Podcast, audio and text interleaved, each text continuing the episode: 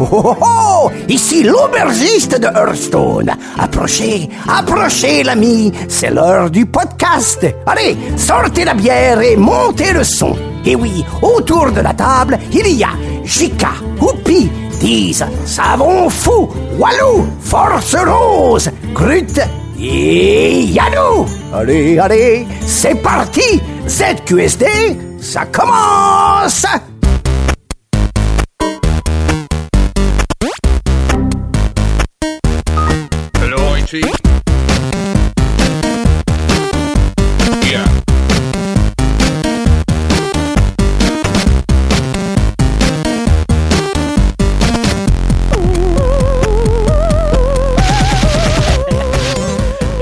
Bonsoir à tous et bienvenue dans ce numéro 48 euh, du podcast de ZQSD. Nous sommes le jeudi 9 février. Nous sommes de retour en direct sur Twitch. Vous pouvez voir, on a Ouais. des nouveaux locaux, c'est magnifique. Oh. on est passé en multicam, trois caméras. Bientôt, il y, Trois aura, il y a- caméras. il y aura une Luma qui fera Il y a des tellement de caméras fou. qu'on sait même plus quoi foutre de la troisième. On Mais s'est oui, longtemps ça. demandé qu'est-ce qu'on allait faire. Ah bah du coup on l'a pointé sur l'invité, hein, c'est Ouais. un peu un piège, c'est c'est absolument Voilà, dégueulasse. effectivement. Alors, tu, tu, tu- tout à fait, Oupi, merci Pardon. de- de- d'annoncer. En tout cas, ce soir, on est très content parce qu'on reçoit. euh, c'est peut-être la première invitée, le, le premier invité de l'année, la première invitée de l'année, je crois. Bah oui, puisqu'on Complètement, est en ouais. février. Ouais, c'est le C'est deuxième. que notre voilà. deuxième émission, c'est Donc, on est très content. On reçoit Myriam Wally du studio Accidental Queens. Bonsoir, Myriam. Bonsoir. Euh, Accidental Queens euh, qui vient de sortir un jeu qui s'appelle Unnormal Lost Phone. Euh, vous en avez peut-être entendu parler. Si, en tout cas, si vous écoutez ZQSD depuis un moment, vous en avez sans doute entendu parler. On en a parlé plusieurs fois. Ce- Sophie notamment nous a nous a souvent fait, euh, nous a souvent teasé ce souvent teasé ce jeu. Merci. Et donc là, le jeu est sorti, là, le jeu est sorti dans le commerce depuis quoi Il y a deux semaines, trois semaines, on un truc parlera comme de mon, on mon, deux semaines, mon ouais. Voilà, paiement tout à l'heure. Donc on va pouvoir parler de euh, ce jeu qui, qui est, plus- qui est plutôt fort intéressant. Je suis, je suis assez content pour le coup d'en parler. On- il y aura plein de questions, plein de choses à, plein de choses à aborder avec toi, Myriam. Merci en tout cas de ta présence. Merci de m'avoir invité. Il y a 5 minutes, tu nous disais qu'il avait trois questions marquées Ça va être une interview incroyable. c'est des questions ouvertes, tu vois. Ça. Ouais, mais les réponses sont très longues. Ouais, c'est ça. Voilà, c'est ça. En fait, c'est moi qui vais Euh, travailler, quoi. Ouais. Vous, vous avez entendu la, la fine équipe de ZQSD qui est, euh, qui est un petit peu réduite ce soir parce qu'on embrasse euh, Walou et on embrasse Grut qui, qui n'ont pas pu Ah venir. non, euh, euh, Grut on l'embrasse pas, il a la grippe. Ouais, il y en a un qui est malade, l'autre qui est bloqué sur un, qui est obligé de jouer à un jeu pour le, pour le travail, c'est dur. Hmm. C'est dur la vie. Euh, mais il y a Diz qui est là. Bonjour. Bonsoir Diz. Il y a Yanou. Bonsoir. Il y a Oupi. Salut. Il y a Sophie. Moi je t'appelle. Non, maintenant c'est définitivement, je t'appelle Sophie. Je t'appelle plus Force D'accord. Si ça te va. Bah moi ça me va évidemment. Écoute, parce que tout le monde t'appelle plus Sophie. Et il y a euh, Damien. Ah non, non, non, ça c'est trop Ah bizarre. merde, non, pardon, non, j'ai non, fait une non, non. connerie. Mais ça m'en fout, pardon. Personne ne sait. Moi-même, j'ai pas l'habitude. Salut. C'est trop bizarre. C'est ça que je me disais la dernière fois, ce qui est drôle, c'est qu'on s'appelle tous par notre prénom euh, en dehors du podcast, sauf Grut et Savon, qu'on a et toujours appelé. Grut et Savon. Moi, limite, je me souviens plus de leur C'est la- prénom, quoi, tu vois. C'est la magie du surnom bien choisi. Ah ouais, bah oui, Ah, ça, Savon, Savon fou, tu te travailles depuis euh, quelques, quelques années maintenant. Quoi. Euh, 16 ans. 16 ans, purée. Je me souviens encore. Ça nous rajeunit pas. C'était un euh, 13 janvier. Bref, donc nous allons passer euh, au sommaire de l'émission. Donc on va, on va faire quelques petites actus en, pré- en, en, en actu. Ouais, c'est astucieux ça. On va faire quelques critiques en critique. Exactement. En preview, on va faire un, un petit, un- on va grouper sur le line-up de Focus. Ouais. euh, vous disent notamment et Yannou, j'imagine. Vous avez vu les prochains jeux de Focus. On va parler notamment de Call of Cthulhu. J'ai très hâte d'avoir votre avis parce que c'est un jeu qui m'excite assez. Euh, et on va parler de Too Dark également. ça. Ouais, c'est ça. Euh, on a eu accès à une preview de Too Dark avec les deux premiers niveaux et euh, bah moi notamment, j'ai, je l'ai terminé et on, bah, là, on en parlera. Il y a que toi qui as joué, hein, cela dit. C'est vrai? Oui. Bon bah voilà, j'en parlerai tout seul. Euh, ensuite donc ce sera l'heure de notre rubrique invité avec Myriam pour parler de Unnormal Lost Phone. Ensuite la pause, la, la petite pause qui sera encore une pause musicale euh, préparée par moi-même. Euh, vous allez voir, ça va, ça va ça va headbanger pendant la pause musicale. Ah. Je, je vous tease. Euh, Ensuite le quiz de savon fou. Je sais pas, on fumera des clopes alors bon. Oui, vous, vous écouterez pas sans doute. bon gras dans le. Voilà, sur en critique, euh, bah, un joli programme hein, puisqu'on va parler de d'un certain Resident Evil 7, euh, on va parler de Diluvion également et de alors on a, on a décidé de le faire en, en critique express parce que je pense que ça va être ça va assez vite Double Dragon 4. Ça va Voilà. être bien. Limite on peut la faire maintenant la critique quoi, c'est mais on va pas la faire. C'est pas mal. C'est pas mal ouais, c'est- pas mal, ça a pas vieilli du tout. Il y a un public pour ça. Il y a un public et on va terminer bah, comme d'habitude avec nos recommandations. Euh, avant de passer euh, au corps de l'émission, bah, les traditionnels remerciements des gens qui nous donnent de l'argent sur Patreon. Bon bah je vais faire une Alors, sieste. déjà, on remercie Nicolas Carré qui nous a envoyé un pogolin en 3D, Ouais, ah oui, imprimé en depuis le- 3D, depuis le un, pogolin imprimé en 3D. C'est- c'est si on peut le montrer à la caméra il est quand même magnifique. Franchement, c'est euh, c'est assez. euh, ah, puis il, est- il est animé et tout. Enfin, c'est. Il a- Non, non, il est pas animé. Enfin, animé, il est, Il est articulé. Il est articulé, voilà, c'est le terme. C'est, on, on dirait le logo d'infogramme dans les années, euh, dans les Ouais. années 80. là, Un c'est peu, rigolo. ouais. C'est un peu- Ensuite, alors, euh, il y a pas mal de remerciements, donc je vais essayer d'aller vite. On a Frenchmore qui nous dit Après avoir découvert votre podcast grâce au Captain, donc de l'apéro du Captain, je suis remonté jusqu'au podcast avec Rénal et le quiz du, du Kazoo. ça, a, ça a dû faire fondre mon cerveau car maintenant je pledge avec plaisir continuer comme ça. Bah écoute, si, si un Ouais. jour on a un manque de thunes, tu nous en fais un petit quiz au Kazoo là. Il nous a découvert avec le kazoo et il est resté. Ouais, Non. c'est ça. Il, a, il Non, il eu Rénal, mais. euh, Non, il, est- il nous a découvert, il est remonté jusqu'au casou et là il a commencé à donner. Putain, le pouvoir que t'as, mec. On a Darwin qui nous dit euh, j'aime le co- j'aime le concept d'ABCD donc le, le, le side project de Sophie euh, niveau podcast mais j'ai hâte de voir si vous si vous allez réfléchir à WXYZ pour ceux qui jouent avec leur grand-père ou qui apprécient le tour euh, le, tour à tour et ces jeux avec un APM de 1 au moins. Là faut ouais, APM faut expliquer ce que c'est action par minute c'est genre dans Starcraft euh, le nombre d'actions. Par contre, le tour à tour ça existe pas. hein. Ouais, c'est marqué tour. c'est marqué tour à tour. hein. Mais Moi, sinon, euh, moi j'avais l'idée de faire XY sur la théorie du genre, mais euh, ça viendra Ouais, peut-être plus tard. Peut-être moyen. Enfin, tous les lettres de l'alphabet, c'est bien. Euh, remercie Valentin qui nous dit J'ai découvert ZQSD sur le tard avec les invités de Game Cult. Du coup, je me suis fait une rétro 2016. Vous m'avez accompagné dans tous mes déplacements Jusqu'au pro. casou. Et c'était bien cool, surtout que, surtout que les d'acmé épisodes de 3-4 heures. Ouais. Donc, les, donc les gens qui ont 3-4 heures à perdre dans les transports, voilà, encore une fois. Euh, John Couscous qui nous dit euh, Bravo à toute la team, ce podcast est un excellent complément au Mac JV. C'est vrai. oui. Je suis ravi d'y découvrir euh, certains jeux moins connus qui mériteraient de l'être beaucoup plus. Euh, coucou All Boy par exemple. Euh, par contre, je, vous- je, je vous en veux parfois d'avoir un podcast aussi long. Alors ça c'est parce que ça fait écho à celui d'avant, même si paradoxalement vous êtes pourtant les premiers auxquels je fais un don. Ensuite, Flavien qui nous dit euh, merci de rendre plus belle, merci de rendre plus belle mes préparations du matin ainsi que mes corrections du soir. Euh, vous, votre écoute rend sans doute mon humeur meilleure pour la journée, tout en permettant aux élèves une gentillesse accrue. Donc il y a à mon avis des professeurs, je pense. Les Bravo. professeurs, j'aime ça. Un entre profs, Yannou. D'accord. Euh, il devrait, il devrait, il devrait vous Je donner. suis la caution prof de l'émission. Professeur Yanou. Attends, euh, il, il- Non, il devrait- Ça a l'air tellement coquin. Je finis ce remerciement, c'est trop long. Il devrait vous donner chacun 10 euros euh, pour cet Ça. état de fête et euh, qui leur évite des tatanes Des dans la tronche. Ah oui, carrément. Ah Il doit être prof de karaté, je sais pas. Putain, si on pouvait faire payer les gosses, on serait pas mal quand même. Du coup, le mot correction prend un tout autre Mais- sens. Attends, c'est pas fini, parce que sauf peut-être celui à qui j'ai fait essayer le quiz dans l'eau et qui ne s'en est pas remis. Bon, un élève de moins, c'est toujours ça de prix. C'est donc une raison supplémentaire de vous dire merci. Il est très drôle ce garçon. Les remerciements deviennent des aveux. Oui, c'est vrai, fais gaffe vers les flics.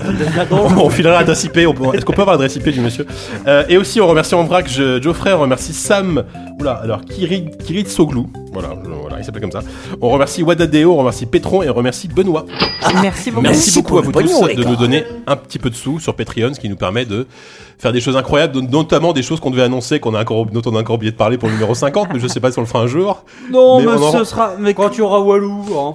Ma bah, théorie personnelle, c'est qu'on fera le 49, on passera au 51 et un jour on, fera, fera le 50. 50, mais ce sera un 50 à rebours, tu vois. Ouais. Une escroquerie. Ce sera Un un podcast 0,5. Anniversaire, mais deux fois, tu vois. Ce Parce serait que... une escroquerie surtout, ouais, d'accord. Ouais. Euh, ouais, ouais, ouais. Mais tu casses la magie en disant ça. Bref, euh, je pense que c'est le moment de passer aux actus.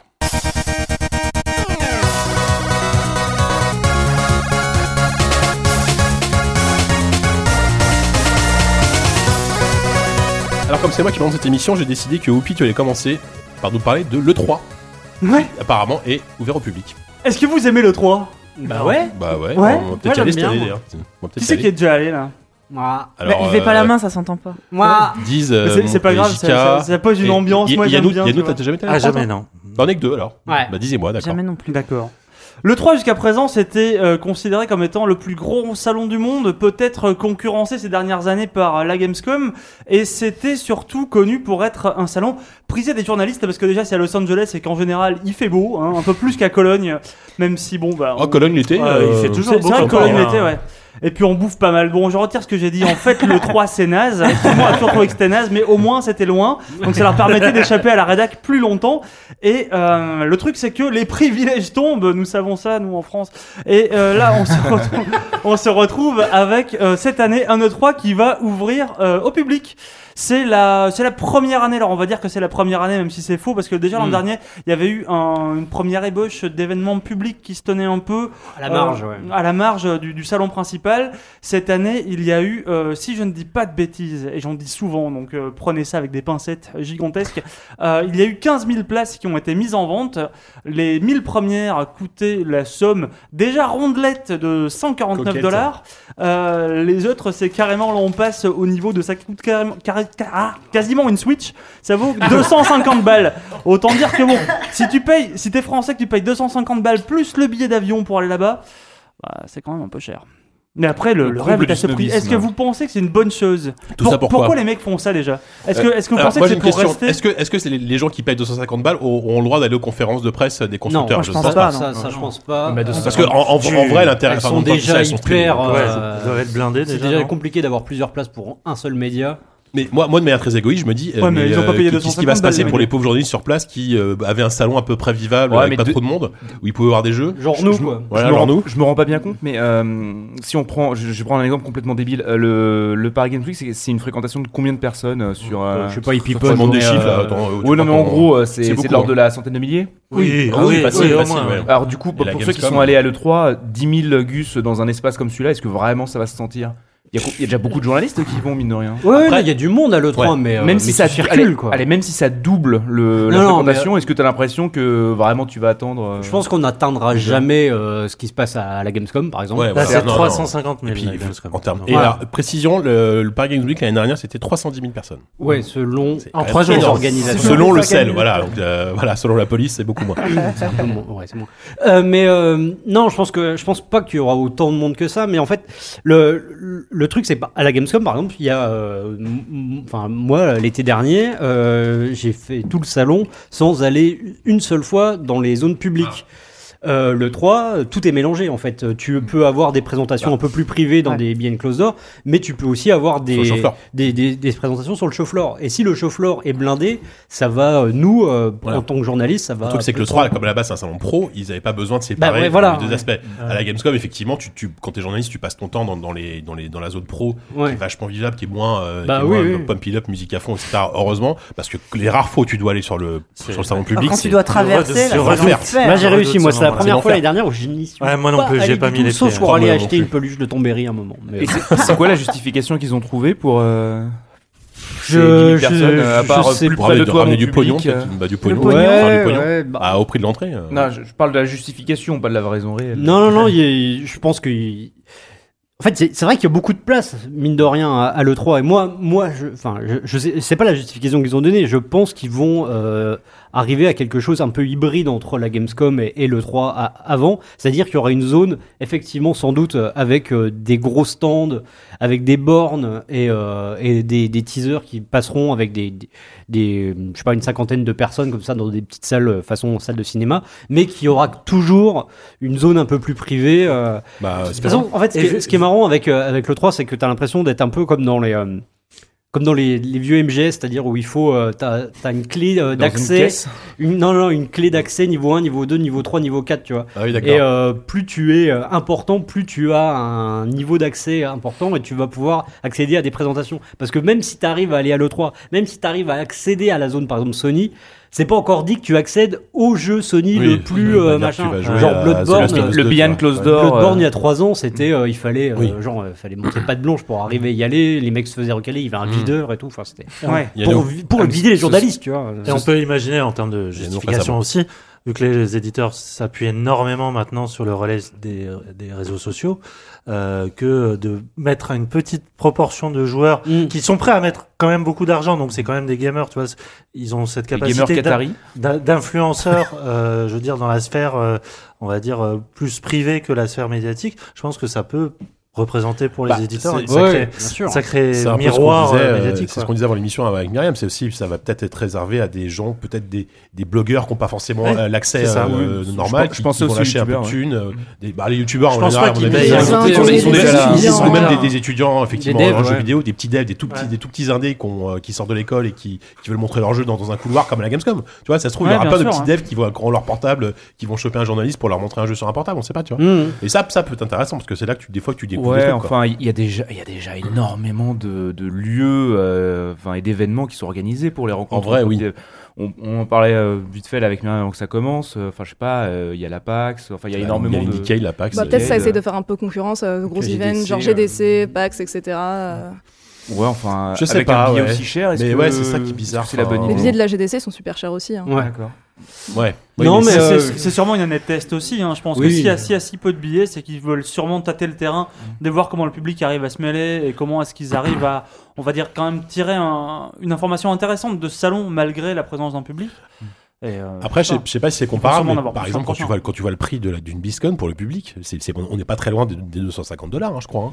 Si Oui, tu veux aller à la. BlizzCon, c'est, plus- c'est 100, 150 dollars. Enfin, Après, quand prix, tu, quand tu vas à la BlizzCon, généralement, tu sais déjà ce que tu vas voir. Tu, le, Oui. tu connais Ah, plus ou moins le truc. plus, tu, co- euh, tu connais le show, tu sais que ça va durer 3 jours, qu'il va y avoir un concert à la fin, tu sais que ça va être que euh, StarCraft, euh, Hearthstone, j'en sais rien. World of- ouais.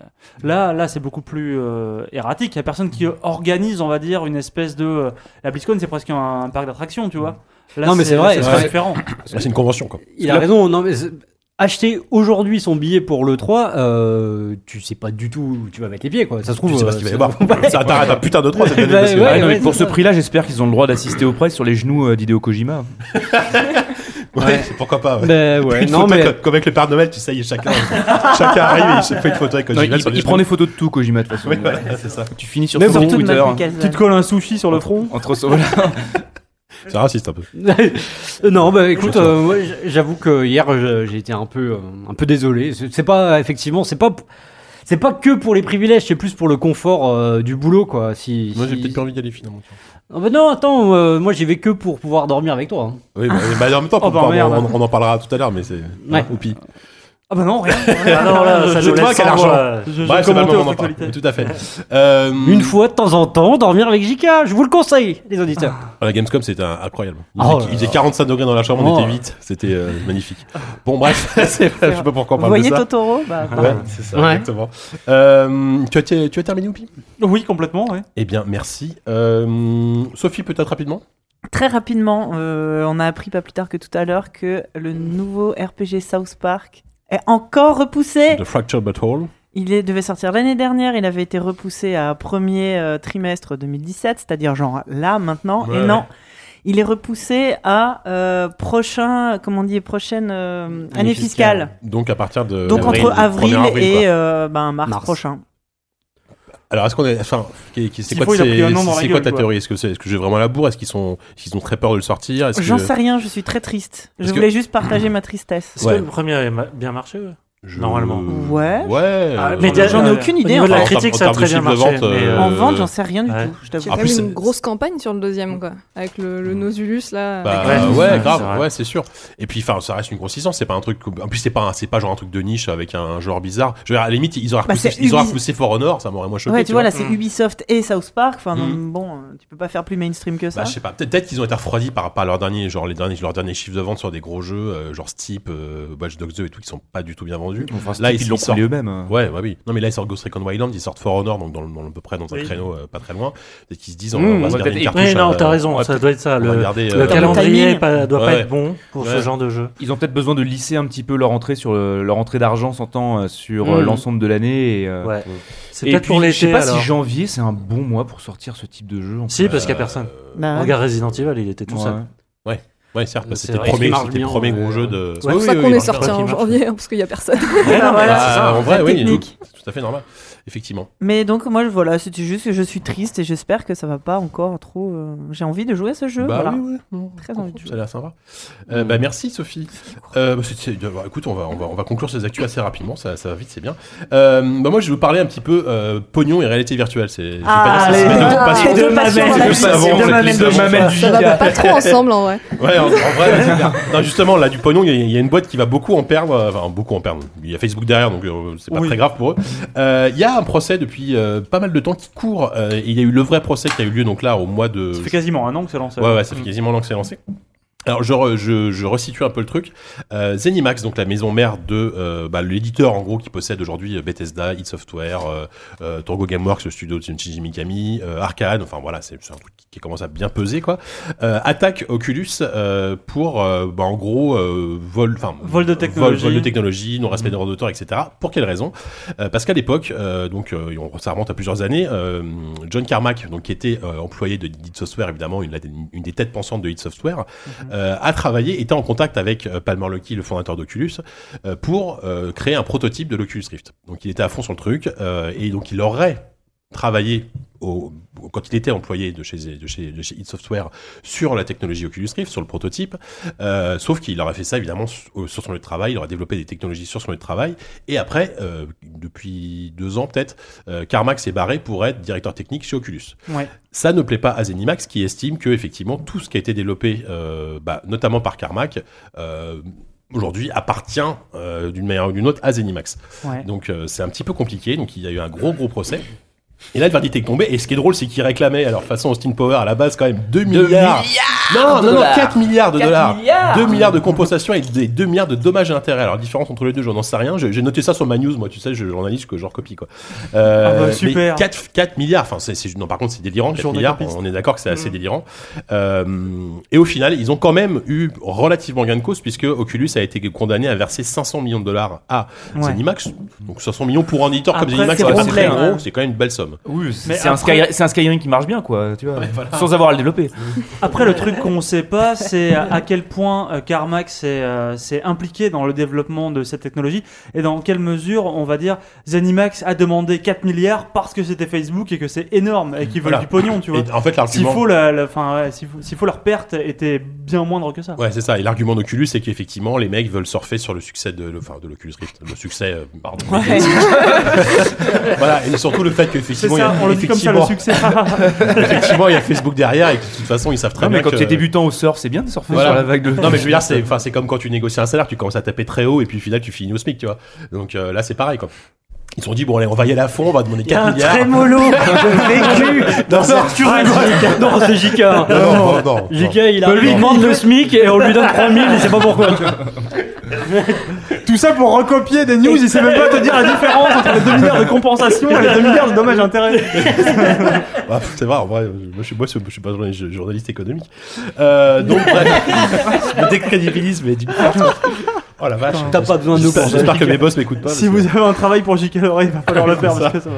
Donc après, ce qui est bon, on, on sait à peu près que, on est à peu près sûr que Oculus, euh, oui, Oculus donc va faire appel. Euh, Parce que bon, même si c'est 500 millions, c'est sans doute euh, une, une note de frais pour un week-end pour Mark Zuckerberg, mais euh, mais bon Il a voilà. été auditionné, c'est- c'est d'ailleurs, même- Oui, il est, il est passé, euh, il, il a été auditionné. En gros, son discours c'était, euh, moi, je suis au courant de rien. C'est quelle boîte c'est ça, non mais voilà. Attends, c'est laquelle que j'ai racheté Ouais, c'est ça, voilà. Donc, euh, donc voilà, donc ce serait, euh, alors j'ai envie de dire affaire à suivre, c'est très, c'est très convenu comme, euh, comme. euh, Oh bah, Comme pour fin de- finir, pour finir. une chronique pareille, Et vas-y. hein. pareil, c'est ça. À chaque fois que je fais un truc de procès, le truc avec Renal, c'est pareil, c'était assez, euh, assez bancal.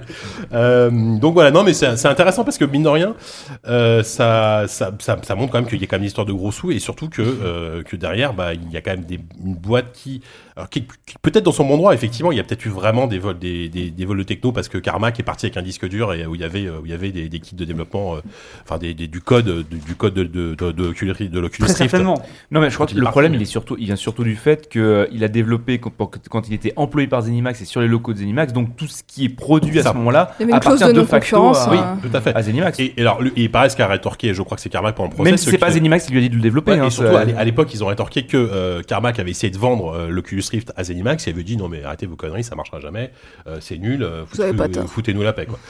Bon, derrière, voilà, sauf qu'ils ont quand même, ils ont été rachetés par Facebook euh, pour euh, bah, 4 milliards, je crois d'ailleurs, c'est c'est le prix de, de ce Ah bah qu'ils- voilà. de ce qu'ils demandaient, hein, comme ça on retombe sur nos pattes. Donc, euh, donc voilà. Donc, affaire à suivre. Oh. T'es viré, obligé de finir comme ça.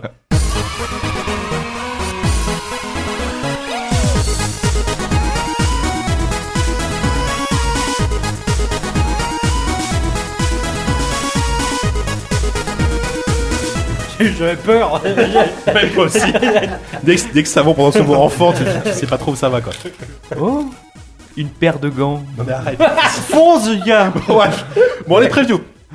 Alors, euh, messieurs euh, Yannou et Diz, vous avez été voir euh, le line-up de Focus. Ils font un peu ça tous les ans maintenant. hein. C'est Oui, euh, exactement. c'est devenu leur la de- deuxième, de, de euh, petits deuxième shows, fois. de, de petits shows, de- Next. de petits shows de Focus. Euh, mine de rien, enfin, c'est un éditeur qui, tu vois, qui, qui fait du double A, ce qu'on appelle. Enfin, c'est pas des gros triple A, ça. ouais. mais qui euh, en France compte pas mal. Hein.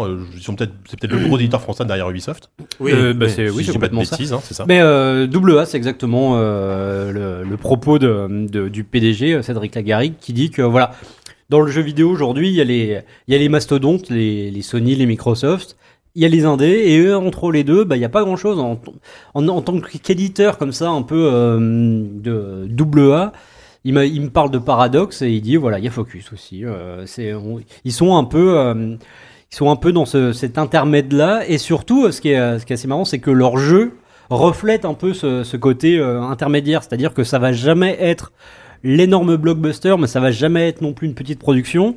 Et surtout, c'est euh, c'est toujours quelque chose qui peut ressembler à un à, à des choses qu'on a vues euh, chez, euh, sur PS4, sur, euh, sur Xbox One dans des grosses productions, euh, mais en même temps il y a toujours un petit côté presque artisanal, euh, expérimental qui ressort de, de la plupart de leurs productions. C'est c'est vraiment C'est un euh, mot poli pour pas dire cheap ou euh, pas forcément. Enfin, ça a pu l'être. Ouais. Ça a pu l'être. hein, clairement, euh, il y avait encore quelques années, euh, on- il y avait des, les, les jeux cyanides, par exemple. euh, on leur prêtait euh, des qualités certaines. Je pense par exemple au jeu Game of Thrones, qui avait une qualité d'écriture, une, une véritable ambition narrative, mais qui s'était embourbé avec des combats hyper relous et, euh, et le, tout le monde passait à côté du jeu. Ou même euh, ce qu'ils ont pu faire avec avec Spiders, les jeux, euh, les jeux euh, Technomancer, euh. Technomancer ou euh, les Mars, Mars avant. Bah, euh, Qui est- Spider, c'est typiquement le- l'exemple parfait de ce, qu'on- de ce dont on parle. quoi. Ben voilà, c'est ça. C'est des trucs un peu bancals, mais en même temps il y a des bonnes idées, mais en même temps tu sens qu'il y, a- il y a un manque de budget quand même derrière. Enfin, Il y a un, manque truc de... quoi. Ouais, mais il y a, y quand même. c'est- pas qu'une question de manque de budget. Ah il y a ouais, des non, là, pris coup, hyper non. pointus pour, euh, pour ne pas faire le. Par exemple, le Technomancer, c'est un RPG qui s'appuie sur un système de combat hyper sophistiqué. Oui, oui, ça c'est sûr. Mais euh, effectivement, euh, qui est pas, qui est pas, qui est pas accessible, qui est hyper exigeant, etc. Et je pense que, pardon, Savon, vu que tu as connu un peu la, la boîte, t'en t'en Oui, parleras c'est aussi. vrai. Disclaimer, Euh, un savon a bossé un tout petit peu chez Focus. Mais euh, moi, je pense aussi que cette identité si particulière vient de leur fait qu'ils ont commencé et cartonné sur un marché PC très ciblé. Euh, très ciblé hardcore, très ciblé STR, stratégie, hein. euh, STR, voilà, ou les licences euh, sportives telles que Pro Cycling, ou les licences le- euh. Games Workshop, Mm. voilà, euh, des, des- vraiment des, des marchés quand même où ils se sentent à l'aise parce qu'ils ont vraiment bien fouillé le truc. Avec des productions Spiders, ils sont été chercher du côté euh, de déjà de la console, euh, de du- BioWare, de, de- de- voilà, du côté un peu plus mainstream de l'approche du, ga- du Mhm. game design. Euh, après, le résultat a fait que, pour moi, c'était pas du tout une- le manque de moyens qui faisait Ouais. le, le problème des jeux, c'est que justement, au contraire, euh, c'est que je me prenais le- les moyens et que derrière, le game design ne me paraissait jamais assez poussé, en fait. En Mais gros, ça, euh, ça a quand même très bien marché. pardon. En gros, euh, Focus, il y a trois périodes. La première, c'est euh, une toute petite boîte qui euh, fait comme, euh, disons, comme un, club sportif qui a pas beaucoup de moyens, et qui va avoir le flair pour trouver la petite pépite comme ça. Donc leur premier jeu, euh, il y avait Cossacks. Euh, avant, il y avait eu Sudden Strike aussi, Ouais. qui était un, un STR euh, C'était eux, russe. ça ouais. C'était bien. Euh, Ah, ils étaient publishers, hein, ils ont. Ouais, ils étaient rien- distributeurs à l'époque. Euh, après, ils sont tombés sur Cyanide et le Tour de France et Pro Cycling, etc. Donc la ça, c'est la cash. Farming. Farming Simulator. Et voilà, ça c'est la deuxième tard, étape. Ça c'est la deuxième étape. euh, c'est euh, il y a 4-5 ans, ils misent sur Farming Simulator en disant euh, tout le monde est con de pas le, de pas le faire. Pourquoi ça pourquoi ça marche chez les Allemands Pourquoi ça marcherait pas chez nous euh, Ils vont dessus, ils le lancent sur console, euh, ils le lancent euh, à l'international, ça fait un carton. Là-dessus, ils rentrent en bourse et ça continue. Et maintenant, je pense que c'est la troisième période de, de, de- de l'histoire de Focus. C'est celle où euh, où je pense que la production se standardise un petit peu. Euh, et je dis ça, c'est pas du tout un péjoratif. Ça se standardise dans la mesure où les jeux qui sortent chez Focus n'ont plus du tout cette étiquette qu'ils pouvaient avoir avant, de trucs un peu marginaux, Justement, cheap, etc. Si on revient sur le line présenté, il y a quand même énorme, beaucoup de variétés. Enfin, il y a, des Il y a trucs, beaucoup de euh, variétés, Il y a, il y a- qui se ressemblent. Enfin, il y a, Il y a une ligne, il y a une ligne un peu euh, qui euh, serait autour de, de, de la fantasy, des, des univers assez dark, Ouais. un côté un peu désespéré quel- qui ressort quelques, aussi. Quelques, quelques licences aussi euh, assez porteuses. Games Workshop. Genre Oui, les- tous, les, tous, les games, tous les games spécialistes pardon, de Games Workshop notamment. Ouais. Ouais, ouais, Euh, bah, là ils ont, euh, bah, ils ont Bah là, ils- ont beaucoup. Necromunda, ils ont, Epic, non pas Epic, pardon, euh, Battlefleet. Battlefleet Gothic. ouais, et puis ils viennent de lancer euh, Necromunda, non Non, le Space aussi, bon, là, c'est pas Ah, Deathwing. Ah, Deathwing, qui a, eu un lancement, chaotique. Compliqué. hein. Et Ils Alors, sont sur un gros Juste si patch. je déroule le truc, par exemple, il y a, euh, on voit qu'il y a A Plague Tale Innocence, il y a Vampire et Call of Cthulhu qui sont deux jeux que j'attends beaucoup. Euh, Il y a Styx, Shadow Darkness, dans Ouais, Styx, qui pas était sur très Shadow, bien, qui était très est cool. ouais.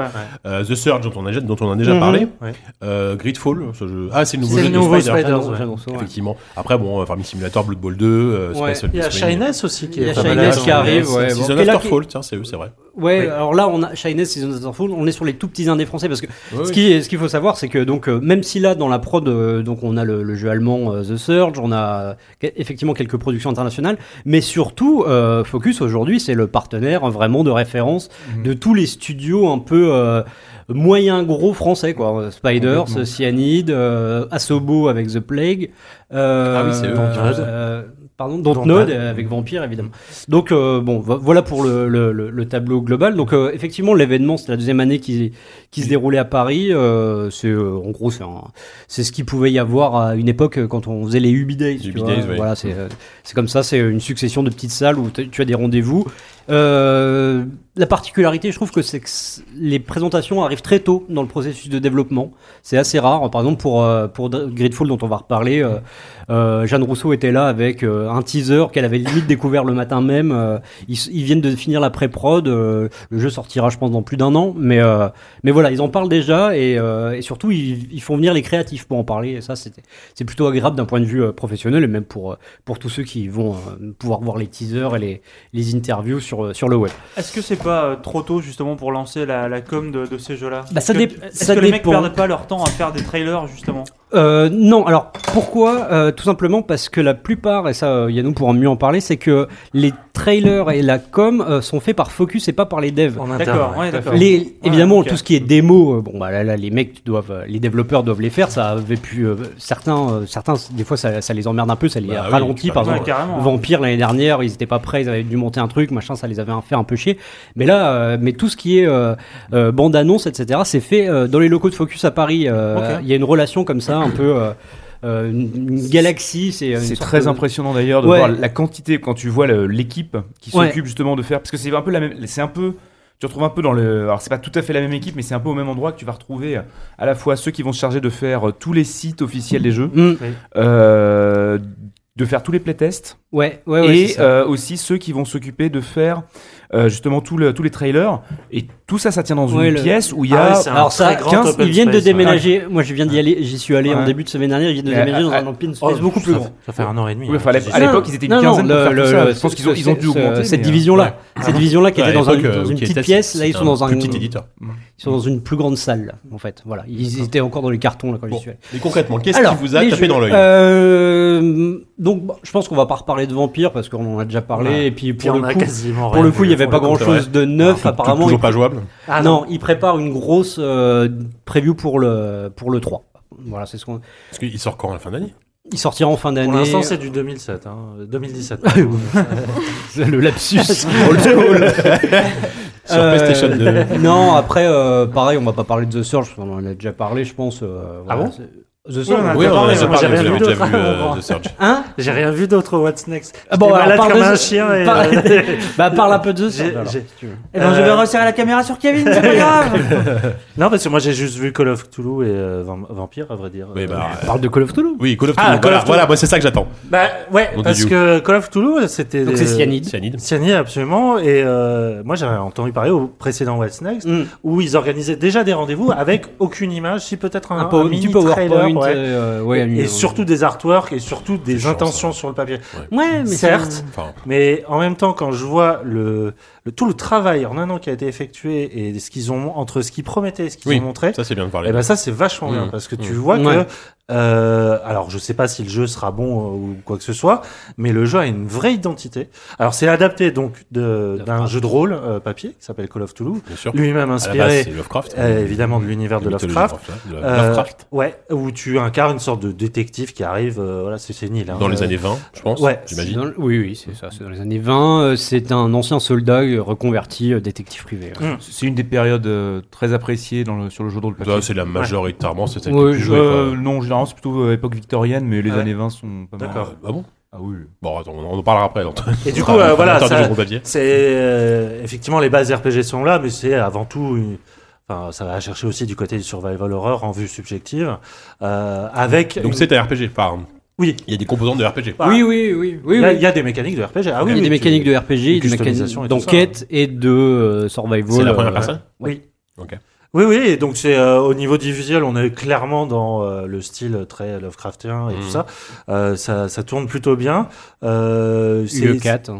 Oui, c'est ça. euh, Quand je parlais de standardisation, Unreal Engine 4. voilà, ouais. quand je parlais de standardisation, c'est aussi à ce niveau-là, quoi. Il y a plus ce côté euh, un peu cheap et euh, Mmh. un Oui, peu bon, vieillot de, de- ouais. de ce genre de production. Absolument. Et le parti pris donc du jeu en termes de gameplay, c'est que le personnage peut quasiment pas se défendre. Euh, Il est vraiment dans euh, dès qu'il croit ces, ces fameuses abominations mentales. rôle, ouais. Ouais, euh, tu es vraiment dans une logique de un peu à la Alien Isolation, de devoir te planquer Ou dans le ouais, euh, dans le décor, de, de, de jouer la, la jouer fufu et tout ça.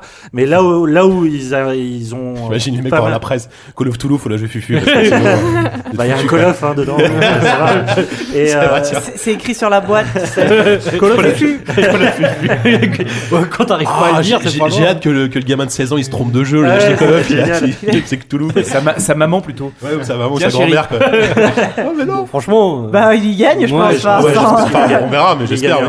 normalement. Et là où ils insistent aussi pas mal, et c'est là où ça m'a beaucoup euh, intéressé, c'est sur l'état psychique du, Mm. du personnage qui sera vraiment affecté à la fois dans le gameplay et surtout dans le visuel, dans le ressenti de l'espace et, euh, et euh, de, de par ce- son niveau de sanité, un sanity en tout cas en anglais. Ouais, ça, de- la Darkest Dungeon un peu Oui, bah, ouais, oui, je- Oui, c'est un peu ça où il y avait aussi un, un de vieux. manière euh, moins punitive. Il y avait euh, comment ça s'appelait ces, ces euh, Clock Tower un peu dans Clock Tower il y avait aussi ce côté euh, de, de jauge de, de stress en De fait qui, Ouais, euh, bah, qui, au moment où elle explose euh, ton personnage perd un peu le Ouais, contrôle T'avais Mais ça aussi dans Fahrenheit, hein, de quoi Dans dans Amnesia, aussi. t'avais ça. Oui, dans aussi, Amnesia, ouais. t'avais ton cœur qui battait, enfin, au bout d'un moment, ton cœur Bah, explose que- limite, tu fais un arrêt cardiaque. oui ouais, Mais là, ils ont vraiment travaillé. euh, Moi, ce que j'ai beaucoup aimé dans la séquence qu'ils ont montré, c'est à un moment, tu te fais choper, tu te fais voir, et tout d'un coup, l'écran s'étire en mode fisheye. Ouais. Et t'as un vrai, t'as des vrais problèmes pour te déplacer et tout ça.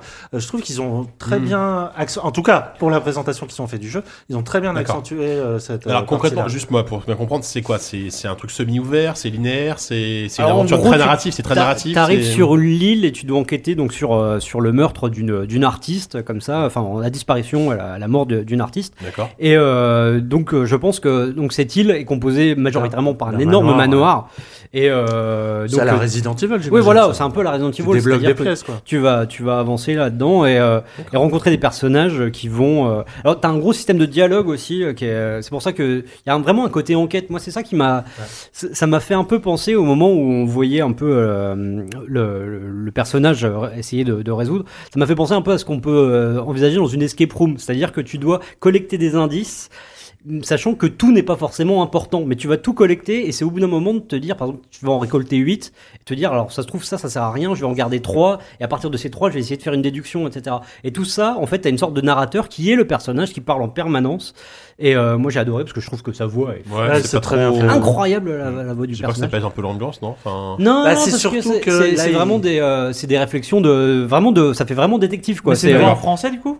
Non, c'était en anglais. en anglais, là. Mais le truc, c'est, c'était trop court pour qu'on puisse s'apercevoir Oui. si cette mécanique-là Mm. va vraiment être poussée. euh. C'est vrai que sur le papier, c'est vachement bien. Moi, hein, je, mais- moi j'aime bien, ça fait vraiment la, la réflexion. euh, voilà, c'est c'est le détective qui réfléchit à voix haute, etc. Et euh, donc ça, c'est le premier segment qu'on a vu. Et le deuxième, c'était plus quelque chose horrifique où euh, tu tombes sur un tableau.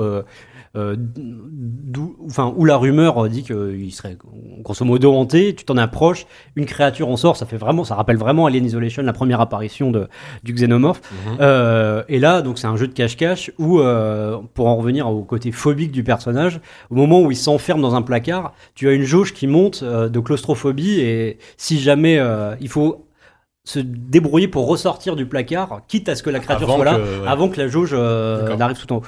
Non, du placard. C'est l'éternelle question. Euh, Merci très beaucoup. intéressant en tout cas. C'est euh, un projet intéressant et qui a de la gueule.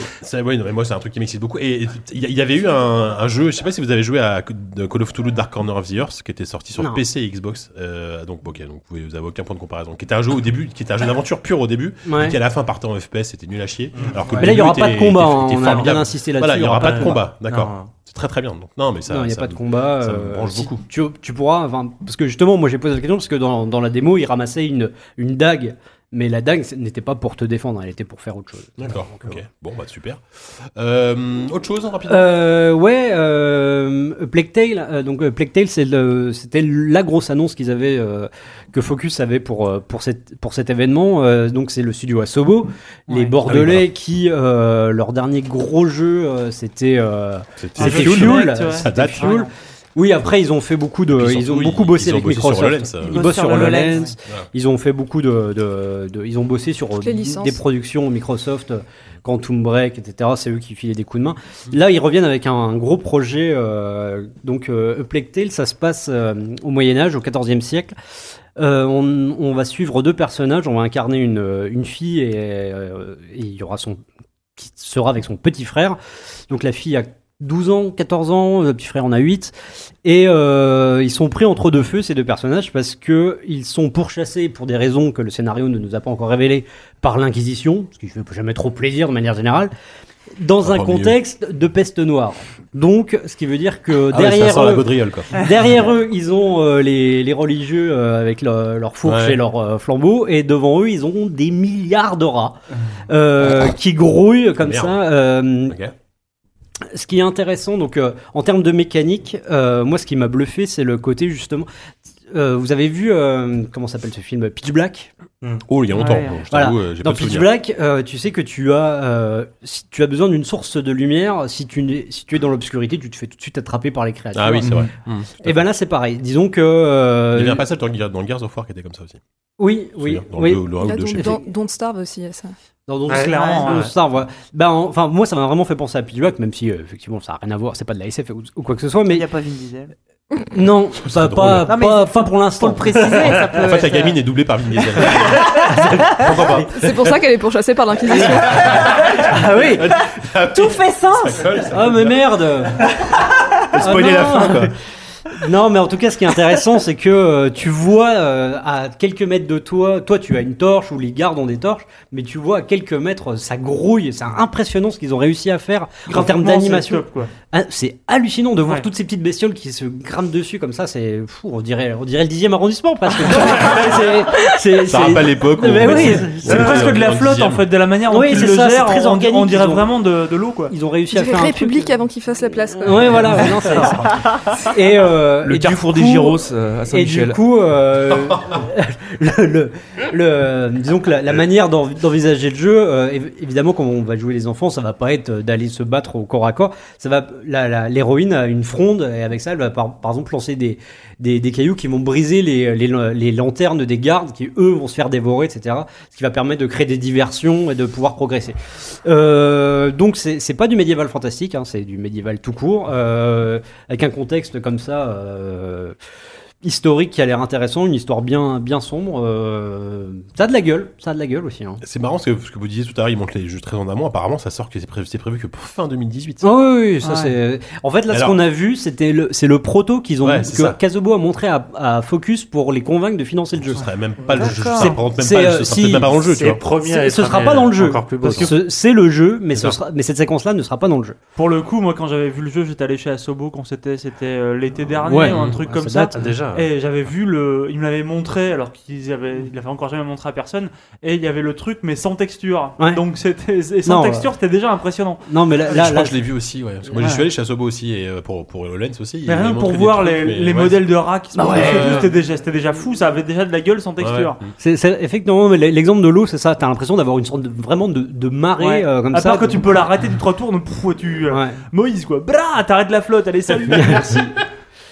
Et euh, bon, après, bon, Styx, ça sort bientôt. Je sais pas si ça ressemble au précédent. Je sais pas si on Oui, a oui, en en dire. beaucoup plus euh, Voilà, c'est- dense et euh, voilà. vertical. Et non, l'autre, l'autre annonce. euh, bon, je parle pas de, de Werewolf The Apocalypse parce que j'ai pas très bien compris ce que c'était de, de manière générale.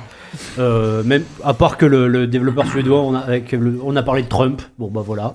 Le jeu, j'en Bah, en sais même rien. temps, Werewolf, Apocalypse, ça Ouais, colle. ouais. Si, c'était- assez Ça beau ce qu'il explique m'a tout. Ouais, c'était assez beau ce qu'il m'a dit sur le jeu. Il m'a dit que c'était la revanche de la nature nature, on incarnait un loup-garou qui allait se Ah, battre toi, ça te contre parle, les- ça y est, ça te Oui, parle. c'est adapté d'un jeu de rôle, Voilà. euh, papier aussi. On va Ah, se- c'est euh, tiré de la licence euh, Oui, ouais, Werewolf. Enfin, Voilà, euh, on bah, va se de- venger de- des, vilains industriels qui polluent dans la peau d'un loup-garou. T'as quand même effectivement, t'as quand même une thématique entre les vampires, Mais les loups-garous. Cthulhu, euh, les, rats. C'est juste nerdissime. Ouais, c'est- surtout c'est le vraiment c'est nerd c'est- années c'est dark 80. à fond C'est quoi. un nid de nerd de fou. Ah. Ils font je vélo et de focus, en émo avec des grands, des grands Et il y a un truc, je trouve, avec le, j'ai pas, pas la cause animale, mais en tout cas une sorte de vengeance de la nature entre euh, donc euh, la, la peste, les rats, machin, Ouais. ça, et le dernier jeu, donc euh, Gridfall. Gridfall, ouais. Gridfall, donc c'est le nouveau jeu de, de Spiders et de, de Jeanne Rousseau qui quitte euh, donc euh, la, la SF pour faire quelque chose plus de, de- de- dans l'heroic fantasy.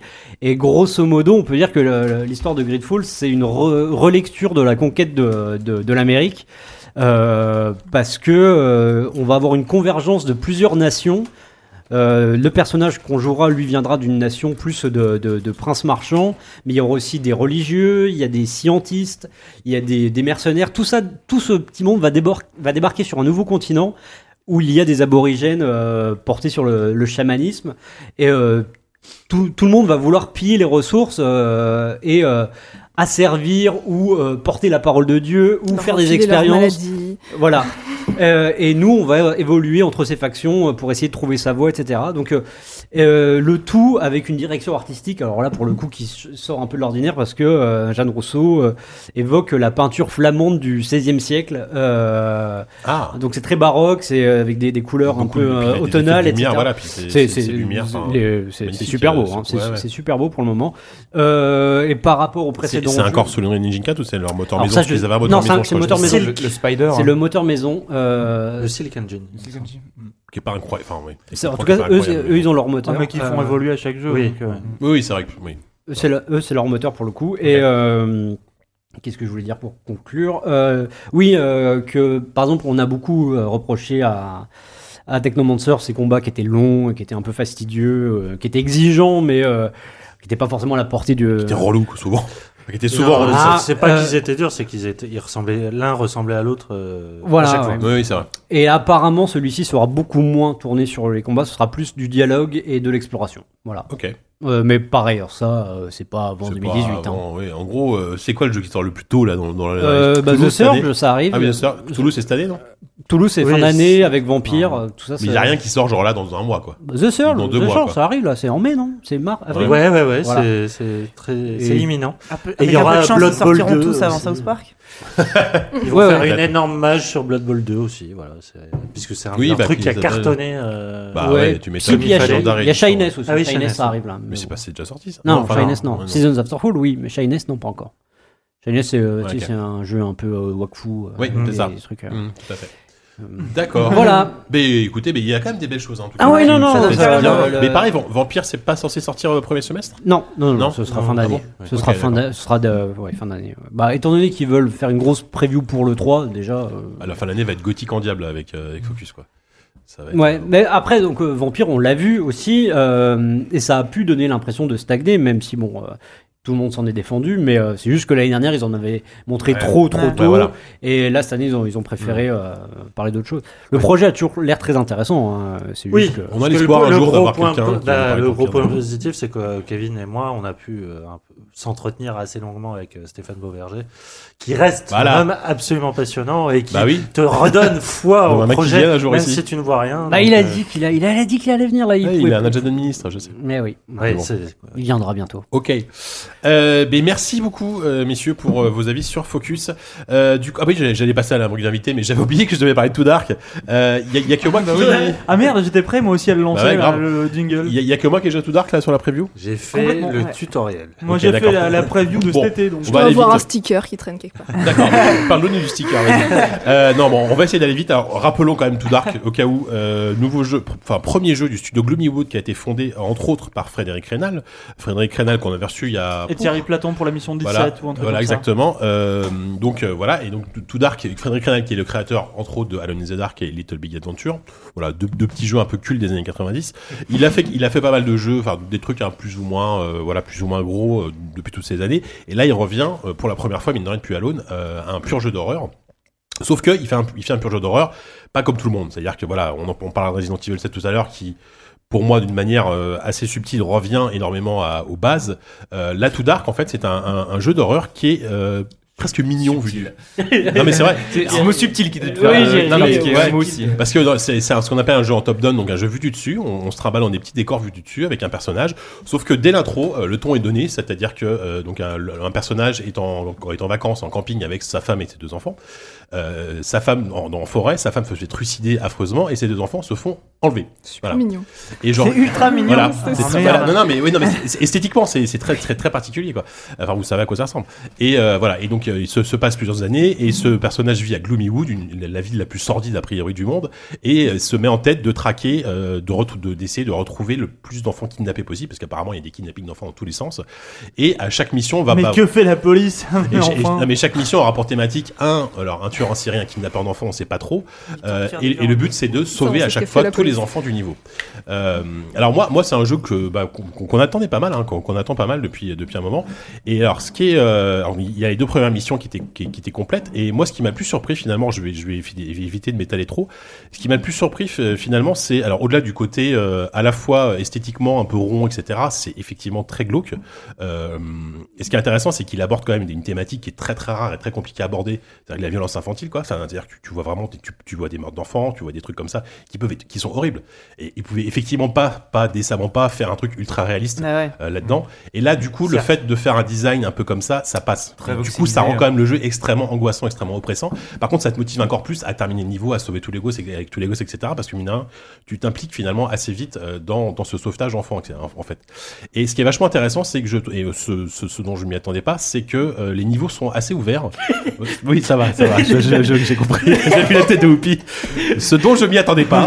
Je le rappelle, je le Je redis. voulais rien dire, mais Voilà. les yeux de Whoopi J'ai frôlé la WC là que non mais c'est que finalement c'est euh, plus, plus qu'un jeu un jeu d'action enfin c'est un jeu d'action c'est un c'est quasiment un point and click avec un, un côté euh, résolution à choix multiples il y a vraiment plein plein plein de façons de résoudre des, des situations il y a il y a beaucoup d'infiltration on ramasse énormément d'objets euh, j'y viens tout à l'heure c'est d'ailleurs problématique en termes d'interface De distraction à faire aussi Voilà. pour éloigner les types. voilà, et je me, on- par exemple, tu te rends compte que tu peux très bien euh, sauver les, les gosses sans tuer personne, même même le tueur en série, tu peux tout à fait l'esquiver et sauver les gosses en mode infiltration pure. Tu peux massacrer tout le monde. Alors, ce qui est assez drôle, c'est quoi non, bah oui, oui, tu peux tuer les gosses euh, Ah. sans faire exprès, une, une balle perdue et c'est fini quoi. ouais, merde. et effectivement, tu recharges ta, tu recharges ta, ta sauvegarde à ce moment-là.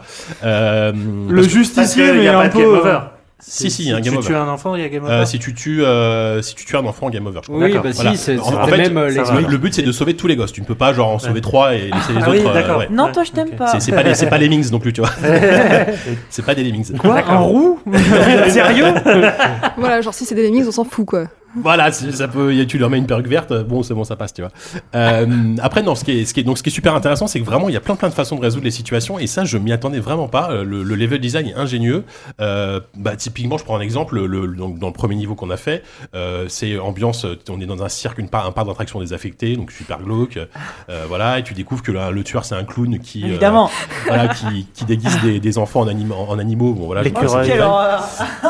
l'écureuil. et, bah, et, et donc tu, tu peux très bien foncer comme un bourrin, sauf que t'as genre 5 balles dans ton chargeur et espérer tuer le mec à, à coup de pistolet. Sauf que tu te rends assez vite compte qu'il y a des lions euh, qui sont en cage autour. Donc tu peux essayer d'enfermer le mec dans, dans, dans une certaine zone de lion et ouvrir discrètement la porte pour qu'il se fasse bouffer par les lions. Sauf que moi la première fois que j'ai fait ça, j'avais pas vu qu'il y avait les gosses avec. Et donc les gosses ouais, se font c'est tous bouffer par les lions. Ah, il y avait un accompagnement. Exactement. Donc là tu recharges ta sauvegarde et tu recommences. Et c'est un jeu où tu meurs, tu meurs, tu meurs énormément de fois. Les gosses devant les lions, c'est des Kinder Bueno. Parce que t'as as le game over toi quand tu meurs, parce que ça arrive très souvent, et t'as le game over quand tu euh, quand tu tues un quand tu tues un gosse, quand un gosse meurt. Euh, au moins là-dessus, bon, il y a, tu vois, c'est on est quand même là pour sauver des enfants. Déjà, c'est ça. Ouais. Et non, mais et, et là, je trouve ça hyper intéressant parce que euh, tu peux vraiment. euh, Mais on laisse le tueur, euh, le tueur en série en liberté par contre. Lui, on le laisse peinard. Non mais non, non mais dans le sens où tu peux. Non mais par exemple t'as un achievement euh, genre. euh, enfin, Bravo. Non mais ombre genre tu, tu- genre tu sauves tous les gosses sans te faire repérer quoi. Tu, tu, tu peux faire le niveau comme ça effectivement. Est-ce qu'on peut devenir copain avec le tueur et laisser les gosses? Non, mais arrête. Euh, pour le moment j'ai pas trouvé ça. Ça semble plus compliqué. Non mais non mais c'est compliqué parce que on, ça, ça prête à sourire, voilà, on peut faire ce genre de réflexion, mais, euh, mais au-delà de ça, moi je me demande où est-ce qu'il va avec, avec ce jeu quoi. Moi je, je comprends pas, euh, au-delà, euh, ça fonctionne peut-être, mais. euh, La, mécanique, la- la mécanique non. marche bien en tout cas. je parle pas de Si, si. mécanique, je parle de morale en fait. Je comprends pas trop. Alors, en fait, c'est et- et- bizarre. Et, et le- pour le coup, du mal, je, oui, je mais suis pas, je suis pas bien. Un, un truc qui m'a surpris, c'est qu'il y a un vrai fil narratif. C'est pas juste tu Ouais. passes de mission en mission. En tout cas, dans les premières missions, il y a un vrai fil narratif. Il y a une histoire de trafic d'enfants, etc. Voilà. Mais et- et justement, moi, je trouve ça intéressant que que- qu'on aborde des sujets qui sont très compliqués à aborder, euh, même même dans les médias, enfin dans le médium en général, que ce soit même au cinéma, etc. C'est compliqué. Et dans le jeu vidéo encore Ouais, plus. mais quoi. là, Oui, mais il est pas en train de faire un pamphlet là. Il est Ben, c'est ça, c'est ça que je veux un- Il dire. fait, il fait un survival horror où tu dois, Ouais, tuer, des, où tu dois tuer des enfants, où tu dois ce qui est sauver des enfants, pardon. Je sais Et, pas. et je, je- je pense que ça, qu'est-ce qui te dérange, Du coup, Kevin il veut que ce soit le plus impliquant possible. Non, le, moi je comprends ce qu'il veut dire, Kevin, parce que le fait est que Moi, ça m'a pas dérangé, on, hein. on connaît le jeu pour l'instant que par le prisme de son auteur, c'est-à-dire par les présentations que euh, Rénal nous a fait. Et Rénal est peut-être le meilleur VRP au monde, pas que seulement de ses jeux, mais VRP de tout. C'est-à-dire que quand il te parle, c'est de la poésie, quoi. Mm. Bah, Vraiment, t'es- t'as as envie d'aimer euh, le jeu parce Ah bah que t'aimes oui, ce oui, mec. ça sûr. Et le truc, c'est qu'effectivement, il mettait vachement en avant ce côté moral. Vous allez voir, Ouais. le jeu va aller très très loin et tout ça. Et je pense qu'il y a un vrai décalage quand même entre le ton volontiers, pas arcade, mais quand même euh, rétro-pixelisé, euh, euh, un peu décalé du truc, Ouais, mais, et le, la vraie implication mais morale. justement, de- parce que c'est peut-être aussi la, la, la meilleure façon de faire passer la pilule, tu vois. De faire un truc euh, moi, hyper a- arcade, hyper. euh, Il n'y a pas d'implication morale, je veux dire, c'est tellement évident que de sauver des, des, Oui. des Mais c'est enfants. ça, ouais. c'est une espèce de Oui, mais consensus il y, a- il y a un côté peut-être un peu moins dérangeant que s'il avait fait un truc ultra réaliste en FPS euh, avec le Engine 4. tu Sans doute, mais je, je, je, je ouais, sais mais, pas si on doit attendre le jeu sur ce Et même terrain. à un en moment fait. donné, il, doit composer avec le pays, la censure, pas. etc. Tu vois. Ouais. Donc s'il veut aborder ce sujet, comment tu fais sans avoir euh, des gros Mais est-ce qu'il a envie de d'aborder le sujet en fait? Parce que j'ai l'impression que, mais effectivement, mais Yannou a tout à fait raison, c'est que le, le côté euh, très euh, vendeur, euh, bonimenteur presque de, de Reynal te donne un côté presque festif au jeu. Oui. Quand il, quand il en parle. Oui, oui. Ah, surtout quand lui il fait les présentations, Bah, il voilà. s'engueule en, en direct avec Voilà, sa c'est femme. ça, il- mais il- passe-moi la manette, tu sais pas jouer. voilà, ça c'est les présentations de. Reynal. Et, effectivement, et au milieu de sa, sa, sa présentation, il va dire ah oui, mais par contre, euh, game over si un des enfants meurt, etc. Mais, mais en même temps, il y a Oui, toujours ce côté hyper. Là, là, je pense qu'il faut je- séparer le, le, le- Mais, le bonhomme derrière Évidemment, du jeu il faut. qui a une tonalité euh, très sombre, Ouais. mais c'est un jeu qui reste infiniment ludique parce que Mm. c'est un jeu d'aventure, c'est euh, c'est un jeu en vue du dessus, c'est euh, c'est vraiment toutes les mécaniques Mm. de jeux vidéo classiques que tu peux avoir, euh, elles sont là quoi. Ça. Bah, justement, je me demande s'il y a un moment, quand tu veux vraiment aborder ce genre de thématique, t'es pas amené à faire un choix entre la, la gravité du sujet que tu abordes et la volonté de faire un jeu avec des mécaniques de gameplay assez précises. Parce Bah, que ouais. sou- en tant que joueur, euh, en tout cas je parle pour moi, euh, il y a un moment où j'arrive pas à faire le switch. C'est-à-dire que soit je me concentre sur ma capacité à remplir la mission qu'on me donne, et du coup je vois plus ce qu'il y a derrière, mais vraiment euh, les actions, le- les réactions, les conséquences et, euh, et la stratégie de, de jeu. Soit euh, je suis sur un jeu beaucoup plus, euh, beaucoup plus contemplatif et euh, beaucoup genre plus long. Un walking simulator, enfin tu peux faire. Ah oui, un bah, walking simulator, genre ouais. Fire, euh, Firewatch. Watch, Firewatch. genre Firewatch par exemple, où là effectivement euh, le gameplay est suffisamment minimaliste pour que ce soit lui qui passe en toile de fond et que je me concentre plus sur la forme et le message qu'il veut véhiculer. Là, Après- je pense que le, le- le- la sensation de mal-être que tu peux avoir vis-à-vis de ce jeu vient peut-être du fait que tu es tellement concentré sur la mécanique de gameplay que finalement, pour toi, euh, sauver des enfants qui vont se faire tuer, ça devient un prétexte. Et t'es mal à l'aise avec l'idée que pour toi, ce ne soit qu'un prétexte. Mm. Je, je sais pas. Bah, alors, moi- le premier Silent Hill, c'est c'est c'est euh, c'est un peu la même histoire. C'est un enfant qui a disparu, euh, que que tu dois retrouver. euh, tu sais pas s'il est vivant ou mort. Mais euh, il y a une gravité euh, dans le jeu qui fait qu'à aucun moment t'as un côté euh, plaisir, un côté loufoque, presque à, à évoquer tout ça. Enfin, je sais pas, le coup Oui, de- peut-être d'ouvrir les cages aux lions et tout. Je sais pas, il y a un Ah, truc. si, qui- parce que Non, pour, puis c'est- pour non, moi, c'est- ça permet justement de, me de- gêne, parce que moi, moi justement, il y a, il y y a plein de moments, putain, je galérais, je me dis comment je vais faire, etc. Et là, tu découvres un truc, tu dis putain, j'ai pas pensé à C'est faire le niveau ça. 2, il galère déjà. Non, mais le, le- le jeu est dur. Franchement, le jeu est vraiment difficile. Et en plus, alors, je je- j'en ai pas parlé, mais le jeu a de, quand même de gros soucis, notamment d'interface. Mm. Euh, C'est-à-dire très vite, tu te retrouves avec un inventaire sur le côté qui apparaît, qui bouffe les un tiers de ton écran, avec genre 25 objets. Alors moi, j'ai- alors je, je pense que j'y ai joué à la manette parce que clairement, pour diriger le personnage, c'est plus pratique. Sauf qu'après, quand tu na- navigues dans ton inventaire avec la croix, c'est l'enfer. Euh, donc là, c'est et tu perds beaucoup de temps à t'équiper de ton pistolet, à recharger tes, à recharger ta, ta lampe torche, etc. Et ça rend le jeu Ça, assez ça, ça a en toujours fait. été ses marottes à lui. Hein, le... Ouais, côté mais euh, contrainte de gameplay. ouais, mais bon, tu vois, on est plus en, on est plus en 95 quoi. À un moment donné, euh, faut aussi rendre. T'as vu la gueule du jeu quoi. Je pense que c'est Ouais. clairement assumé Ouais. le fait Ouais, mais justement, veulent, il- il peut faire une réalisation graphique euh, à l'ancienne avec avec une sorte de fluidité. Euh, Alors, il, il, a, il, il a ajouté une, une roue avec des un raccourcis. double dragon. Il a- non, mais il, il a ajouté une roue euh, que, que tu déclenches avec la gâchette euh, qui permet d'avoir des raccourcis, certes, mais c'est pas encore parfait. Malgré tout, malgré le fait que je me sois quand même bien énervé par moment à cause de, à cause de ça, euh, bah, j'avais quand même vachement envie de continuer ce truc. Et, et derrière, je sens quand même que moi, moi, moi, j'ai pas ressenti de malaise en fait. J'ai senti une implication euh, telle que le personnage peut l'avoir en tant que détective, parce que c'est un détective en fait lambda qui est persuadé que ses enfants sont encore en vie, etc. Même si ça fait 9 ans et tout ça. Alors tu sais pas si, j'imagine que la finalité c'est de retrouver ses gosses, euh, mais tu sens une, j'avais une application euh, pas. Bah, peut-être. euh, Bah, voilà, je- je demande qu'à- j'étais qu'à pas le mal à l'aise. voir, Par contre, Je demande par qu'elle contre, j'avais envie de faire, de faire le. En fait, c'est, il le disait, il veut faire une sorte de jeu de scoring euh, où tu, vraiment, tu fais le rendre parfait. Non mais.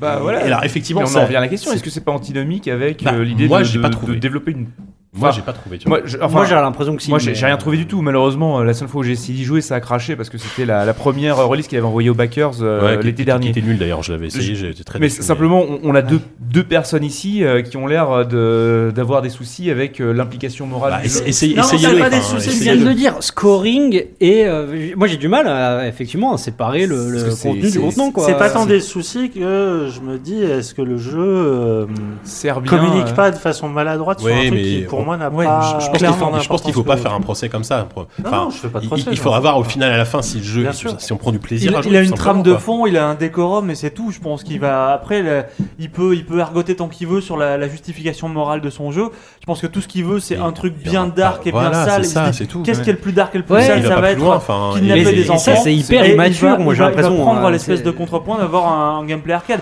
Immature ou pas, on s'en fout. Je veux dire, C'est- pas un gameplay, enfin c'est pas vraiment un gameplay arcade. Regarde le personnage. Ce mec-là, c'est un, grand gosse au final. Bah oui, Enfin, je sais, je, je sais, et, ça me dérangerait pas qu'il continue à faire des trucs. Et là, j'ai l'impression qu'il s'attaque à une thématique qu'il est même, il a même pas forcément la- le recul pour comprendre que c'est touchy euh, d'une certaine manière. quoi. J'ai l'impression qu'il fait ça de manière te dire très que, que- que désinvolte. que pour une fois que la- ouais mais enfin tu vois t'as as typiquement tiens euh, souviens-toi de The Park qui, Mhm. qui, qui aborde aussi des thématiques très très équivalentes enfin Bah, ouais, bah, c'est pas. mais, Ah ouais, non, mais, attends, non, mais sauf rien que à The. Park, non, mais ça n'a rien à voir justement. Ah la- non. mais The Park, à la, à la fin, t'as envie de te pendre. Bah oui. Voilà. Mais Oui, tout mais Dark, à aucun moment dans The Park, t'as un côté euh, presque. T'as même pas côté ludique presque. Bah, ouais, c'est un peu Rocket dans- Simulator. C'est ce que disait ça, bon, c'est Bah un peu ouais, Tu Simulator. subis quelque chose. Voilà. Tu ouais. subis, voilà. Alors que là, t'es plus Oui, dans mais- le- côté vigilante. en Ouais, fait, mais justement, de- trouver de cet équilibre entre euh, un- une thématique très, très, euh, très touchy et un, un vrai gameplay, un vrai scoring, plaisir de Écoute, jeu. J- JK, on va y jouer, on va l'essayer. voilà, essayez-le, euh, essayez-le. Sinon, on va en parler faire trois notre heures. avis. Moi, je trouve ça intéressant. C'est euh, bourré de défauts plus euh, d'ergonomie, d'interface. ça, peut se corriger encore. Voilà, ça peut se corriger. Euh, mais je suis curieux de voir où il va et, euh, et voilà. Ah il oui, ça, moi Pareil. aussi. Je suis curieux de voir où il va et voilà. J'espère qu'il y aura- voilà. J'espère qu'il n'y aura pas un gros mur au bout, quoi. Effectivement. Euh, du coup, on va enfin passer à la rubrique de l'invité.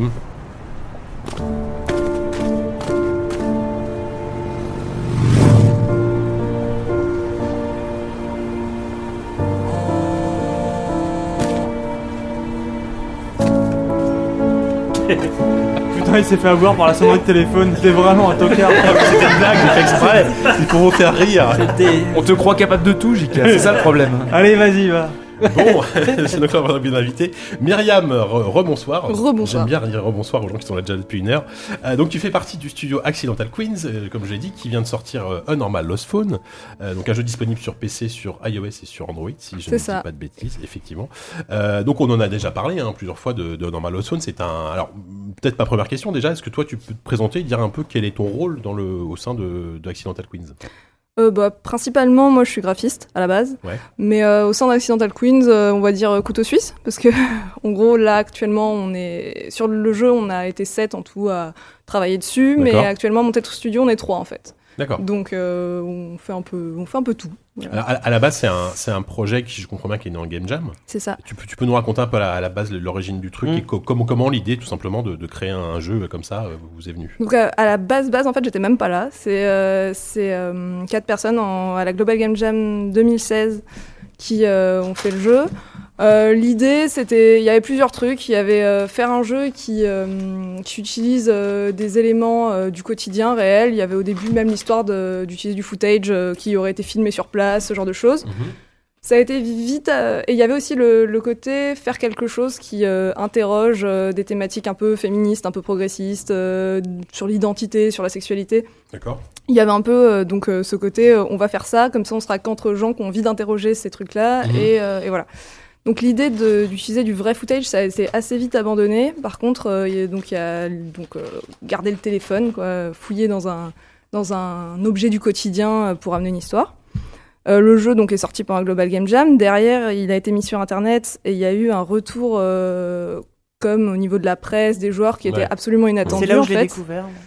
Euh, moi, du coup, euh, c'est Elisabeth, euh, qui est scénariste sur le jeu, qui, qui était avec moi à l'Engmin avant, qui m'a dit Ah, on a besoin d'une autre graphiste, parce que voilà, on veut faire un truc avec. Donc, je les ai rejoints à ce moment-là. Mhm.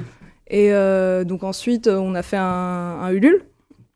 Euh, parce qu'on avait besoin, donc euh, on s'est dit on va continuer le projet, donc on avait besoin de financement, on a fait une campagne de financement participatif sur, euh, sur C'était quand ça, juste pour se rendre compte a- Ça, c'était. Alors, la Global Game Jam, donc c'était fin janvier. Le Ulule, c'était en. On a commencé le 17 mai, on a fini euh, début. Fin janvier début, 2016. début Oui. Ouais, 2016. 2016, d'accord. 2016. Mhm.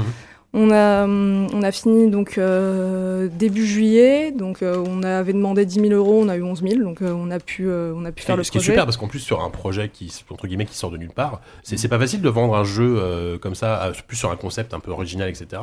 Alors que bon évidemment quand, quand, quand tu quand tu t'appelles machin et que t'as déjà sorti 10 jeux et que tu vas revenir avec un RPG à l'ancienne, c'est plus facile.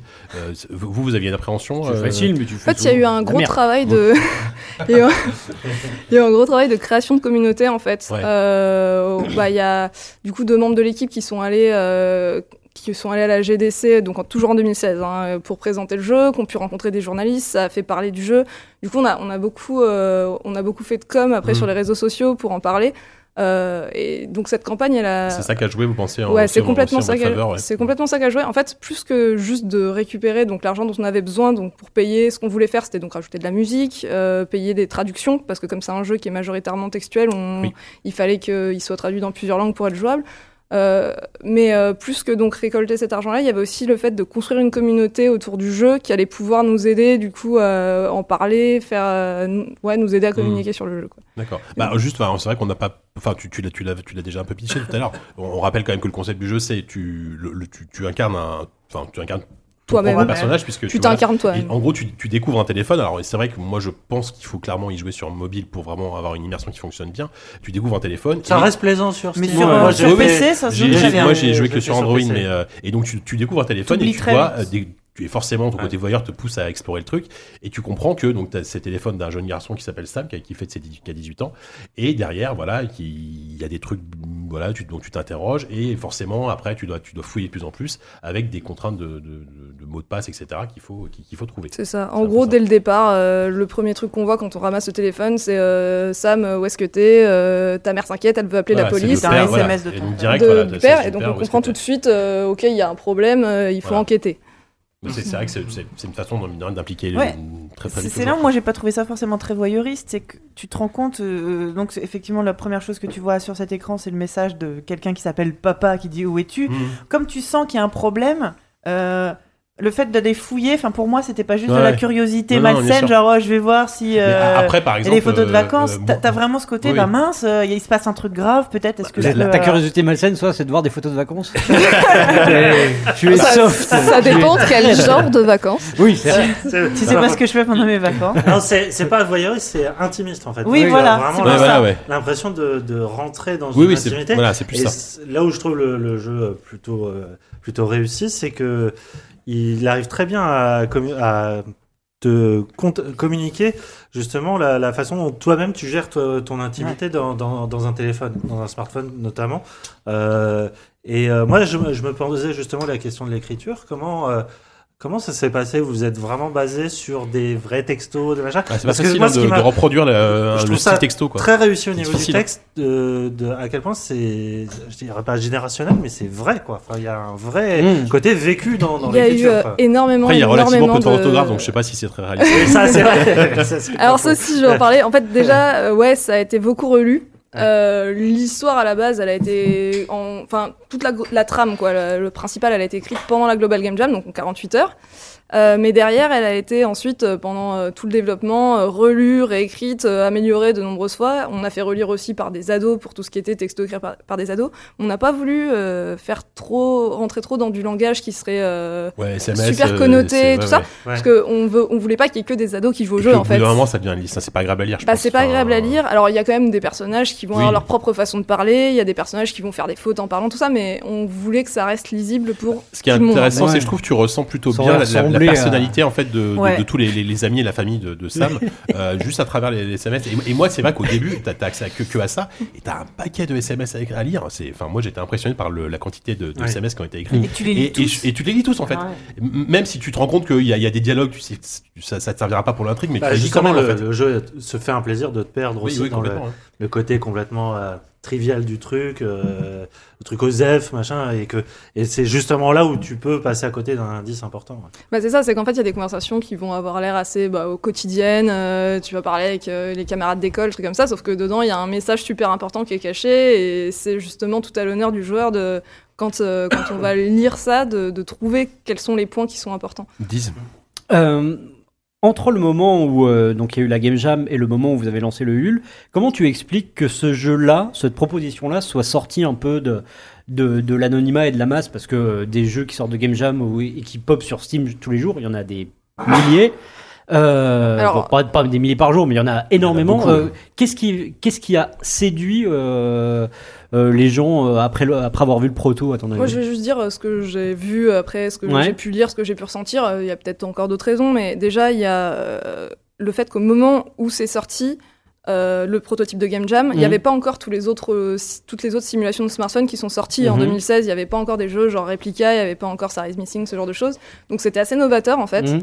Euh, Il y avait déjà eu le succès de jeux comme euh, Earth Story ou Gnome qui reprenaient un peu ce côté enquête euh, non linéaire. Et donc, j'ai envie de dire limite c'était à la mode quoi. Mhm. Donc ça tombait au bon moment.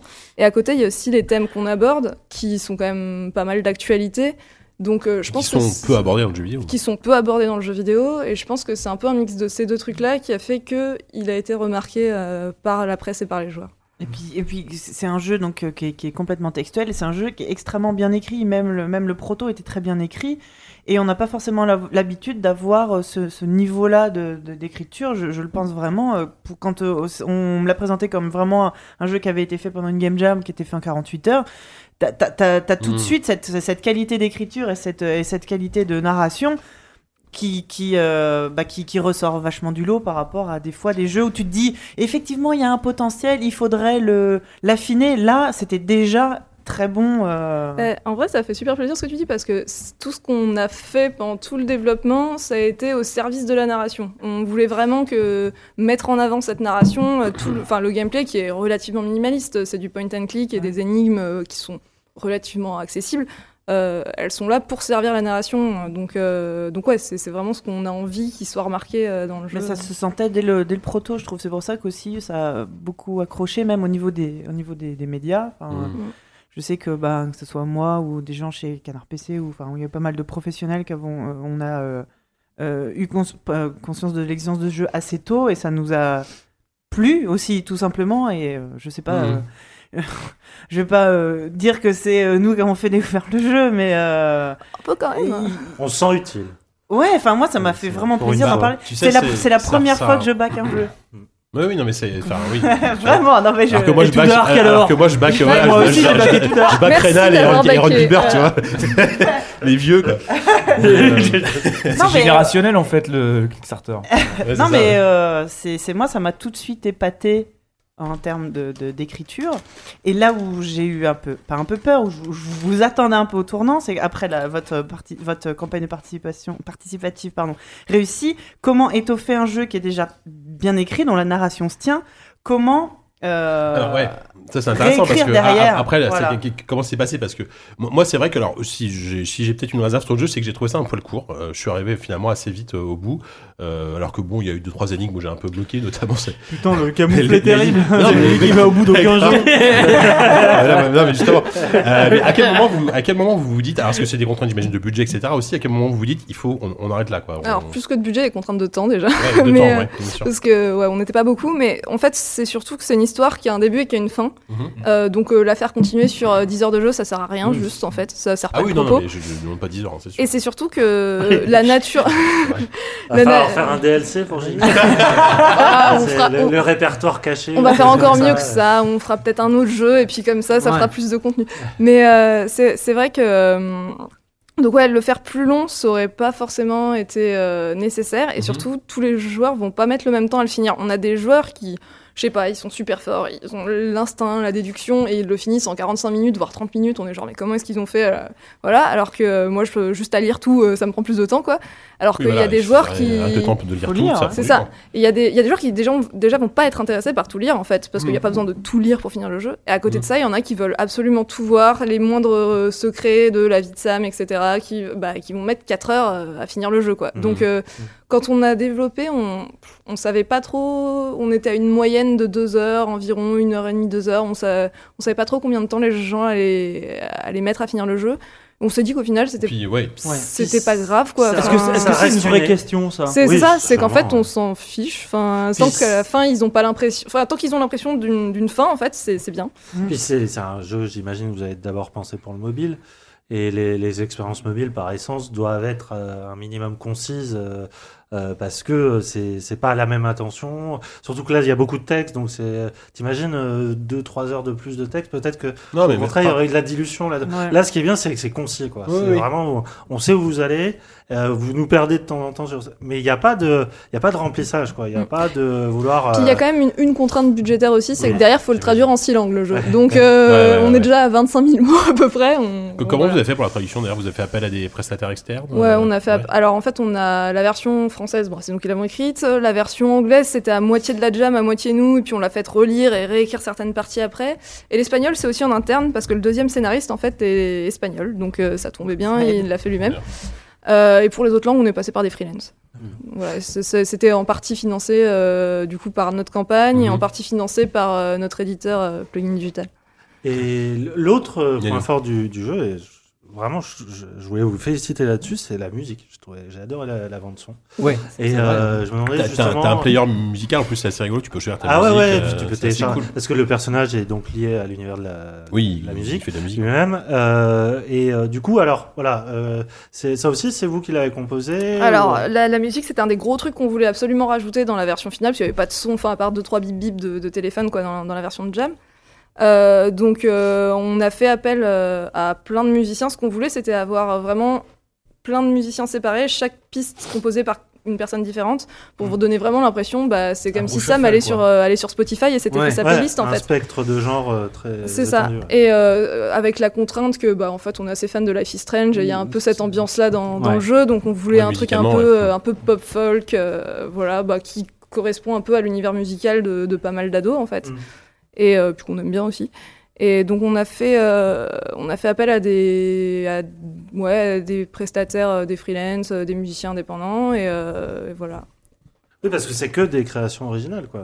Et c'est que des créations qui ont été faites pour le jeu. Mais oui, enfin, le, le côté Life is Strange ressort Ouais. euh, assez fort. On pense à Sid Matters, euh, notamment. Oui, aussi, ouais. Bien sûr. Effectivement. Euh, T'as t'as- t'as dit quelque chose tout à l'heure, c'est vrai que vous avez fini par être édité. Ouais. Donc, euh, co- comment ça s'est passé Euh, Qu'est- Qu'est-ce qui vous a amené à finalement être édité après avoir fait un Ulule, du coup euh, Alors, en fait, on a, hum, ça nous permettait euh, d'aller plus loin que ce qu'on pensait à la base. C'est que, du coup, avec les sous qu'on a eu euh, grâce au, au Ulule, on, on pouvait payer donc tous les prestataires, donc euh, une partie des trades, euh, la Mhm. musique, etc. Mais ça nous laissait rien pour faire de la com derrière, euh, rien pour aller, par exemple, sur des événements ou quoi. Et en fait. donc Plugin, ils ont été intéressés dès le départ par le jeu, avant même. Enfin, il me semble qu'on n'avait pas fini notre notre Ulule, qui nous avait déjà contactés.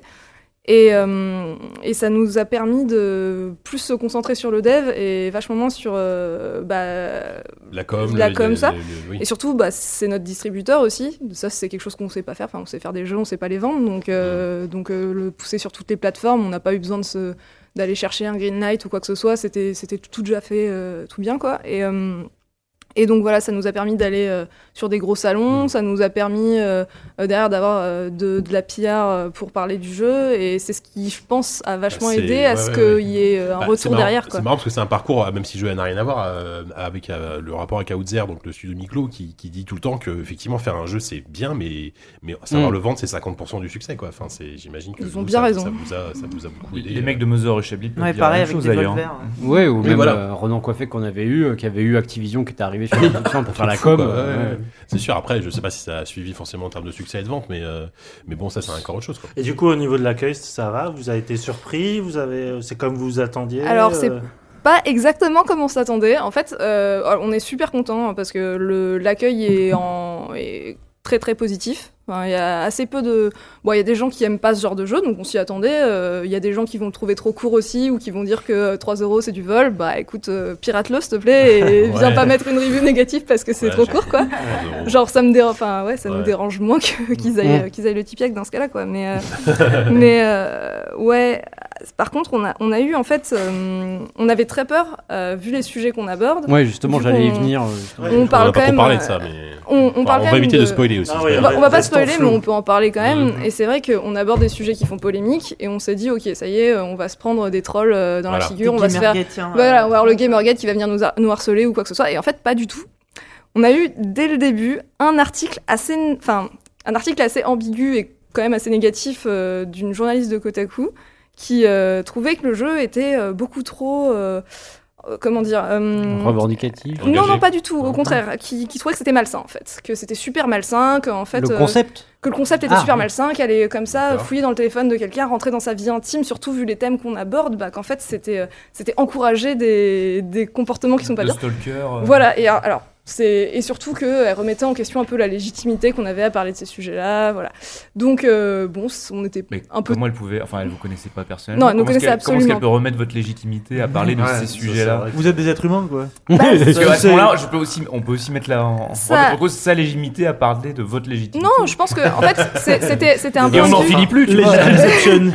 C'était un point de vue qui était très personnel, qui avait un intérêt aussi, et c'est Oui. juste que du coup, à la suite de cet article-là, on a des, des gens qui sont venus euh, nous défendre en fait, des gens notamment sur de Gamergate ou autres, qui sont venus dire bah en fait, euh, pourquoi est-ce que vous crachez sur ce jeu alors qu'ils ont essayé tout ça et du coup on n'a pas eu de backlash Non, derrière. le Gamergate. Tenez, Ils sont sympas. Ils, ils sont là où on les attend pas. C'est ça. Et- c'est la et alors, à, alors à chaque fois qu'on parle de ça, euh, La dans- scission, quoi, tu sais. Mais ouais, mais à chaque, à chaque fois qu'on parle de ça dans la team, on, on se regarde, on est genre bon bah on comprend pas en fait, mais, mais c'est cool. Bah Donc, ouais, pour le coup. ouais. Alors oui, effectivement. Ouais. Alors sans, sans spoiler, donc c'est un jeu qui parle, qui parle de sexualité, qui aborde aussi le, le thème de l'homosexualité, et notamment moi, j'ai beaucoup aimé à un moment donné, tu rentres sur un forum où tu as beaucoup beaucoup de textes à lire, euh, et c'est des trucs super intéressants à lire parce que même que tu, tu apprends des choses, etc.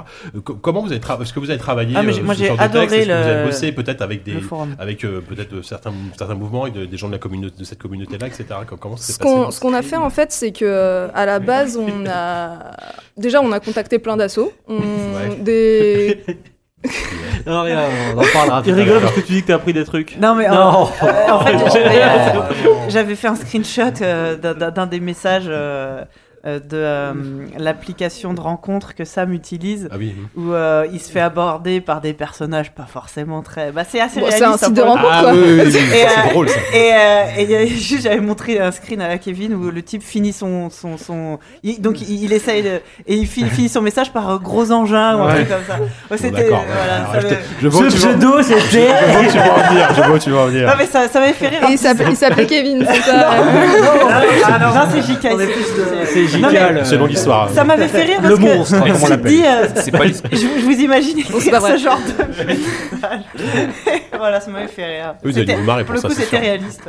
Mais donc par rapport au forum notamment, moi, donc, moi, ouais, je trouve sur que la, le- la- la partie qui est hyper hyper sur, euh, sur le forum, déjà, déjà nous, à la, à base, dès, le, dès la campagne de financement, on avait direct été contacté plein d'assauts, en fait, parce qu'on voulait notamment leur avis sur euh, tout ce qu'on écrivait. On vous n'avait pas, parce que même pour les personnes qu'on soit concernées ou pas, on n'a pas envie de. Enfin, chacun a son propre avis, qui peut être différent, et euh, on n'a pas envie d'écrire euh, des conneries, parce que nous, on pense ça, mais peut-être qu'une partie de la communauté va pas penser ça. Mhm. Donc c'est très important pour nous d'avoir euh, une multitude de- d'avis, de personnes qui relisent et tout ça.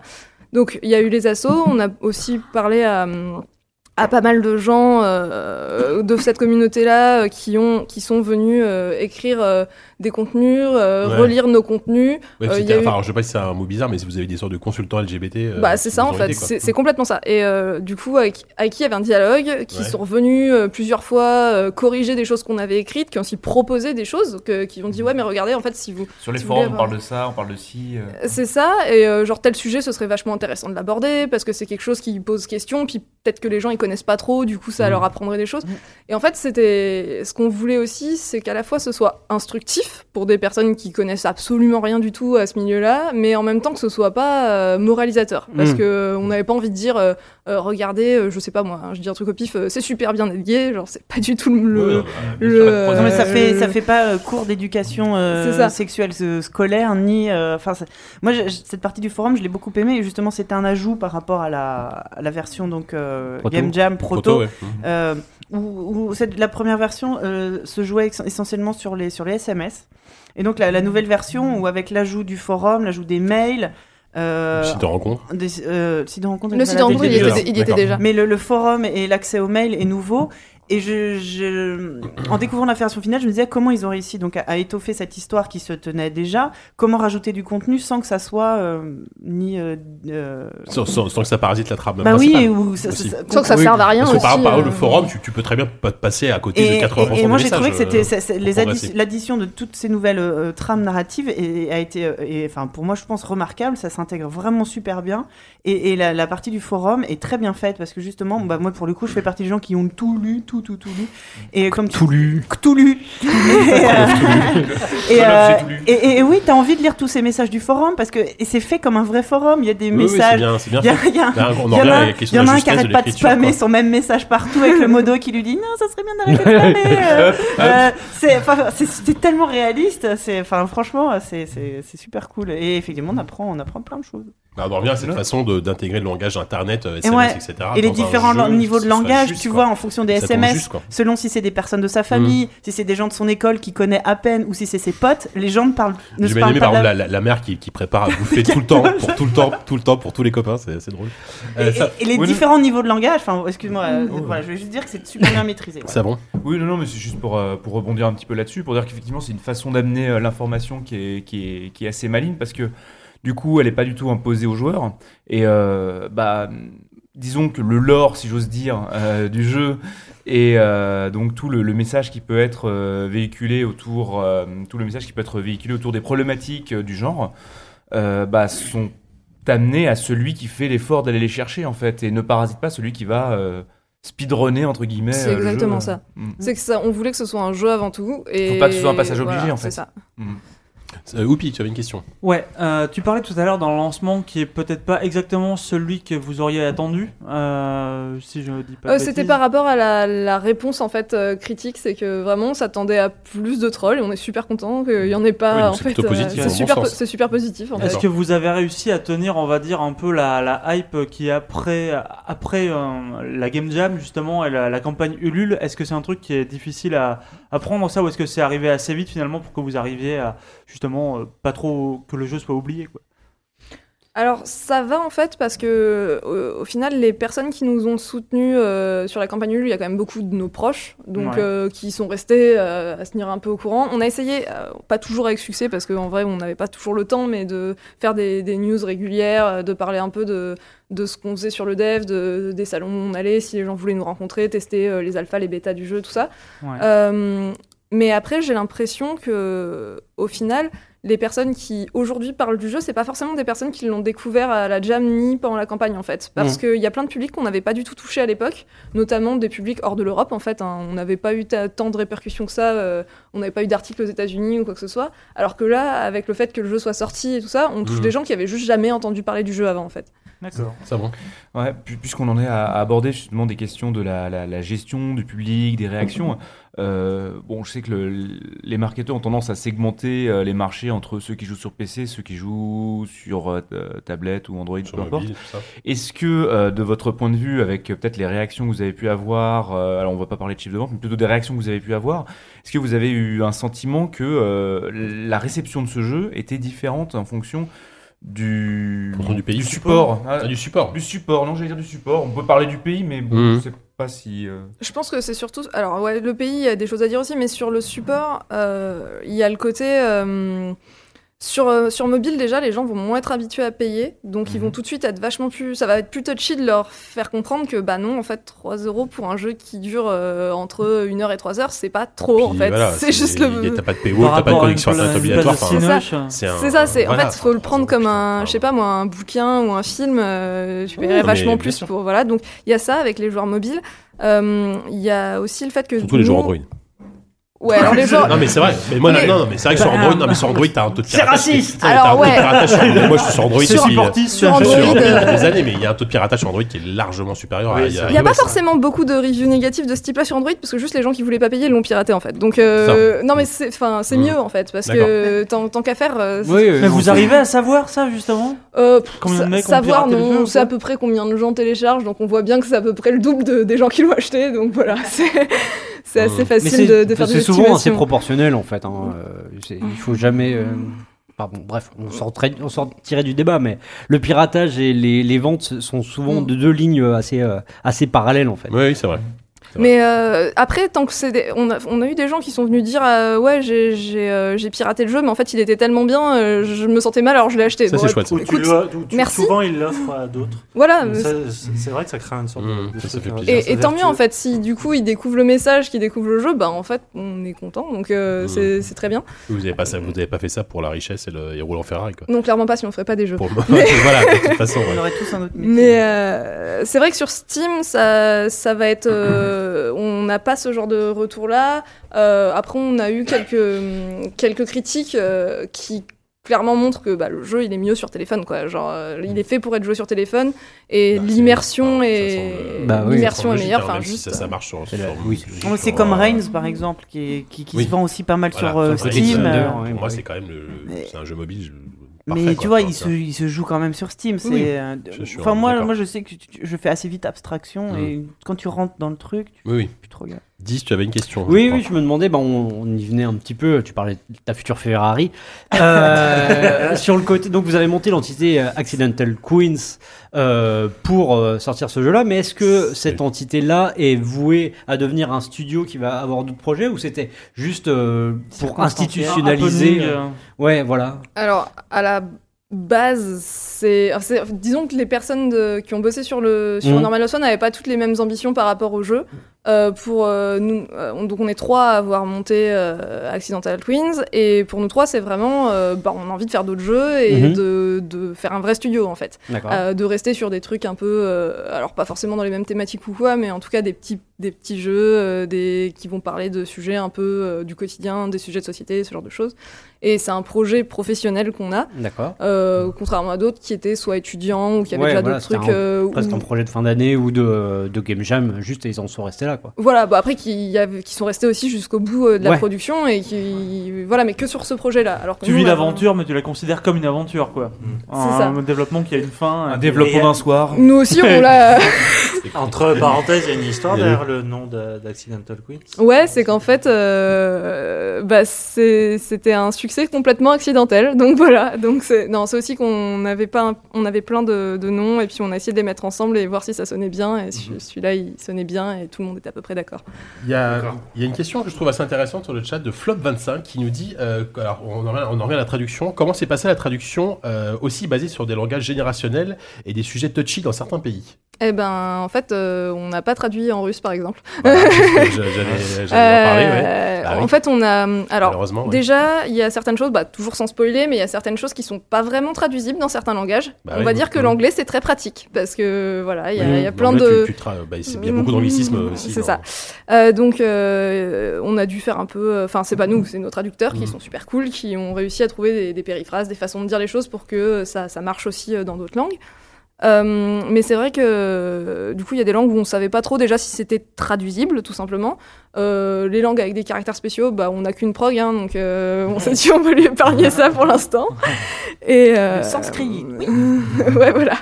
Ou le chinois. ou- mais euh, c'est vrai que je disais tout à l'heure qu'on avait quasiment pas eu de troll et qu'on était. Bah, justement, euh, on a eu un article en russe où là, ça disait Ok, euh, bon, euh, le jeu il est cool, hein, mais euh, le- les thèmes, quand même, euh, c'est un peu nul. Et où derrière, on a une petite vague de commentaires super homophobes euh, sur, Ah. sur Steam, qui ont tous Ah. été supprimés par Steam après, mais voilà. Donc, il y a effectivement des marchés sur lesquels Ouais. ils sont encore, ils sont pas encore tout à fait prêts à, à recevoir Et le message. Excessivement naïve, mais comment est-ce qu'on juge la qualité d'un traducteur sur un- une langue qu'on connaît pas? C'est vrai, ça. pratique, naïf, ça. Et ben, au, ret- question au retour de playtest, en fait. Au retour de playtest, oui, d'accord. On a fait. euh, Ça se trouve, ça parle, ça- le jeu n'a plus rien à Mais, voir. euh. Je n'ai pas compris ce jeu. mais attends, mais tu déconnes, mais c'est complètement un problème qu'on a eu pendant le dev en fait. Genre, euh, on a on a découvert qu'il y avait, enfin, il y avait des mots, on a regardé sur Goltrad, on était attends, mais ça, ça veut Bah, dire à ça. Mais alors attends, du coup, c'est pas du Qu'est-ce tout. qu'il ce qu'on- raconte comme histoire J'ai une anecdote qui est super, euh, qui est super représentative de ça. Génial. C'est au début quand on a filé le- la relecture en, de passage en anglais à notre traductrice euh, anglophone. Et puis à un moment, on parlait de, de, de règles, et puis elle a traduit ça par euh, rules. Sauf Mm. qu'en fait, on Ah parlait oui. des règles, des oui. menstruations. donc, et, T'as tes rules. et donc on a fait, ok, à partir de là, on a, on a fait un doc avec plein de, de commentaires sur chaque truc. Donc voilà le contexte. Ouais. Et du coup, on Bah, s'assure. Euh, pourrait- Diarène pourrait en parler, je pense. on, on s'est, on s'est, on s'est assuré que du coup les traducteurs comprennent bien le contexte et derrière il y a eu des playtests et euh, bah, ouais. après il y a les retours des joueurs quoi. C'est vrai que c'était pas si Bah, con bah, comme ouais, question. mais ouais, ouais, J'en ai des fois. Effectivement. Mais je- moi, je. je- Sophie. Il y a, euh, je crois, c'est Squeezie qui avait fait une vidéo Ouais. euh, ouais. qui jouait, c'était le proto. Mais il arrive. il est Encore. Hein. Non, il, il arrive. Il est là. Ta- toujours cette- ta- la- la- la- la.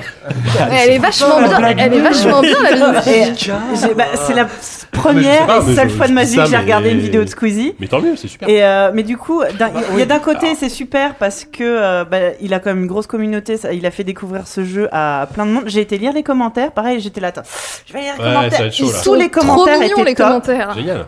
Par C'est contre, super. il joue ben, au proto et c'était c'est pas aussi riche que la version finale. Est-ce que Bah, voilà, c'était quoi on- vos sentiments par rapport à cette Ça dépend, vidéo il l'a fait quand?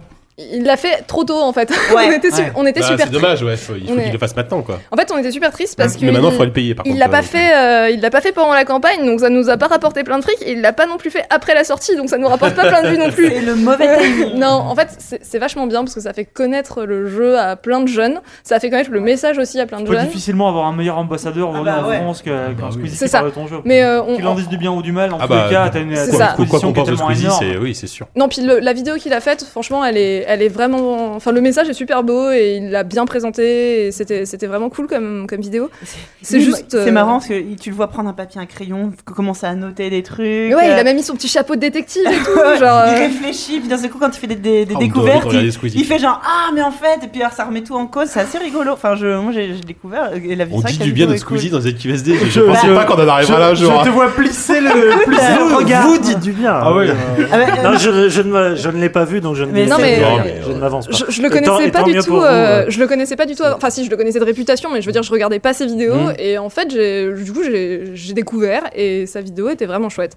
Euh, mais voilà, c'est, c'est Squeezie. mais si tant tu nous entends, refais-en une maintenant. jeu. en Bah oui, fait. non. Ah bah oui, pour vous c'est génial. Enfin, euh, je pense que effectivement, tu dis un streamer hyper populaire qui Ah bah parle oui, de ton c'est- jeu, rien Et- de mieux comme promotion. hein, euh. Ne serait-ce que si un quelques faible pourcentage des, des, des ados, des jeunes qui ont regardé sa vidéo Mm. ont été touchés par euh, le thème du jeu, c'est comme, enfin, c'est super. D'ailleurs, je crois Myriam qu'il y a au moins une personne qui a acheté le jeu pendant cette interview sur le live.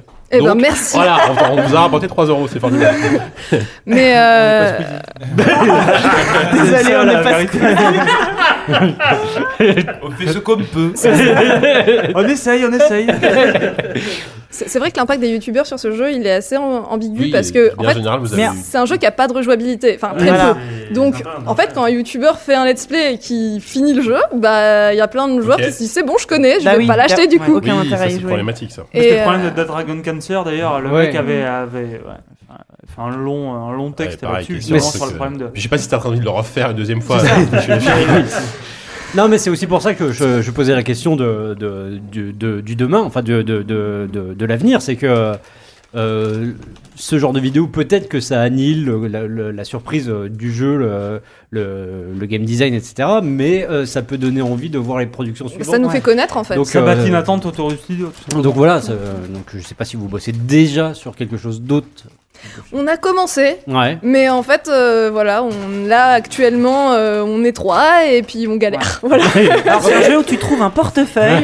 vous, vous sortez Non, bah- toutes de l'école, c'est ça? Ah, pas du, euh, enfin pas du tout. Si on est quand même, on, on est euh, Ça fait un moment déjà. sur les sur l'équipe euh, en tout. euh, Il y a trois personnes euh, qui venaient de l'Engmin, mais Ouais. il y a un moment déjà, il y en a une qui est toujours étudiante, c'est notre sound designer. Mais euh, donc Elisabeth, la scénariste et moi, on a fait l'Engmin. On est sorti en 2014, donc ouais, ça fait un petit moment. Euh, En sinon, quel département? euh, donc euh, Graphisme, toi? moi graphisme. Elle à la base, elle était Non, non, mais je vois en- pas, c'est... c'est- Elle, elle c'est Quels parcours, Tu veux aller bosser à Lensmin, c'est Pas ça du tout, finalement pas du tout. Mais c'est vachement bizarre. je vais pas faire la pub. J'ai une place de prof à mais c'est surtout la, la seule pu- école publique en France. Ouais, euh, Et- Elisabeth, elle sort de la, de la spécialité ergonomie, ce Ouais. qui nous a été extrêmement bénéfique en fait. C'est qu'elle a fait ça, derrière elle a bossé dans plusieurs boîtes, elle a été coordinatrice de playtest. De QA, et euh, bah pas que QA en fait, playtest aussi euh, design, etc. Et du coup, euh, c'est quelque chose qui nous a beaucoup beaucoup aidé sur euh, la prod, c'est de faire des playtests à absolument tous les points du développement. Et je pense que le jeu n'aurait pas cette qualité d'écriture s'il n'y avait pas eu ces, Mm. ces tests-là en fait. Et ce que je trouve chouette, moi, c'est que finalement, sur mobile, je trouve que le jeu est déjà, vous avez bien réussi à retranscrire l'ergonomie d'un d'un vrai mobile, en fait, et c'est fluide. Enfin, genre, Ah oui. tu, tu galères pas à faire défiler des trucs. Bah, tu, tu, tu navigues comme si tu étais vraiment sur un vrai téléphone ou sur ton téléphone. Et ça, franchement, c'est c'est assez C'est chouette. peut-être parce que tu es sur ton Chapeau. téléphone. Ouais, peut-être. Non, mais tu vois, ça pourrait ramer, etc. Oui, tu vois, parce qu'il y a surtout sur Android. Bah, J'arrête pas de chier sur Android. alors que je... c'est vrai je sais pas ce que j'ai avec y a- Android, excusez-moi, euh, si vous êtes fan d'Android, mais. Voilà. Il y a, y pas trop. Enfin, au final, euh, c'est vrai que c'est assez. euh, Enfin, disons que ça tourne sur pas mal de trucs. Il Ouais. n'y a pas trop de- d'animation, de, trucs. Non, oui, bien En- sûr. Pour une raison, c'est aussi qu'on n'avait pas trop le temps de, de le Il faire, n'y a quoi. pas mais besoin, euh, enfin, mais des photos, des textes. C'est ça. Mais il a fallu créer une sorte d'OS euh, mobile en fait. Ouais, c'est ça, c'est Normal Lost Fun OS. Ouais. Oui, bah, exactement. Vous pouvez toujours vous reconvertir là-dedans. jamais. Bah, j'arrête pas de proposer ça à notre prog, mais elle est tout le temps genre, euh, ouais, non, en fait, j'ai envie de faire des jeux. Mais, mais c'est dommage, ça rapporterait aussi. Pa- Pardon de revenir à la question de l'école, mais. euh, Non, non, mais- non, mais ça m'intéresse Faut parce que vraiment, parce que c'est c'est vraiment une question qui se pose en ce moment sur la, la question de la formation en jeux vidéo. C'est euh, est-ce que les écoles servent vraiment à former, à penser des jeux de cet c'est-à-dire qui sont euh, progressistes, machin et tout ça, ou on est plus dans un aspect technicien où on apprend avant tout à être des artisans. Alors il y a deux choses déjà, le jeu n'aurait jamais existé si on avait, enfin si du coup une partie de l'équipe avait pas fait la Global Game Jam à l'Engmin en fait. Ouais. Donc euh, il y a vachement Ouais, cet encouragement à aller faire des jams, faire des petits jeux, suivre la scène indé, tout ça. Euh, en plus en partenariat, donc notre deuxième scénariste qui est un, qui est étudiant actuellement, qui finit son master, euh, il était au Cologne Game, il est au Cologne Game Lab, donc en Allemagne. Hmm. C'est un échange euh, du coup qui permet d'avoir, euh, enfin ça a permis un échange euh, entre cultures quoi et qui aurait pas eu lieu non plus s'il n'y avait pas eu ce partenariat entre ces deux écoles donc ouais il y a quand même un gros encouragement à, à aller voir euh, ce qui se fait ailleurs à, à, euh, tester des trucs après l'Engmin je pense que c'est assez particulier bah, c'est un peu une école de punk quoi. enfin Ouais. genre c'est euh, c'est pas forcément hyper hyper technique, il n'y a pas de cours techniques hyper poussés, en tout cas pas en graphisme, Mm. c'est clair. Euh, mais euh, il y a plein de gens qui ont plein de backgrounds différents, qui arrivent, qui font des jeux ensemble avec des équipes pluridisciplinaires. Du coup, ouais, ça, ça incite à la débrouille et à, à aller euh, essayer d'expérimenter un peu. En tout cas, je pense que c'est un peu le but de l'école. Ouais. C'est Et pas. euh, Pour euh, avoir entendu souvent, monsieur, c'est Stéphane Nankin, c'est Ouais, ça, c'est le ça. di- Ouais, le ouais. directeur, qui est quand même que- quelqu'un qui théorise énormément hein, Mm. le, le jeu vidéo euh, sur la scène publique et tout ça, euh, qui, qui, qui essaie vraiment d'a- d'aller sur le côté du, du penseur en fait. De, et ça, je me, je me demandais si tout cet enseignement théorique était vraiment dispensé là-bas. Alors oui, même trop en fait. C'est-à-dire que euh, enfin, l'Engmin, ça reste une fac en fait, hein, c'est un master, donc euh, il y a une grosse partie de l'enseignement qui est dispensée par des chercheurs. Donc pour certaines spécialités, c'est vachement cool, pour d'autres vachement moins, Euh, parce que bon, des- du- de la recherche en graphisme, euh, voilà, on se doute bien que c'est pas, euh, c'est pas super euh, développé quoi, mais euh, ni intéressant. Mais, euh, mais effectivement, ça permet d'apporter un autre regard, même si je pense que c'est pas forcément ça qui va faire la force derrière sûr, euh, ouais. de, de l'école. Quoi. Enfin, en tout cas, ça dépend vraiment des spécialités. En ergonomie, par exemple, c'est c'est super intéressant d'avoir ce- cette approche-là. D'accord. Alors, je fais un petit point de chat. Il y a, il y a plusieurs trucs à, infos intéressantes. Il y a, euh, il y a euh, le, attends, je remonte un petit peu, excusez-moi. Ah oui, il y a Trigun Hick qui demande, euh, il a déjà fini donc la version euh, prototype. Est-ce que Mhm. la fin de la version complète est différente? Alors la fin en termes scénario, euh, ce qui se passe euh, autour de Sam, non. Euh, elle est pas différente. Après, euh, d'un point de vue gameplay, disons qu'on l'a vachement amélioré Oui, en c'est fait. vachement enrichi. ouais. Euh, Lâche la thune. Moi, je, moi, conseille- je conseillerais vraiment aux gens qui ont fait le proto de, de- de refaire la version finale. Les, les- les nouveautés valent vraiment le coup. Et alors, est-ce que tu savais qu'il y avait des speedruns Normal Lost Phone? Et apparemment, il y en a qui a été publié aujourd'hui, apparemment, qui, qui le termine en 23 secondes. Alors, 3 secondes 23 secondes alors tu lui dis bravo. Alors, je cherche la source, si, vous, si tu peux donner la source sur le Tu chat. lui dis bravo, moi j'avais réussi à débloquer tous les achievements en 1 minute 12 quand j'ai fait les tests. Voilà. Pas mal, pas Donc, mal, pas mal. 23 je vous lance ce secondes, défi. Ouais, bah, c'est euh, Kero-chan, si tu peux me donner la source du speedrun, parce que j'ai cherché, j'ai pas trouvé. Ah bah c'est notre, euh, c'est notre dev. Voilà. Qui Kero-chan Ouais. Ah bon, bah voilà. Salut Kero-chan. Très Euh, simplement. donc, alors, moi, c'est la question que je vais poser aussi. Toi, toi, Myriam, peut-être d'autres personnes. Tu, alors, en dehors de- du studio, tu travailles pour, euh, du coup, dans le jeu vidéo T'as as des projets professionnels à côté Euh, Euh, alors à côté, euh, avant d'être sur Normal Fun, j'étais graphiste freelance. Euh, pas dans le jeu vidéo en fait, euh, graphiste euh, classique quoi, du, Ouais, ouais. du print Mhm. tout ça. Et je me rends de plus en plus compte que, enfin, en fait, plus on s'investit, euh, c'est super dur d'avoir euh, le boulot à côté et euh, de s'investir à fond dans un projet euh, comme euh, comme celui-là. Et euh, du coup, voilà. Enfin, moi, mon but c'est plutôt après de privilégier Accidental Queens. Donc, tu veux rester un dé, enfin, C'est ça. rester un dé pour vivre de, de ça. C'est ça, enfin en tout cas d'essayer. Oui. Euh, euh, après, euh, il y a un truc, je pense que c'est assez important de le dire. Euh, nous, si on peut faire ça, si on peut se permettre d'aller créer notre studio, tout ça, c'est parce que justement, bah, euh, Elisabeth et donc Diane euh, Kirochan, notre prog, ils ont bossé avant assez longtemps, euh, elles ont les allocs chômage, et du coup, non mais c'est. mais- Non, non, je, ri- je ris parce que je viens de le voir. Ouais, en fait, on a, on a, speedrun. on a- on a le lien du speedrun. euh, Ah bah voilà, parfait. Mais euh, et en fait, c'est euh, assez. euh, Enfin, on est super privilégié en fait. Du coup, c'est qu'on peut se permettre de se poser pendant au moins un an pour faire Ouais. euh, faire des jeux, lancer des projets de et rien. voir si ça marche ou pas. Bah, c'est, Euh, pour, euh, voilà, Georges Chablis, c'est pareil. Enfin, il y a plein, plein Mm. d'indés qui sont lancés grâce au. The Next Penelope. On, euh, on dit toujours que le, Oui, le- merci, le- les le- mag. NPE est le, premier. Enfin, peu emploi, loin le- revenu universel. Pôle em- Pôle- Pôle emploi, Mais, le premier euh, C'est grâce à toi, tout ça. mais, justement, en attendant le revenu universel qui arrivera, j'espère un jour, mais euh, en attendant, euh, c'est vrai que au final, ceux qui peuvent se permettre de se lancer en indé, bah, c'est les études. Petit, j'ai un peu propagande qui arrive. C'est grave. Aïe, aïe. Qu'est-ce qui se passe là Alors, Ça a Mais- changé cette QSD, on dit du bien de Squeezie, on... Benoît. On Bon, fait je- des consignes ferai- de vote je, et je, tout. je, je ferai pas de consignes de vote, mais bon, bref. Mais après, c'est vrai que, euh, ouais, il y, a les- il y a les étudiants, puis sinon, il y a les gens qui sont baqués par leurs parents derrière. C'est pas n'importe qui qui peut arriver et dire euh, Ok, euh, je vais pas me payer pendant un an. et puis, je vais euh, prendre un an devant moi, je vais faire un jeu, peut-être que ça marchera, sinon tant pis. Mais en Si, fait, je te jure, c'est super. mais Bon, c'est 48 c'est ans, super. Sylvain, maintenant. Peut-être pas partir de la maison. C'est c'est super dommage en fait, parce que du coup, il y a plein de gens qui ont sûrement plein Ouais. de choses à dire et qui sont obligés, enfin, qui, pour des contraintes Ouais, de temps, matériel, ça. côté, C'est ça, et puis ça retarde, ça, ça, ça brille la créativité, enfin, c'est dommage quoi. Ouais. Certes. Eh bien, on peut peut-être s'arrêter là. Je sais pas si vous avez d'autres choses à ajouter, messieurs, dames. Ça m'avait l'air assez complet. a bien fait le tour. Super, bah bien beaucoup, euh, Myriam beaucoup, merci beaucoup, merci beaucoup Myriam, c'est la phrase que je voulais dire. Alors on rappelle, euh, Normal Phone c'est disponible, euh, c'est 3 2,99€ euh, sur Android, sur iOS et sur Steam, Steam. PC, Euh, Mac, Linux. Hein, donc, PC, euh, Mac, Linux effectivement. Donc si vous voulez un voilà un jeu narratif avec des énigmes où voilà vous, vous, vous- vous découvrez la vie d'un d'un jeune homme euh, voilà de- à travers La son vie tout téléphone. court. Voilà, c'est c'est assez, assez cool, c'est assez chouette. Euh, voilà, merci beaucoup. En tout cas, bah, tu restes avec nous pour la suite. Bah, je- je- j'essaye jus- jusqu'au jusqu'au dernier heure. Jusqu'au dernier RER. Euh, ouais, ça va, Ça t'as encore, t'as encore aller. bien. Euh, du coup, ça va être l'heure de passer à la pause musicale.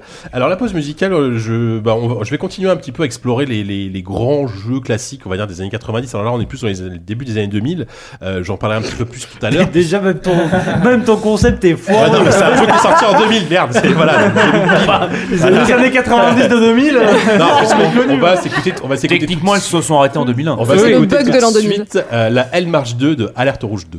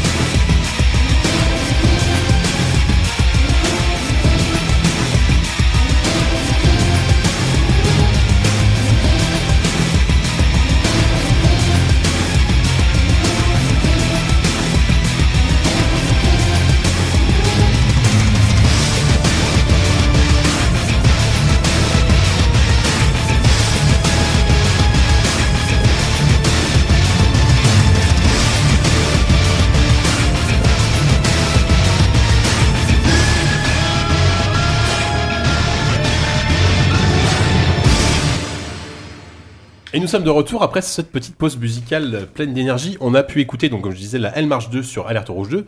Euh, alors j'ai choisi la L Marche 2 parce qu'elle est un peu moins connue, euh, sauf que, enfin, Savon dit qu'elle est très connue, mais elle est un peu moins connue que la L Marche, la première du premier Alerte Rouge Mon avis est peut-être un peu biaisé. qui est un morceau voilà ultra ultra emblématique euh, de, de, bah, de- du STR et même du, du côté un peu métal dans le jeu vidéo.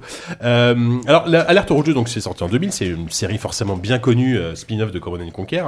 Alors juste pour alors, pour préciser la musique a été a été composée par un monsieur qui s'appelle Frank Klepaki qui a 42 ans qui aujourd'hui vit à Las Vegas et c'est un peu monsieur Westwood hein, de, de chez euh, chez bah, chez Westwood, il, a bossé pendant il a bossé pendant très longtemps. Je te vois avec ta tête. Monsieur Westwood de chez Westwood.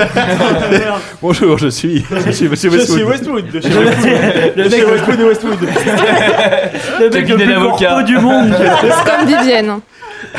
Donc en fait c'est C'est un Barbara et Barbara de Donc- chez Barbara et Barbara Co dans Euh, le exactement. film. C'est ça. Merci, la référence magnifique. Donc si je peux finir.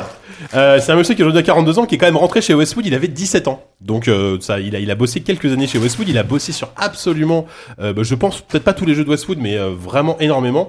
Euh, en vrac, on peut, on lui doit les musiques de Dune 2, de Legend of Kyrandia, de Lens of Lore. Oh, tout- Kirandia. Ouais, c'était bien Kyrandia. Euh, évidemment tous les Command and Conquer et les alertes rouges. Il s'en va là-dessus. Il s'en va, tranquille. Et actuellement, alors c'est drôle parce qu'il est directeur audio chez Petroglyph. Je savais pas que le studio existait toujours. Putain. Petroglyph qui était, euh, bah, qui a fait notamment leur jeu le plus connu, c'est Star Wars Empire at War. Tu vois, ça Ouais, commence à dater. C'est un euh, studio qui, terrible, qui en avait été fondé par des anciens de Westwood, hein, qui, qui, qui, qui était un peu la suite. Ouais, non, c'était pas fou Et donc le studio existe toujours, hein, je, je ne savais pas. Euh, donc voilà, il est parti, il est parti donc euh, depuis un petit moment chez Petroglyph. Euh, et aujourd'hui, c'est marrant parce qu'il a aussi une carrière solo à Las Vegas. Il joue, il joue dans des groupes locaux, donc je le vois bien dans des vieux bars ou dans, dans des Mm. vieux casinos en train de faire de la gratte, tu vois. Oui, pas avec Céline Dion. oui. Voilà. Et mais c'est vrai que j'aime bien la. Bon, voilà, c'est c'est pas du métal très finaux, hein, là, elle marche, mais euh, c'est super efficace. Un petit côté mais métal industriel que je trouve assez assez chouette. Donc voilà, je voulais je voulais continuer un peu à explorer voilà ces, ces grandes licences euh, du. PC, du PC années 80. Explore donc, JK. Années 90-2000, peut-être que je changerai radicalement de style pour le prochain numéro. On verra. Euh, sur ce, ça va être l'heure de passer donc au quiz de savon.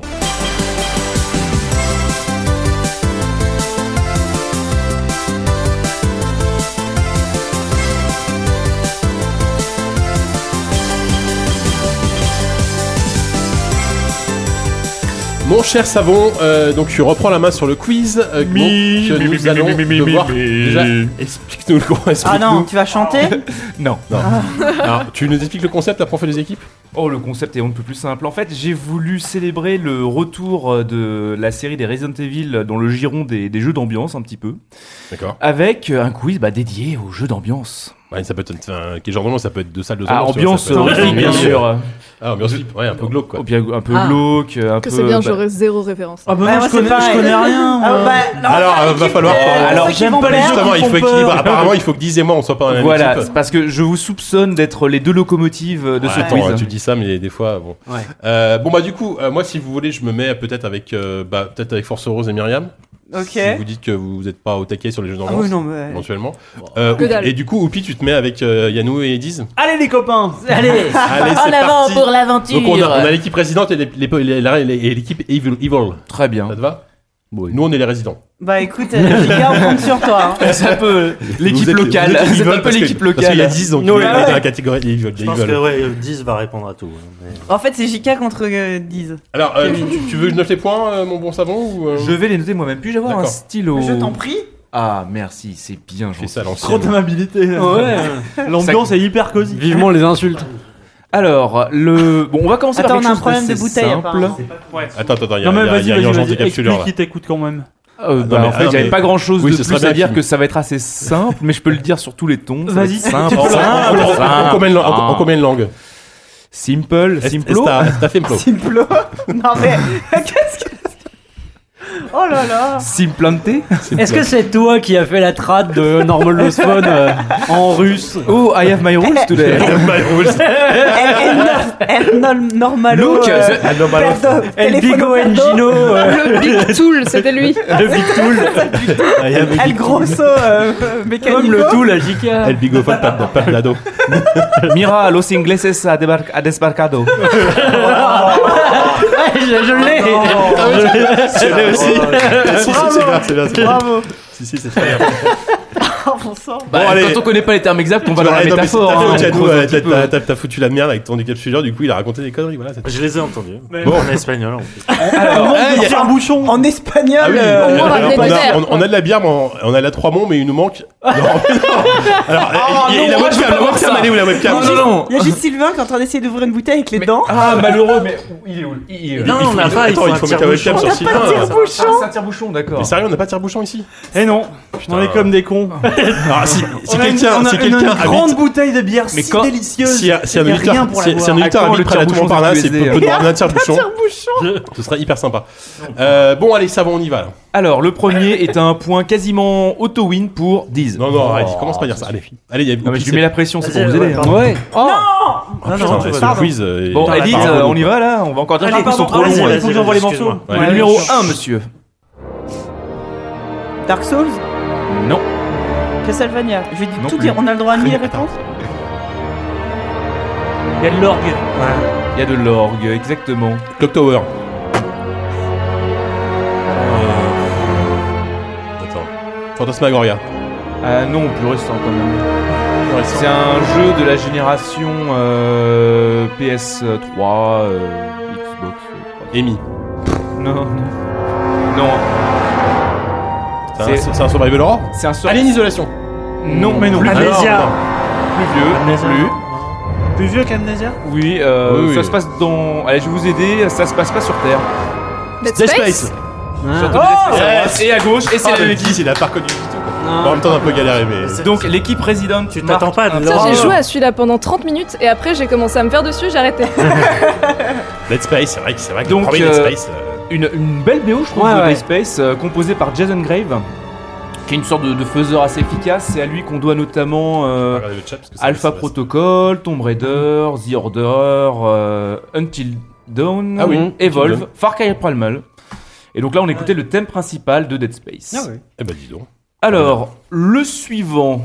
Là, on va quitter l'ouest, on part vers l'est. C'est parti, numéro Ok, 2. C'est japonais déjà. C'est pas tant à l'est que ça. C'est un jeu auquel beaucoup, de gens ici ont joué. Ah, bah, Ah, Darkest Dungeon. Witcher. Non. Non Witcher trois. Mais non, mais Non, c'est un jeu un jeu d'ambiance. un jeu qui fait peur. peur, Ah Witcher. oui. Bah, Bon, je sais que toi, tu dois avoir peur dans The Witcher, je pense. te connaissant, mais. C'est pas euh, Métro 2033 Non, c'est encore plus glauque. Ok. Euh. euh. Non, pas Stalker, non. Non, non, non. Non Stalker, c'est de la guitare pipou Ouais, et tout. oui, voilà, ouais, Stalker, c'est la, la gratte. Ah putain, attends. Qu'est-ce que je fais? Je vous donne le. Ah, attends, ouais. attends, attends, attends. C'est un petit indice là. On est mauvais. Pas J'ai honte. Pity? Mais non, mais t'es Silent non. Hills Mais non, plus. ça n'a rien à voir. Attends, Un jeu qui vient Lord de l'Est. Lord Dead Space, ça va. Ouais, c'est c'est l'Est, mais c'est pas, c'est si loin. Un jeu qui vient de l'Est. C'est genre un jeu de allemand en fait quoi. Ah, The Zettler. Non. Attends, merde. Je le- jeu qui vient de l'Est, qui, qui fait peur. Polonais. Ah ouais, très très très viscéral. Ah, indice. Ah, Dead Space. Non. Visceral Games. Euh, Je peux vous donner, les- je peux vous donner euh, le développeur si vous voulez. Bah, mais vas-y, ça ouais. va aller vite. Vas-y. Ça commence par un F. Euh, ah, Fictional Games. Non. Oui. Ah, ah, ah, Amnesia. Amnesia Voilà. Non, mais Putain. c'est toi. Non, mais c'est toi. Ah, T'as je- dit en premier. Non, mais donne pas les points. Ah Si, si, si, bah c'est Mais- moi, c'est moi. Hein. Le chat, de toute Putain, la musique. euh, J'avoue que la musique d'Amnesia m'a pas marqué. Autant j'adore le jeu, mais. Euh... Parce qu'en fait- tu criais tout le temps. En fait, tu Ouais, as joué c'est ça. sans le son parce que sinon t'arrivais pas à le finir. peut-être aussi, ouais. Peut-être aussi, Donc ouais. là, alors le compositeur pour le coup, c'est vraiment le compositeur maison de Frictional Games. Bon, après, ils c'est sont euh, 5 Nico chez Tarmia. Frictional Games, donc. euh, ouais. Euh, c'est lui qui a fait toutes les OST de, des Mm. Penumbra. Il a fait euh, Over, Penumbra Black Plague Overture. Et etc. Overwatch. Ou Overcooked. Alors le suivant était vraiment flippant ce jeu. Oh mon dieu, quelle horreur. Allez, numéro 3, Maestro, vas-y. Ah oui. euh, Non, je connais ça. Ah putain. Ah, je connais. Magica. Ah oui, euh, euh, un, un machin Nightmare là. Non, pas du tout. Mais Ah. non, mais non, putain. Neverending Nightmare, non, c'est pas ça Faut que vous remontiez les gars là. Les villes là. Ah, je connais grave. Five. Nights at Freddy's, machin. Non, non, Non, non, non. non. Ah, je connais grave ça. Attends. Plus simple le nom, plus simple. Vu les musiques, c'est quand même très. C'est plus SF ça, non Ça fait un peu années 80 Ouais, tout si ça. c'est un là. truc gothique. euh, Là, c'est Alien Lovecraftien. Isolation. Non, non, non. Non, non, non, Mais non, ça non, fait Synthwave, c'est un jeu récent, ça, non ça fait Synthwave, c'est un très vieux jeu sinon, ça marche Oui, aussi. soit, Ouais, ouais, soit ouais. c'est sorti la semaine dernière, soit c'est sorti il y a 20 ans. Attends, je connais ça. Le, le début en tout cas. mais Ah ça- oui, oui. Là, là, là, moins là, mais euh, le début, les premières notes. Un jeu vidéo polonais. Non, mais tu- C'est pas tu Witcher. que dans le- Écoute, j'ai ma petite Il période. n'existe hein. qu'un seul jeu vidéo polonais, c'est Witcher. Polonais. Ah bah, là- bah, attends, non. Si, c'est un survival horror, c'est un jeu d'horreur. Enfin, Ah, c'est- attendez, je crois que. Tu t'es trompé de ligne. Non, c'est pas que je me suis trompé de ligne, c'est que je me suis peut-être trompé de pays pour le coup. Ah, Ah, bon, Ah. attends, ça va nous aider ça. On reste dans les pays de l'Est. En tout cas, j'aime j'ai un, j'ai gros musique, doute mais- là. En tout cas, le, le, ré- le, le- le compositeur est polonais. J'aime beaucoup Euh, cette musique, mais je- j'avoue là. euh, et il me semble que le jeu est polonais, mais bon, dites-vous que c'est dans le coin, quoi, c'est pas loin. Super. Donc, euh, c'est pas Métro euh, 2033 Non, c'est pas Métro 2033. La slide alors? Non Ah, t'y es presque là. Ah, Bah, Non, il est presque. Le, le nom, il ressemble beaucoup. Donc t'as la moitié du nom, on va dire. Donc, euh, La slide. euh, Ah, Last, euh, Deadlight. Ah oui Non, non, on Dying Light. Non, Dying Light. ça fait pas peur, Dying Light, arrête. Genre un jeu d'action. Si, si, les moments de nuit. Vite euh, fait, quoi. Ouais, les c'est- moments de nuit. En tout cas, oui, c'est- c'est c'est bien Techland. C'est hyper prenant la nuit. Et c'était clan effectivement. Ah oui, ah, ah mais c'est pour ça que le début me disait quelque chose, mais la suite.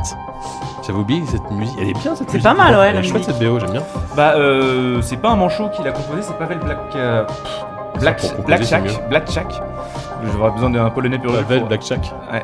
Et Donc. Sophie, c'est- c'est Non, mais faut arrêter avec ces histoires de Pologne. hein. Et donc, T'es il a fait quelques morceaux. Vite fait, vite Il a fait quelques morceaux pour The Witcher, Ah. le premier. là. Ouais. Euh, Mais après, c'est surtout Techland avec qui il a bossé, puisqu'il a fait Call of Juarez, Dead Island, euh, et la série des jeux Chrome aussi, euh, que personnellement je connais pas bien. Qui est pourri, qui est là, qui a priori Bon, j'ai pas de regret à avoir quoi. Non.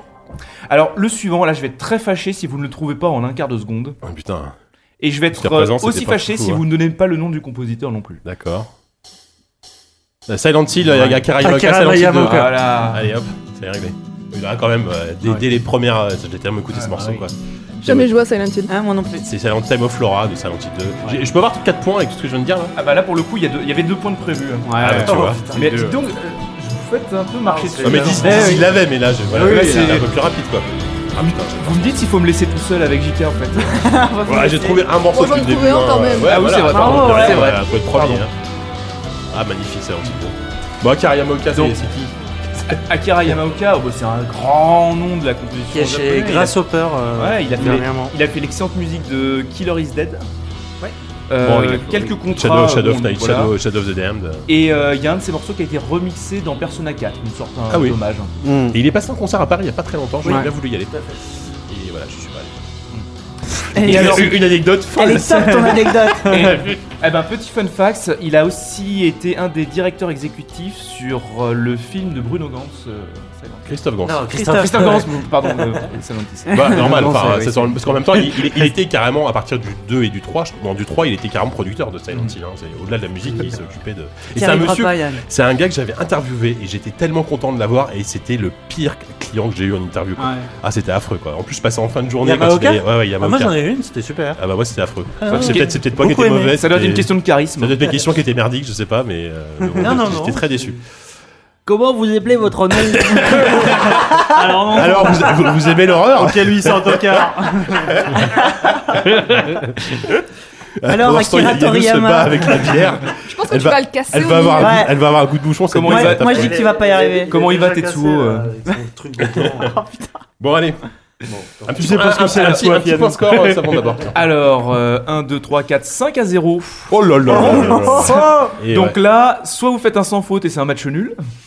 Ah ouais. Euh, Eh ouais. Soit on ah, gagne. ah bah non, même pas, parce qu'il y a que 9. Ah non, vous avez déjà perdu en fait. Ah, là, Vous- vous pouvez fait rentrer Non, non, vous. non, il y a un banco. hein. Ouais, il y a, il y a Ouais, toujours allez, Super. Banco. ouais, Allez, le super dernier, je le mets en super banco. Allez, ok. Parce que j'aime le Comme sport. toujours. Depuis 47 Genre, le mec émissions. nous fait Le des problème- tu vois. Le Exceptionnellement. problème, c'est que Force Rose est dans l'équipe qui mène.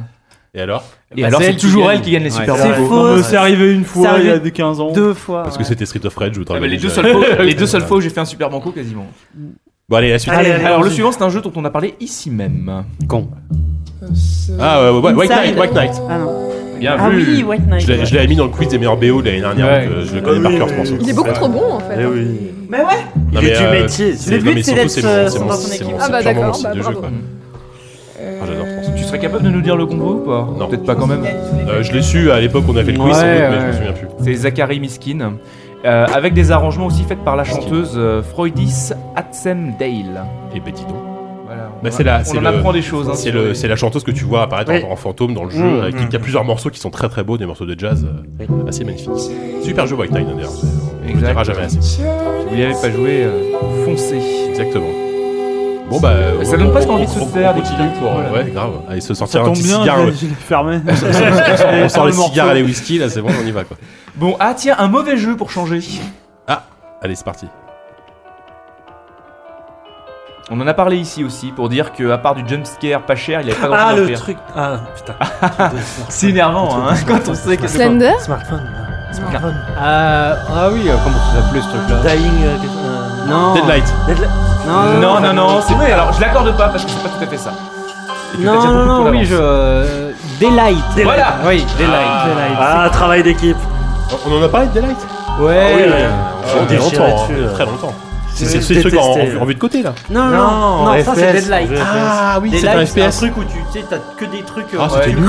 euh, Dans une espèce Je, de. je me souviens que je l'avais défendu à l'époque et je sais toujours C'était pas pourquoi. si mauvais, c'était. Un l'esprit de contradiction, c'était un dortoir, oui, euh, bon, des c'était un, un asile psychiatrique euh, nul. dans la moitié des mais, Et euh, puis surtout avec une euh, avec un twist à la fin que tu vois venir à des kilomètres. euh. Oui, beaucoup de jumpscares et une menace qui Ça j'ai- oh, ça me dégoûte de prendre un point. Ouais, tu peux- C'était pas, c'était pas n'importe quel studio, en plus c'était pas les mecs de, de, de Fear euh, qui- Euh, ou de. ah, c'était un des, un des, un des. Monolith Ah, Je crois bien que c'était du monolithe. Alors, je c'est crois un pas, jeu hein. développé par Zombie Studio. Ah, Zombie Studio. Je sais pas ce qu'ils ont fait, ces messieurs, mais. euh, Bah ils ont fait ça et Ils ont arrêté. Zombie Studio, ils ont fait des. Ils ont fait des. Ils ont ah, c'est vieux comme studio, ils ont fait Rainbow, ah, ils ont fait des Rainbow Six. Ah, c'était des. C'était des. Ils des ont fait le vétérans. jeu saut. Oui, Putain, voilà. c'était nul à chier. Voilà. Merde. Tout est écrit. Hein. Et ils ont fait, ils ont fait, ils ont fait, ils ont fait, ils ont fait un épisode de Frogger en 2012. Voilà, Frogger, la, ok. la petite grenouille là, voilà. Ouais, ouais. Ok, ok. Bon. et euh, bon histoire de- d'alimenter la conversation, les compositeurs sont Alex Gilbert et Ivory Graysmith. Je crois que je les connais, vaguement. Je suis Oh là bien là. avec eux. Non, mais le Alors ça premier- c'est la déclaration facile. Ça, voilà. Ça, voilà, je ba- je balance ça comme ça. bah félicitations pour votre point les gars. Ça remonte, ça Oh le mépris. Allez, Allez, next. alors derrière on a un jeu qualifié d'assez dégueulasse en son temps. Fantasmagoria. Sanitarium. Non. Ah, Édité par Sanitarium. Sega en 2005. Alien Colonial Marines. Non. Je vais hésiter voir. Sega Là pour le ouais, Attends, chut.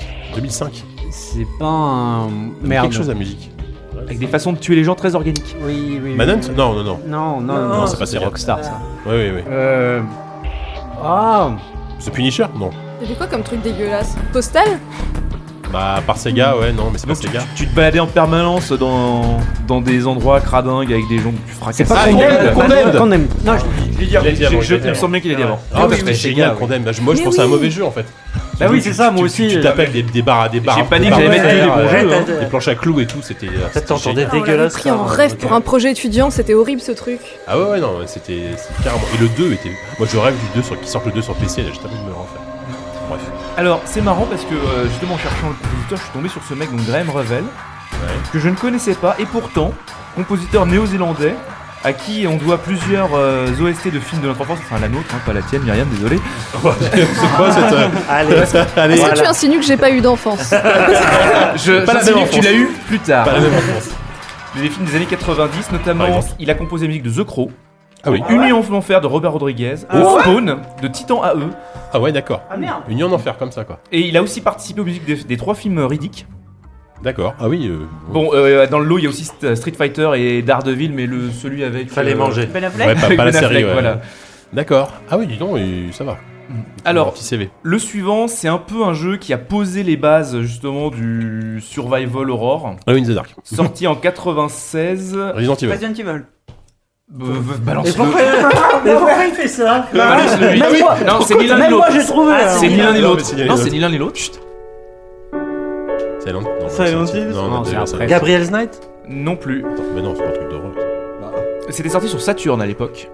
Personne n'a eu la Saturne, pardon. Dis- sur Moi, je Saturne l'avais. Mais c'est sorti après sur J'avais des sur- Pas cartouches dit- de Saturne, mais dit pour la Ah oui, Drive. Dis- Non, dis ou alors dis ça se, pa- ça se passait dans un vaisseau spatial. Ah, Et euh, tu avais énormément de body awareness qui rendait le truc assez flippant en soi. Des monstres qui arrivaient contre lesquels tu pouvais pas faire grand chose vu le manque d'armes et de, de munitions. Sur Saturn, what the Sur fuck Saturn. C'est sorti avant Resident Evil? Ah, Euh, non, 96. Ah, 96, si. C'est 96 sur la- c'est- ouais, de Mané, quoi. Ouais, mais ça je peut sortir saurais un mois avant, je- tu vois. Je saurais pas te dire. Honnêtement, je saurais Mais c'est un jeu connu. Il est un peu connu. On en a, on en a un Tu peu dis qu'il a posé les reparlé. bases, mais si personne ne le connaît. On en a parlé, ça que tu dis? On en a un peu parlé euh, un petit peu récemment euh, parce qu'il a un. il quand, a... quand tu dis on, c'est nous Non, ou pas c'est nous. la, la, Pas nous, la, plèbe. La planète, on en a un peu parlé récemment parce qu'il euh, il est pas mal évoqué pour parler d'un autre jeu. Waouh Vache Bon, Attends. Euh, un truc dans un vaisseau spatial, donc ça, euh, Alien Isolation, enfin la référence, enfin le truc après, c'est Alien Isolation c'est ça. Ok. Donc un truc inspiré Ah. Alien Isolation. Alors, honnêtement, à l'é- à l'époque, je sais pas trop quel est le thème le plus connu, donc j'en ai, mis deux morceaux. Vas-y. Ah bon? Balance le deuxième. Il y au le, pire. le 8 et le 8 bis. Je balance le second? Oui, ça va Allez. nous mettre sur la voie. Mais le je 8 pense. bis, qui est un peu plus. euh, Oula, qui- est le thème un peu plus principal. violon là. Oh, on dirait un morceau de. C'est un jeu d'aventure, ça. Ah ouais Oui, c'est vrai que ça. On dirait un anti-hydro quoi ça. Tu passes ton temps Non. à Je te jure, quand il y a Il n'y a pas de fausse note. il n'y a pas de musique. Franchement là j'en sais rien, j'en sais Non, fil. Euh, sur. Saturn en plus. euh, Mais c'est sorti sur d'autres supports après ou à part la Saturn Je crois bien que c'est sorti que sur Saturn. Ah bah reste Ah bah oui. Bah à part Virtual Cop et. Euh... Bon, et Panzer les Dragoon. bons alors. Ouais. C'est Ennemi Zero. Hein mais, mais, mais- mais non, mais Ennemi Zero, c'est D2, c'est le même jeu. Ah Ah, oui, Il c'est me vrai. semble. En tout cas, il a dit dit tout. ça. Je savais, ah, je savais pas Je qu'il y avait crois, eu hein. Attends, on va vérifier. Vérification. Alors, Ça va, je tente d'être deux. D2, Ennemi Zero. Ah, Eh c'est bah, ça, c'est ça, c'est ça, c'est ça. Bien vu. Cette remontée dit. Oh là là. Ah, c'est un jeu en FMV, dis Du donc. diable oui. Vauvert.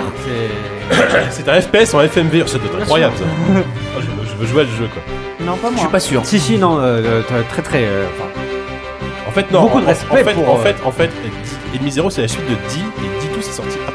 Ah, ouais, enfin bon. Bon, allez, allez, ok, ouais, ouais, on va ce qui se rapproche le plus en mode donne- de points. est-ce qu'on part sur le Super Banco Bah ouais, c'est peut-être le moment. Ouais, c'est le sinon, dernier là. le moment de lâcher le Super Banco. C'est le Donc, dernier ou pas euh, c'est le dernier. Alors, on note que les vainqueurs réguliers sont l'équipe présidente. Bravo. Mais on va voir qui va l'emporter sur le Super Banco. Je récent que vous allez trouver très vite.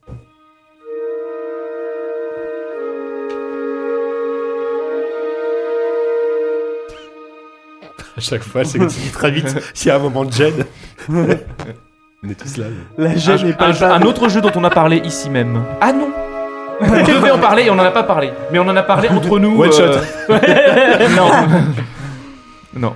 On devait en parler, mais on en a pas parlé pour des problèmes de calendrier. Mais il aurait mérité de. Ah bon figurer The les- Walking Dead, euh, machin. euh, Prêt Non. Non. non, un jeu qui est sorti. Ah, pardon, prêt, tu parles du premier prêt Non, non, du 2. Le, le 2 n'existe pas Oui, jusqu'à non. preuve du contraire. Attends, attends. Ce qui est prêt, du coup. Oh là Là, là, pour le non. coup, un jeu plus, ambiance euh, stressante que celui-là, tu peux pas. Ah bon? Ah ouais? Ah Ça a l'air assez détendu pourtant. Ouais, bah Ah, les c'est ambiances pas sont le truc trompeuses. euh, en Italie là? Pas du tout. Ah oui, oui. Non, Ah oui, c'est je C'est vois pas ce que en- je veux ça dire. se passe pas en Italie, ça Encore se passe un pas en hôpital Europe, psychiatrique. Ouais, et ça se passe pas en que Asie, ni en Amérique du Nord, ni en Amérique du Sud, ni en Afrique, ni en Océanie. Ouais, passe ça pas passe sur sur Terre. Ça Terre. passe pas sur Terre. C'est ça. Ça peut être dans l'Antarctique. Hein. C'était pas en Antarctique. pas en Arctique, c'est pas sous l'eau. Ça, ça se passe dans un autre monde. Ah, et c'est pas Soma non plus, non Euh, en périphérie d'un autre monde, je dirais. Sur la Lune, donc. Ah joli. Ça commence par un A. La Drift. Non. Ah putain. Alien Isolation. Oui Non mais bravo Bravo, bravo Non mais bravo, mais c'est le truc qu'on a cité 15 fois C'est magnifique quoi Je sais pas, plus c'est gros, plus ça Bah passe. ouais, j'avoue, ouais. On l'a On en cité à chaque pas fois. Non, non, non, non, non, on l'a pas fait. on- Vainqueur du on- Super on- Banco. évidemment, on l'a Bravo, fait. bravo Myriam. Bon, bah, j'ai bien Myriam, fait de notre rester. invitée, hein. Voilà, Myriam. Et la gro- le grand vainqueur de notre... Tu gagnes ce reste de sandwich que, le- que je gardais spécialement pour toi. Je vais rester aux chips. Ça me paraît bien. D'accord. Eh bah bravo, écoute. Et ce qui est marrant, c'est que je pense qu'on aurait pu faire euh, un autre quiz avec toute une autre sélection. Enfin, il y a tellement de. Ah oui, il y en a. Tellement. Il y avait Outlast. du côté japonais, déjà, euh, ouais. Fatal Frame, des choses comme ça. Bah oui, les Fatal Frame. Après la musique de Fatal Frame, c'est plus de l'ambiance Fatal Frame. Ah non, pas- y a pas de- tu mets la chanson, tu mets la chanson de fin, elle est sublime. Alors, juste pour un Du petit mot sur Alien, Ouais. Alien Isolation, donc euh, Oui. composé par euh, Joe Henson et Alexis Smith. Donc un, un duo de, de compositeurs euh, qui ont bossé, je crois. Oui, ça, ils ont bossé sur des Assassin's Creed, je sais plus lesquels. Euh, alors, je lisais dans une interview que euh, donc ça si- que justement ils voulaient que ça ressemble le plus possible à l'OST des films Et Mm. que dans ce but-là, euh, donc Creative Assembly a aussi obtenu, euh, en même temps que la licence Alien, les droits d'utilisation euh, des thèmes qui avaient été composés par Jerry Goldsmith à l'époque. Ah oui, Et c'est pour ça qu'il y a certains euh, thèmes qui sont euh, des réorchestrations Voilà. un petit peu. T'aurais dans- mis le, je sais plus, le- enfin le thème hyper connu avec qui commence par une sorte de flûte là, euh, très lente là, c'est hyper connu. Oui, bien sûr, t'aurais trouvé La flûte très lente, fameuse. Tu as raison. Je peux la faire à la bouche, mais ça va être ridicule. donc, euh, je vais éviter. Les célèbres flûtistes très longs. Il y a aussi. Et c'est aussi- en plus, c'est une OST avec énormément de. Il souffle doucement, il bouge pas trop les doigts. C'est c'est une OST avec beaucoup de. de- C'est des lémuriens. Bon, c'est pas grave, je reviendrai plus tard. Laisse tomber, mec. Pardon. T'es dans le tunnel. là. Oui, bah ouais, on en revient. Donc ouais, en fait, ils ont fait une OST qui est intéressante parce qu'il y a énormément de, de boucles de musique dedans euh, qui sont censées répondre. Qu'est-ce que c'est que cette tête que tu Je sais pas, c'est ma tête d'imbécile orange. Je suis content. Donc avec énormément de, de boucles, vous savez, qui se, qui se, qui se déclenchent quand apparaissent, euh, quand apparaissent des ennemis et disparaissent des ennemis. Donc euh, il fallait qu'ils travaillent avec cette contrainte et De euh, toute façon, le, le, ils l'ont assez bien géré. je le trouve. design sonore de, de ce jeu est, est incroyable. Enfin, il est très très bon. quoi. Le, le jeu en, en soi, il n'est pas totalement réussi, mais. euh, Moi, Je j'ai une pense vraie qu'il fait- il question. Est-ce qu'il y a 3-4 des de chats. Ah, euh, Ah. c'est vrai que dans le. euh, Parce que sinon, juste c'est moins bien que le film en fait. J'avoue, euh, Euh, je suis pas sûr qu'il y ait un chat dans les non, je crois pas, Peut-être non. un, Non. peut-être un DLC. Ils ont fait un DLC avec un chat, je sais pas. Mais, mais je sais Bah, pas. ils ont fait un DLC où t'es dans le Nostromo et ce qui- auquel j'ai joué, je me souviens pas avoir eu un chat. un DLC où tu as, l'équipe d'origine. Ouais. Tu joues un des mecs du Nostromo, tu choisis lequel. Ah bah, Refun. hein. Bah ouais, Ouais. voilà. Non, bah écoute, euh, très bien. D'ailleurs, si, si je dis pas de bêtises, dans le DLC, t'avais plusieurs vies qui étaient liées au fait que tu pouvais perdre les, les mecs les uns après les autres, non Je sais plus. J'ai pas fait le DLC donc euh, je peux pas. Je, Je, je- saurais te dire. l'ai fait assez vite fait, quoi. Est-ce que t'as pas dit à un moment qu'on n'avait pas parlé de ce jeu? On a parlé d'Alien Isolation. Non, forcément. non, non. Mais non, non, on, on- on avait dû faire en prévu, mais on, on l'a on on jamais longuement critiqué. parlé dans la cour. Eh ben, on va en parler maintenant. Tiens, allez. Non. Je me souviens même plus de. Voilà, bah voilà, c'est fini. Bah, savon, merci. T'as rien. rajouter? Non, Non. euh, non, si ce n'est que j'ai fait autant de plaisir. J'espère que vous avez pris autant de plaisir à faire ce quiz que moi à le préparer. Oh, c'est beau ce que tu dis. Mais euh, non, non, mais c'est c'est chouette, ça m'a ça m'a donné envie de me replonger dans, dans, dans certains jeux, mine de rien. Il y a- y Walou qui nous écoute. Oui, il y a Walou qui est là, qui apparemment se fout. Il se met fout des de la coordonnées. gueule. Ah oui, il se fout de se notre fout de la gueule. gueule de ouais, tes- de- indices. Un jeu dont on n'a pas parlé, ça c'est un indice, tu vois. Moi j'étais vachement rassurée parce qu'on m'avait vendu un truc où tu te trempes la tête dans un, bac avec de l'eau. Ah il a été très sobre. hein. Ça revient, ça à- En vrai, il a, un peu arrêté. Il y aura de l'acide. Il est parti On va sortir très vite la tête de l'eau. Allez, l'isolation Nikita. Le SAMU. Bon, allez, sur ce, c'est l'heure de passer aux critiques.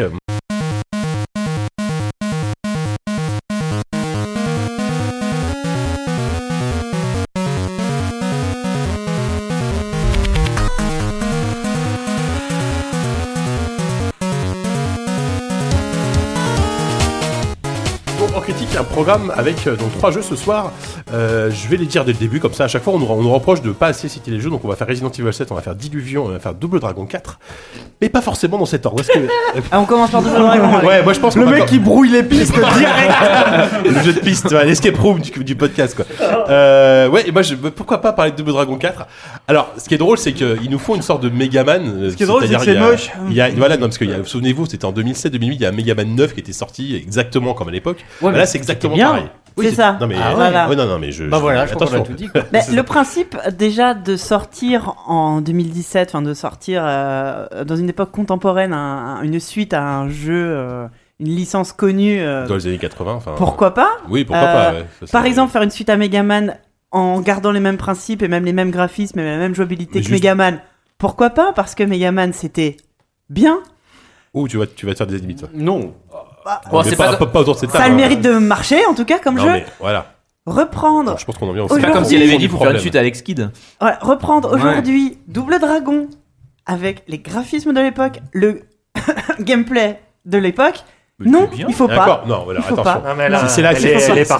sur la- non, mais je suis l'héritage du Non, mais je suis complètement d'accord, c'est que depuis Double Dragon, il y a C'est juste eu, il y a juste eu une, une courbe Bien de progression dans le genre. tu peux pas nier qu'il était précurseur. Il était Mais et précurseur. alors il était précurseur. Enfin, non, mais- mais je veux dire, euh, voilà, il est. Tu peux ce cas-là, pas. tu Tu refais refais karatéka, karatéka, tu que Double alors, Dragon. Alors, là, où je suis pas tout à fait d'accord, c'est qu'en termes de, terme de maniabilité, c'est un petit peu plus facilité. Par exemple, le, genre le coup de pied tournoyant, tu le fais beaucoup plus facilement qu'à l'époque. Il est dur à sortir. Ouais, mais il est moins dur que à l'époque. Hein. Tu tapes pas en face. Les personnages sont pas les uns en face des non, autres. Quand voilà, tu tapes, c'est n'importe quoi. Les hitbox sont à l'ouest. On juste, on, rappelle que. Mais ils ont des euh, points très larges, ils sont en 2D. Ouvrez les yeux. On rappelle que c'est quand même un jeu que c'est une suite qui a été supervisée euh, par Kishimoto, qui est le créateur original de la série. Ouais une caution, bah, une caution qualitative. Bah, non mais il a bah, des impôts à payer lui aussi. Hein. C'est ça. Je pense qu'il l'avait cryogénisé, il l'ont ressorti. ils l'ont pas prévenu. Ils l'ont pas prévenu. Exactement. Par contre, moi ce que j'adore c'est les cinématiques, parce que le jeu est traduit en français. En termes de cinématiques et de. Ah, comme le jeu est pas chiant, il y a environ 4 par niveau. Euh, tu tu traverses. Ouais, non mais même. Euh, comment s'appellent les frères? Billy et euh, Billy et Billy. Non, non, c'est Billy, Billy, Billy, Billy, euh, Billy et Jimmy, voilà. Ouais. Donc, qui, qui non, les, font un road trip aux États-Unis pour aller ouais. pour, péter la gueule à un dojo ennemi, genre j'ai rien compris. Et, ils, sont arrêtés tous les 200 mètres en quête des Black Warriors, c'est les amis jurés de, la saga. Mais non, parce qu'en fait, ils sont en voiture, ils sont, peinards, et d'un coup, et d'un coup, ils font. Mais je crois qu'il y a une voiture derrière nous, et puis là, bah ils se battent. C'est bagarre quoi. En fait, les mecs, ils ont découvert le code de la route quoi. Je sais pas. Et là, bagarre, bagarre, bagarre. Une voiture nous suit, et là, bon, bah, c'est parti. Tu ah, c'est comme à Marseille en fait. Mais hein. il m'a piqué ma place. mais t'imagines. Et tu bastonnes avec tout le vieux port. Imagine Resident Evil 7 avec les graphismes et la jouabilité du premier Resident Evil oh, sur PlayStation. Bah, mmh. Chef d'œuvre. Bah, non. non. Oui, non, parce si. entre oui, mais par exemple, typiquement, voilà, Resident Evil a été refait euh, avec un remake extraordinaire. Voilà. Là, c'est ni plus ni moins qu'un remake, faut pas déconner, avec des niveaux, Je juste que c'est des, niveaux. Mais non, mais soulève des rochers et c'est pas rien. C'est vrai que le premier, tu ramasses un caillou, tu, tu le lances à la gueule. Et, après, il y a un rocher, tu dis, bon, tu vas pas ramasser le. Ah bah si Tu ramasses le rocher Il le soulève assez souple, le hein. mec, il a des lombaires, c'est des vérins, quoi. Euh, mais c'est assez marrant parce que pour le coup, j'y ai, ai pas du tout joué, mais je vous ai vu jouer cet après-midi pendant environ au moins 30 secondes.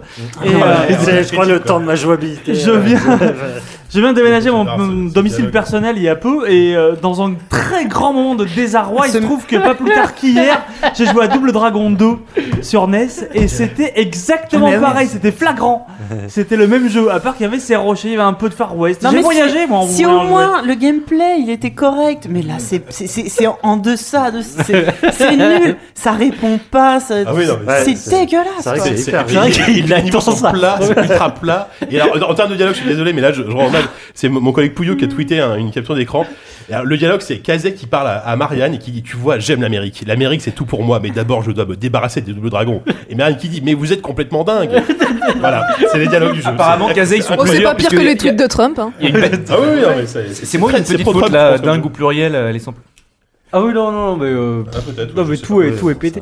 Vous êtes non, plusieurs. Voilà, hein. après, on va pas y passer deux heures. Hein, mais je sais plus, ah mais, moi aussi, enfin, tout à l'heure, euh, quand, j'y jouais, je lisais les, dialogues. Ah, il y a ah, eu, génial. Je, crois que j'ai vécu le, jeu de la meilleure manière, c'est-à-dire entendre quelqu'un y jouer plutôt ah que jouer directement. Franchement, c'est drôle, mais bon. Tu, non, mais on en revient. Tu les cutscenes, c'est bon. Mais euh, moi, la question, euh, c'est pourquoi ils reviennent à des graphismes comme ça?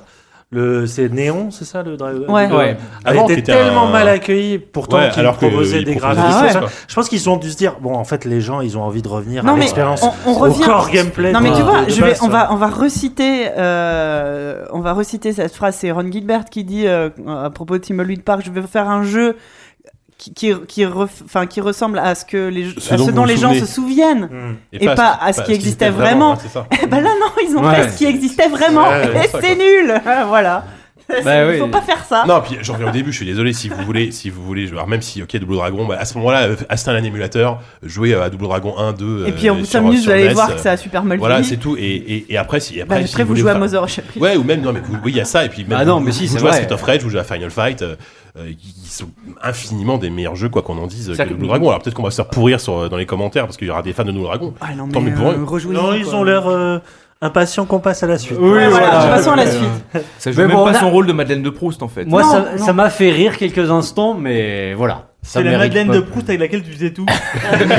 elle est moisie quoi, elle est rance. C'est la dernière. Allez, effectivement. C'est la dernière quand t'avais 12 ans. On va peut-être pas euh, s'attarder trop, donc voilà, euh, évitez d'y jouer. Achetez, achetez une normale Lost Phone à la place, vois, par exemple. voilà. C'est presque ça, pareil. Ça, coûte hein. moins cher. Je crois que c'est 7 euros quand même, Donjon Dragon. Alors, par contre, tu peux pas soulever des rochers. Ouais. Ah, c'est vrai. Peut-être dans votre prochain jeu. Euh, on trouve un rocher un normal regarde, euh, retrouver sa montagne. On, garde Resident Evil pour la fin. Ou, euh, j'ai perdu mon caillou. C'est génial pour Brut. Bon, allez, allez, tiens, Yannou, on va, parler de ah, un petit peu. Ah, diluvion. Rien à voir, on change complètement de. Oh, chef-d'œuvre. Alors Diluvion, apparemment il y a, ouais, il y a, il y a- il y a débat. Euh, alors je peux, je peux essayer de pitcher le jeu. Enfin c'est pas facile à pitcher d'ailleurs. C'est un jeu de d'exploration euh, dans dans un monde post-apo Oui. où tu comprends que les, les océans ont recouvert à peu près euh, tous les continents.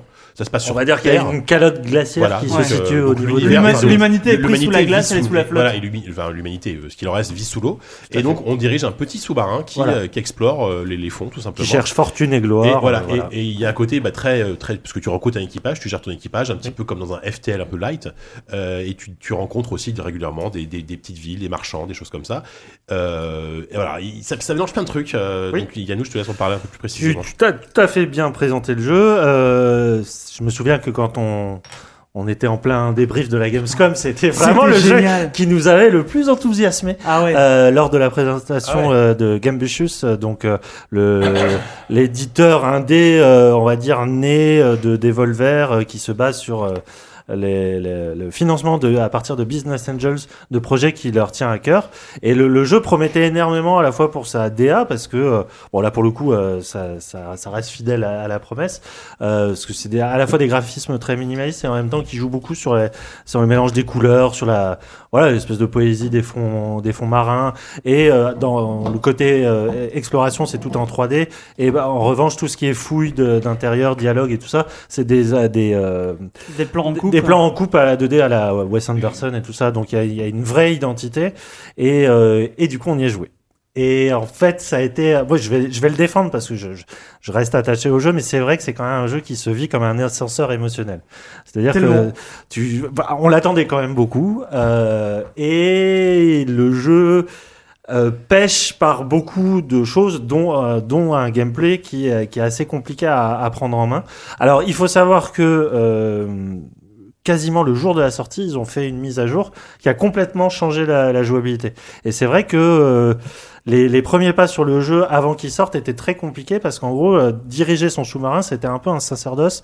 Euh, pour faire simple, pour diriger le sous-marin, il fallait d'abord diriger sa caméra, un peu comme Halo, si tu veux, et euh, la- la- la- l'engin continuer sa, Ouais. sa- sa- son, son chemin. Tu pouvais pas dissocier en fait Ah la, la vue que, avais, que, tu, que tu voulais voir à l'écran de la direction de ton sous-marin. Ouais, tu pouvais le faire, mais FPS, quoi. il fallait- c'est il fallait- comme un FPS, quoi. Il fallait laisser appuyer une touche pour que Ouais. le sous-marin euh, continue sur Dès que tu voulais regarder derrière toi, le machin se retournait. Voilà, et ça c'est très problématique, Ouais. pas en exploration mais en combat. Ah bah Et oui. Comme il y a beaucoup de combats, Bien sûr. ça rendait la- le, jeu. Mais il y a des combats partout, c'est absolument incroyable. Les mecs respawn, ils sortent de derrière le corail, ils sont là, ils sont partout. Complètement. C'est-à-dire que Après, les combats sont pas très difficiles. hein. Non, ils sont pas difficiles, Ils sont pas difficiles, quand mais ils sont nombreux, c'est chiant. Mm. c'est pareil. Il y a cette espèce de court métrage, je sais pas si t'as vu ça, c'est un mec qui te course après et qui te donne des coups de cuillère comme ça. Vous avez vu ce truc-là, ce court métrage Oui, je l'ai vu, oui. Je sais plus comment ça s'appelle. Tu te dis euh, un, un le coup- meurtre le plus Ouais, lent, le meurtre le plus lent du monde. avec l'arme la moins efficace. Tu te dis qu'un coup de cuillère comme ça, le mec il vient, il te donne un coup de cuillère. Bon, c'est relou, mais tu te dis bon, on s'en fout, tu vois. Tu peux continuer ta vie. Seulement le mec il est tout le temps là. Et ben là, c'est exactement la même putain de chose. T'as un sous-marin à la con, le machin, tu lui envoies trois torpilles. C'est assez facile en plus à viser. Tu l'as tué direct. Mais seulement le mec, il est tout le temps là. Il est à peine mort que t'entends dire derrière que le mec est revenu. Toi, t'es peinard. T'en as désingué comme ça 15. T'arrives, tu te poses enfin dans une base où tu refais le plein d'oxygène, où tu vas reprendre un peu, un peu de quoi, de quoi faire vivre ton équipage, tu vois, de la bouffe, des trucs comme ça. Tu vis un peu ta vie. Et soudain, l'écran tremble. Il y a un mec qui t'attaque. Il a respawné pendant que t'es en train d'acheter du matos pour ton équipage. Et il est en train de te tuer. Et toi, t'es. Calme-toi, calme-toi. Pardon.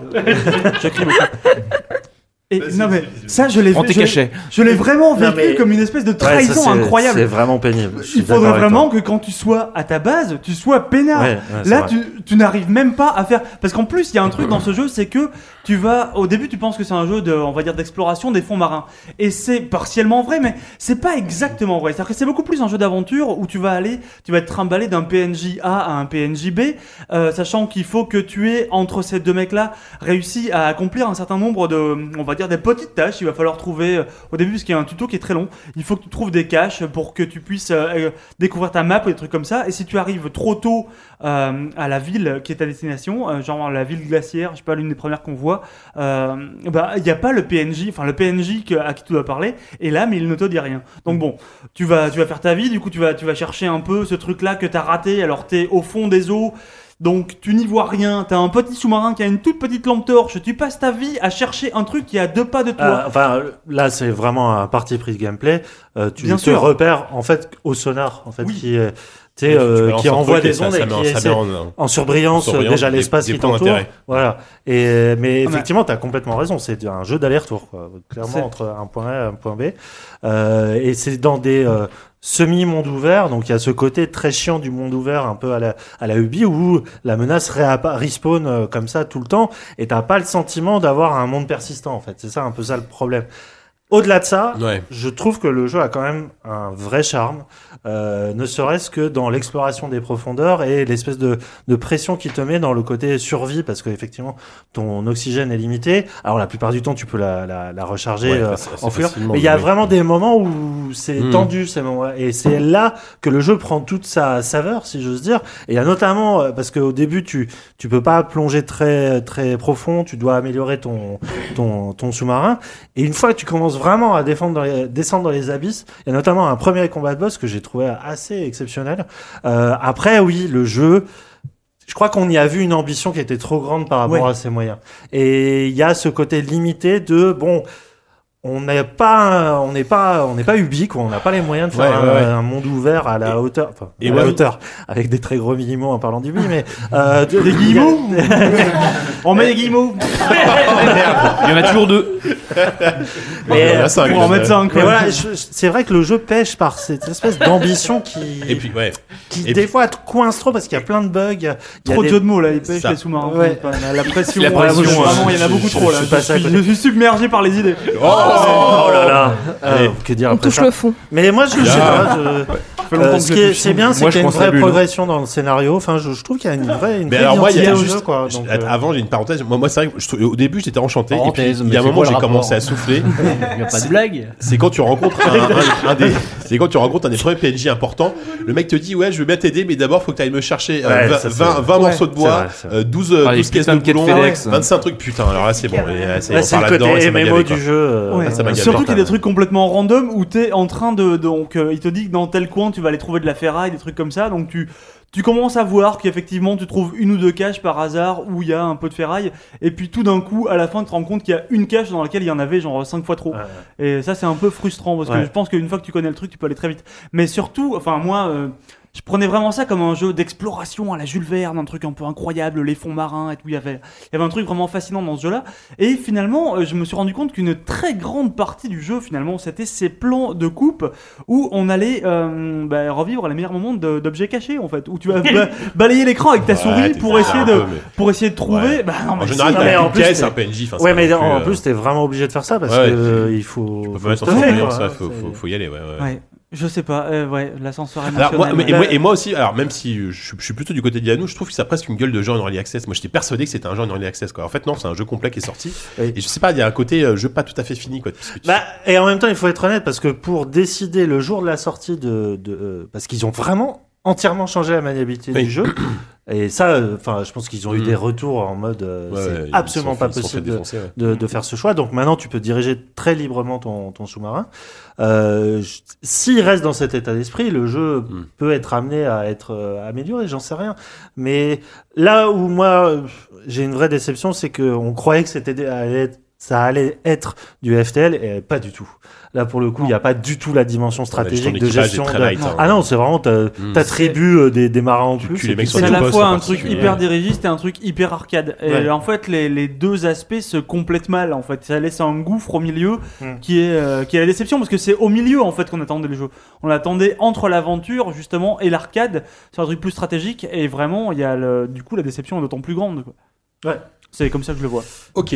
Bon, bah, on va pas en. on va En pas, solde, euh, moi je dis. Voilà, Ah, pourquoi c'est pas. en solde. Non, il y a- merde. il y a- non, mais l'idée de base est Je super- reste est attaché super au jeu, chouette, quand même. mais euh, voilà, c'est Le exactement. fameux bac à solde du Carouf. c'est ça. Euh, Je vérifiais juste parce que j'avais eu un, mail de, de, de, de notre ami Philémon qui s'occupe de la distribution du jeu pour me dire qu'il Oui. y avait un patch qui était arrivé. Mais Mais, c'est ça dont je parle. ouais, le- Mais voilà, mais il C'est correspond. marqué sur Steam le patch note en plus. oui. Ouais, voilà, mais c'est ça, ça, ça corrige pas euh, les, les griefs les plus euh, qui sont Non, revenus le plus souvent c'est dans la discussion.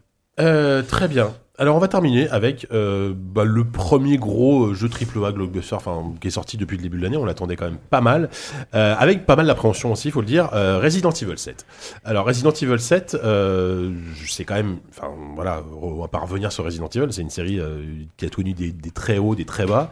Euh, là, l'année dernière, on était vache, enfin tous vachement surpris par par cette démo. On savait pas ce que c'était à le 3 là, pour la conférence Sony. On découvre que c'est un Resident Evil. Mhm. Au passage à la première personne, gros changement d'ambiance. Tu sens qu'on a l'impression que c'était à peine lié à- au lore euh, global de Resident Evil. Euh, toi, j'ai envie de poser une question à Diz. Mhm. Comment t'as abordé euh, cet épisode au début? Est-ce que, Euh, tu flippais un peu avant de le lancer? Enfin, flipper dans le sens que t'avais peur d'un mauvais jeu ou Non, en fait, j'avais été assez rassuré par une des une des démos que- qui avait été euh, diffusée. Donc, euh, pour revenir, donc les démos qui étaient diffusées n'étaient pas des vrais morceaux du jeu. C'était en fait, mm, ouais. c'était Bah, c'était euh, des comme euh, C'était presque du hors champ par rapport au jeu en fait. Oui, en fait, c'était euh, concrètement dans le jeu, le personnage va trouver des VHS Mhm. euh, qui euh, représentent euh, des, euh, des souvenirs d'autres Voilà, personnes.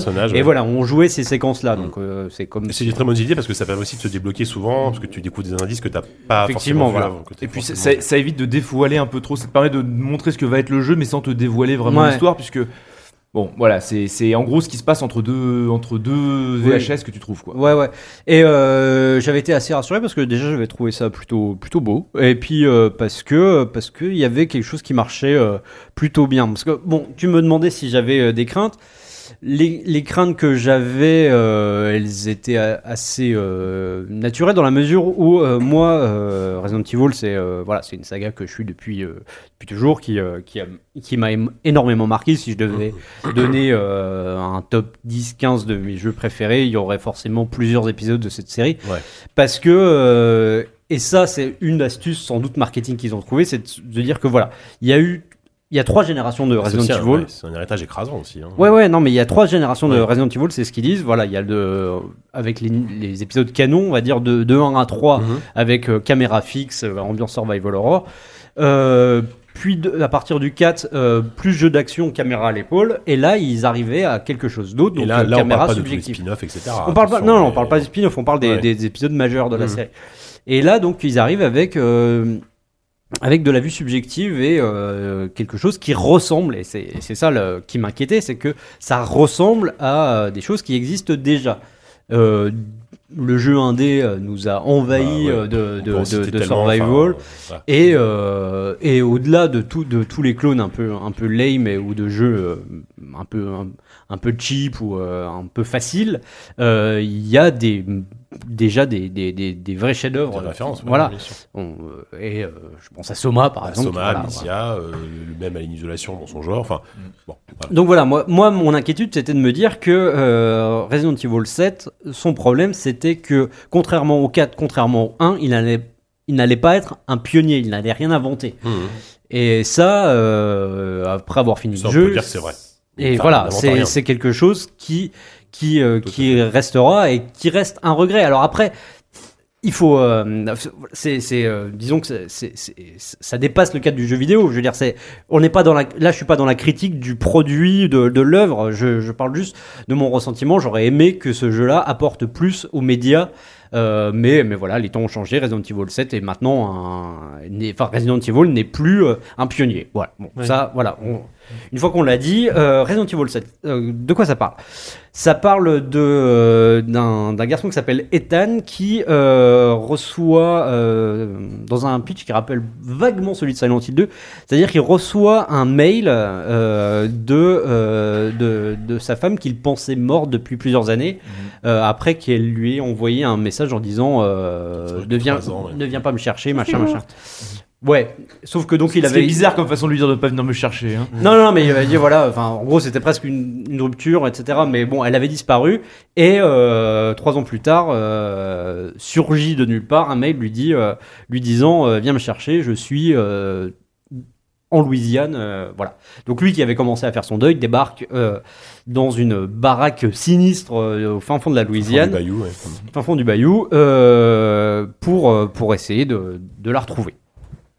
Euh, un pitch qui, euh, bon, euh, est, est très simple, mais convoque, et c'est en ça que ça reste évidemment un Resident Evil, c'est que ça convoque tout de suite un imaginaire de série B euh, Ah oui, oui, grave. américaine, Massacre à la tronçonneuse, la, dernière, la dernière maison sur la gauche, etc. On pense tout de suite à ça, c'est et c'est assez bien restitué d'ailleurs.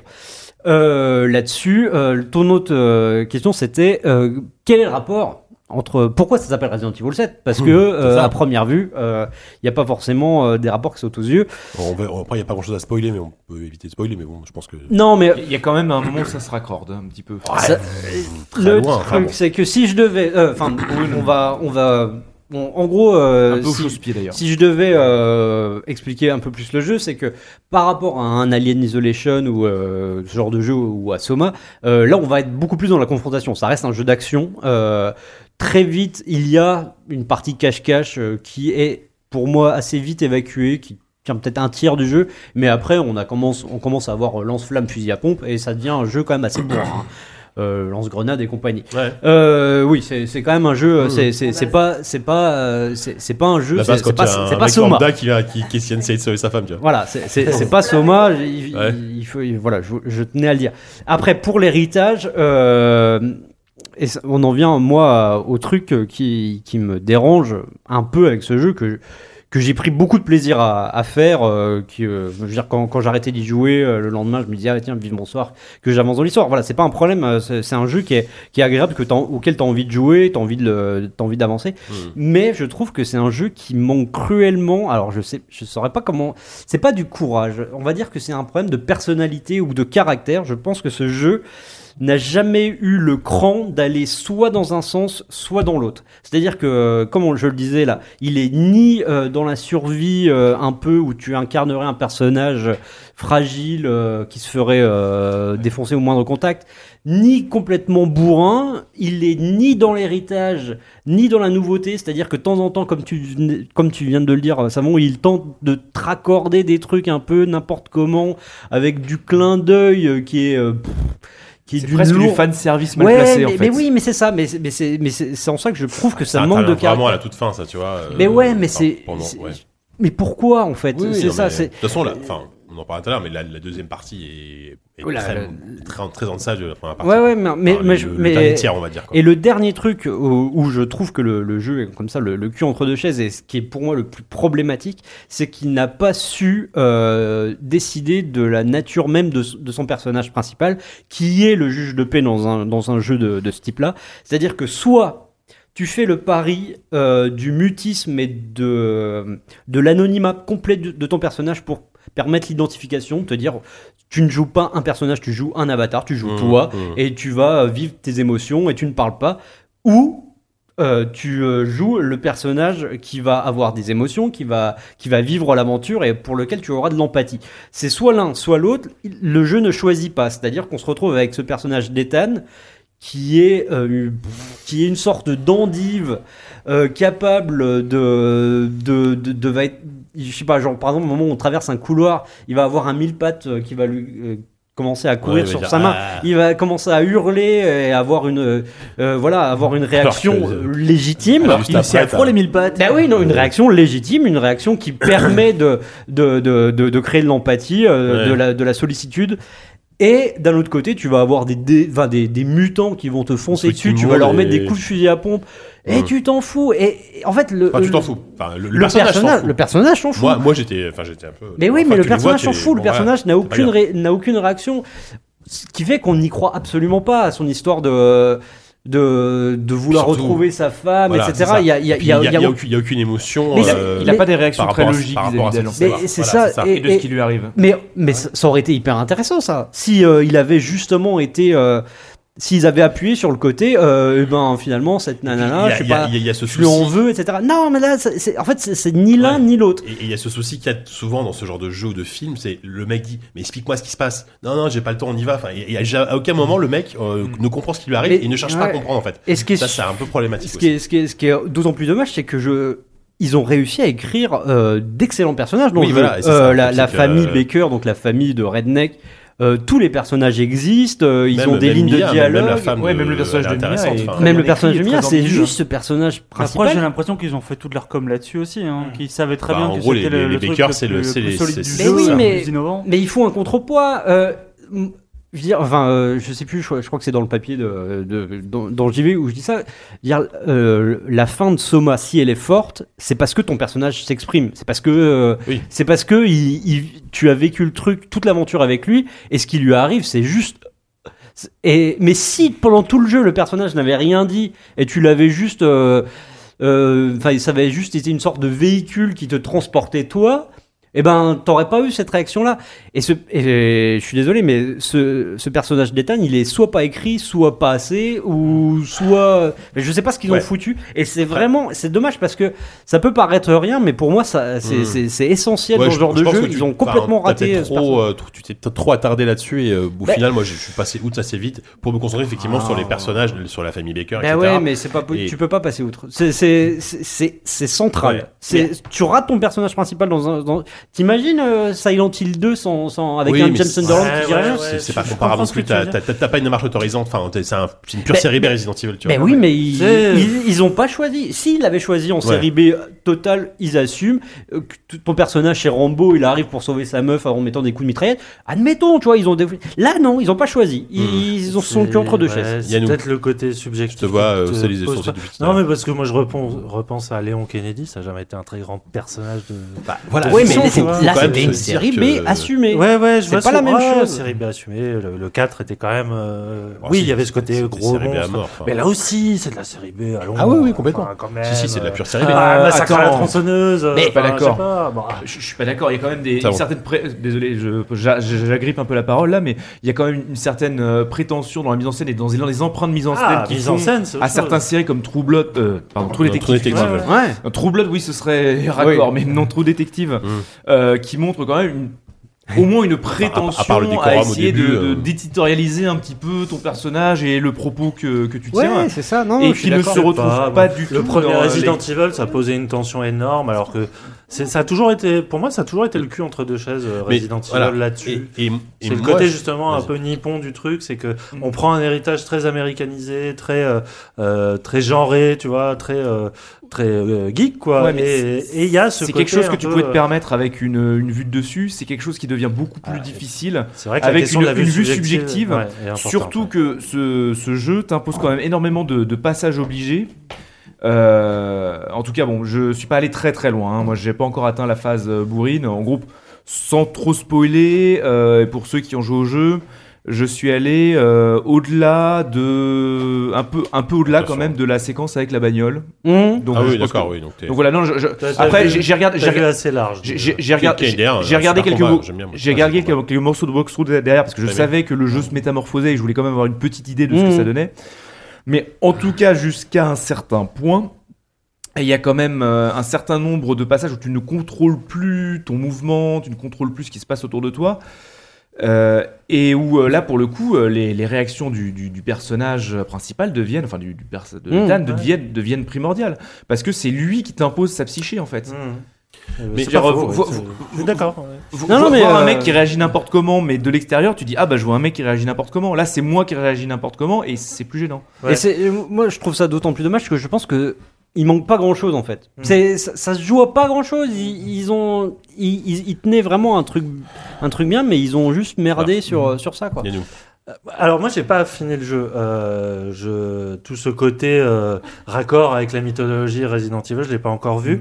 Et moi ça me Bon, plaisait bah, ça, tu- énormément que ça Ça, limite, ça aurait pu être s'appeler euh, autre chose que Resident Evil. Mais- moi j'aime Ça aurait vraiment. pu s'appeler autre chose que Resident Evil. En Ouais. vrai, euh, Peut-être. Oui. Peut-être. Je vais tu voir la changes fin quelques du scénario. scénario et voilà. Mais euh, moi, je trouve le, le jeu extrêmement réussi dans sa mise en place. Enfin, l'arrivée dans le bayou, dans les premières salles du manoir, la première rencontre avec les Bakers. Il y a- C'est un manoir. Pas. Oh, ça, il y a un côté En Lorraine, manoir, on appelle ça un manoir. Non, Ah, mais parce que c'est le côté manoir. quoi. Non, mais en termes de. de- non, il est construit comme celui du Voilà, premier. en termes de design, c'est le manoir de Resident Bien sûr, Evil. bien sûr. Disons que vu de l'extérieur, tu t'imagines pas que ça contient autant Ouais, de pièces, mais- Ouais, c'est avec vrai. en plus des espaces de 3 mètres à l'intérieur des murs. Ouais. C'est ça. Mais euh, en plus, je trouve que ça, même courant si va piocher des idées euh, au jeu indé en vue subjective, il y a un truc qui je trouve très très réussi dans ce jeu-là, c'est la façon dont en fait, t'es presque appelé par l'horreur. En fait, il y a un côté très malsain dans la, rela- la relation entre la vue subjective. Tu sais que tu vas flipper, tu sais que c'est dégueulasse, tu sais que tu vas mettre le doigt, le doigt dans un truc qui, mais t'y vas quand même, Mhm. parce qu'ils sont capables de te donner envie de t'attirer vers toi, et, euh, et ça marche très bien. on arrive dans Et ce c'est- côté, C'est le euh, roller coaster. ouais, Je- moi, ça- je savais. ah, je me suis dit, ah, je sais pourquoi je joue à C'est un des jeux, c'est un des épisodes les plus gore que j'ai vu quoi. Ouais, il y a ça- des- il y a des, ça y va. notamment le, la- le, le, le- le premier meurtre euh, Ouais, ouais. avec la pelle là, Ouais, ouais. avec la, enfin c'est Ouais. Le, Oh, le moment où tu Ouais. dois mettre ta main, enfin il y a des, il y a des moments vraiment Et dégueulasses. Il y a des je- moments vraiment très réussis. Le moment où t'es à table. euh, Ah ouais, Mmh. c'est super. Ah oui. c'est- c'est non, mais le début, le début est assez, Ah ouais, assez ouais. fantastique. Et en fait, Allez, même me- plus que le début, enfin, pour moi les deux tiers du jeu sont vraiment. Oh, ouais, euh, ça, se gâte très vite en Ouais, fait pour moi parce que je me suis rendu compte tout au long du jeu que j'a- j'aurais adoré que ce jeu-là soit un jeu sans ennemis parce que dès qu'il y a l'intervention euh, soit d'un membre de la famille soit des, des espèces de bestioles qui y mettent ça gâche le jeu parce que je trouve que le gameplay de combat et d'action est complètement raté terrible. Euh, le- pas- les combats de boss c'est c'est une aberration pour moi enfin vraiment le alors le moment de la voiture dans le garage c'est rigolo mais c'est pas un combat quoi c'est Ouais. c'est- c'est un truc qui Bah si, parce il que est- avant, il est avant de combat. Il est complètement combat. ridicule. et mais celui d'après le, le Ouais, vrai celui-là, combat, il est la- complètement foiré. ah, mais c'est Les, les, su- les suivants, ça va. Oh, mais euh, pas. Et en fait, mais celui-là, oui, il est pété. Bah, Moi, euh, je trouve que notamment c'est dans la un- serre là. non, celui-là, il est génial. Moi, Ouais, j'aime c'est beaucoup. c'est un jeu extrêmement réussi. Il y a, il y a de boss ambiance, finalement en dans le jeu. hein. Oui, oui. Oui, oui. Pour le ressenti de l'espace, pour le. moi, moi, moi, ce que j'ai apprécié, et finalement, même, je m'y attendais pas parce que je, je me disais, en termes de gameplay, en termes de game design, où est-ce qu'ils vont Et je trouve qu'ils arrivent quand même vachement bien à rendre hommage au tout premier. Parce que j'aime Oui, beaucoup, j'aime beaucoup le côté exploration à l'ancienne où tu dois trouver la bonne clé, euh, trouver des, c'est toujours des énigmes un peu faciles, tu vois. Mais il y, a toujours, je retrouve ce plaisir que j'avais à dire putain, ça y est, j'ai la clé, je vais pouvoir ouvrir cette putain de porte et voir ce qu'il y a derrière. Et ce, ce moment de, de tension où tu te dis qu'est-ce qu'il y a derrière cette porte, quoi. Et, et Mais oui, vraiment, mais- ça c'est bien reproduit, je trouve. C'est vraiment je, bien je reproduit. suis assez d'accord. les- C'est ce qu'ils veulent faire. euh, ça, c'est, c'est. En fait, on parlait tout à l'heure de l'héritage des premiers. Il est plus, euh, il est plus, il est plus là que scénaristiquement. En fait, Non, il oui, est oui, plus, c'est ça. il est plus dans un hommage de Pour level moi, c'est un design et de game design. En termes de mécanique de jeu. Ouais, ouais. Ça, c'est- ça c'est assez juste, mais euh, mais ce qui est et ça, bon, on va pas, on va pas jouer les les, les émours de comme ça de passéistes ou Zemmour. Ah oui, d'accord, les Zemmour. Ah ouais, avec mais, un Z, ouais. mais, euh, mais, mais en fait, chaud, là. non, non, mais, Vas-y, vas-y. mais ce qui est- ce qui est- c'est- c'est c'est con ce que je vais dire, mais Oui. ce qui marchait, euh, la tension qui venait dans les premiers Resident Evil, c'était la, la lenteur du jeu en fait.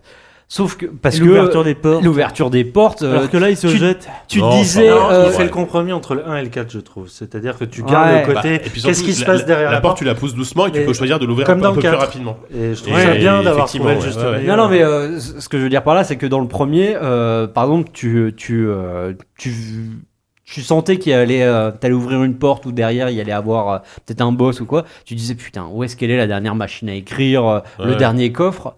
Bah, c'est. Là, bah oui, mais non, mais là, Ah, là si, tu. quand même. Oh, Ah, putain, les mais points de moi, moi, je sauvegarde, me rushais Ouais, comme un sagouin. quoi. automatique. À euh, la fin- pas dans le. Mais alors, mais ça c'est c'est un débat qu'on qu'on aurait- j'aurais bien aimé que, que Wallo soit là parce que lui il me disait qu'il avait vraiment euh, viscéralement euh, le jeu le- lui faisait lui faisait peur quoi. Où il avait il avait du mal à ouvrir les portes Si, machin. si, je fais peur. Enfin, Ouais, moi aussi, ça a bien marché sur moi. Ah ouais non mais Ah, alors ouais. que alors que La moi, visite de la cave, elle est quand même. La, la visite de la cave, je te l'accorde. Mais, euh, mais, euh, mais je veux dire, moi, vers la, dans la dernière partie du jeu, Ah quand justement, comme- euh, quand, quand je commençais à, à aller de coffre en coffre pour poser des, un peu euh, du stuff et tout, mais je cavalais dans la baraque, fusil à pompe à la main, il y avait des, des mobs qui, qui spawnaient, j'en ai Ouais. rien à foutre. Il y a, Moi, je pas, l'ai- vécu comme ça. ben, le premier, euh, c'était parce qu'il était aussi un peu mal foutu, il était hyper rigide, Ah que oui. t'en en chiais et que t'avais Mm. peur.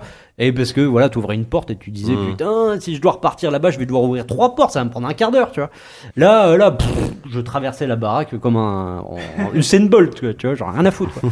Donc ouais, ouais, bon, bah le ça. Usain Bolt du Bayou. non. Non, il y a- il y a- Ba- Bayou Usain Bolt. Bayou Usain Bolt. Ça revient de loin. hein. Je sais que tu le voulais. merci, merci. Ouais. Euh, non, mais voilà. Enfin, là, je me fais vraiment l'avocat du diable parce que, encore une fois, je mais le ouais, répète, euh, le, le jeu, je l'ai bien aimé. Après, euh, je suis sans doute euh, beaucoup trop Mais- exigeant par rapport à cette série. Elle revient euh, d'assez loin par ça, rapport moi, aux moi, épisodes en fait, qui étaient j'avais quand même finalement peu d'attentes et ouais, voilà, euh, j'avais peu d'attentes et j'étais Moi très aussi. agréablement Oui, pareil. c'est- entre les deux. moi. c'est un bon jeu. Il sera. Et puis euh, voilà, mais moi je trouve. enfin, Mais voilà, la question. euh, toi, tu l'as fini? moi j'ai fini. ouais. Euh, le, le truc, c'est Ça que. vous choque pas J'ai dit que j'ai fini, j'ai fini. Non, Ah, non, si, je suis le- agréablement surpris. Non, bravo. Bon, en même temps, Euh, ça, ça, c'est je qu'il l'ai- doit être je- court, Je l'ai alors, fini en 9 heures, hein, donc euh, Ah. c'est pas très long.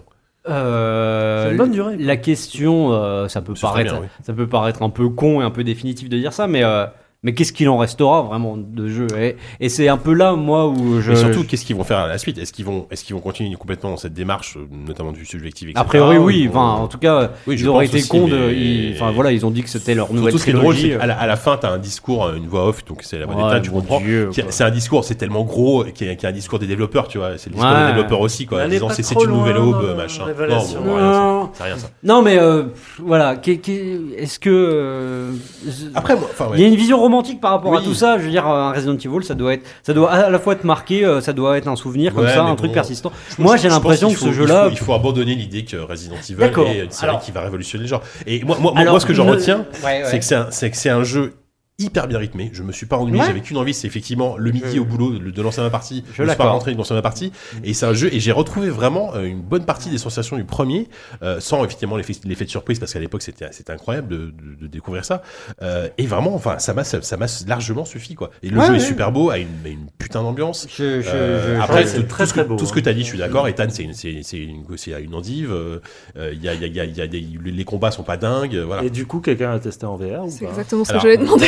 Parce que Euh, il paraît j'ai- ouais, fait, euh, euh, j'ai fait, ouais, j'ai fait le début en VR. J'ai pas joué très longtemps.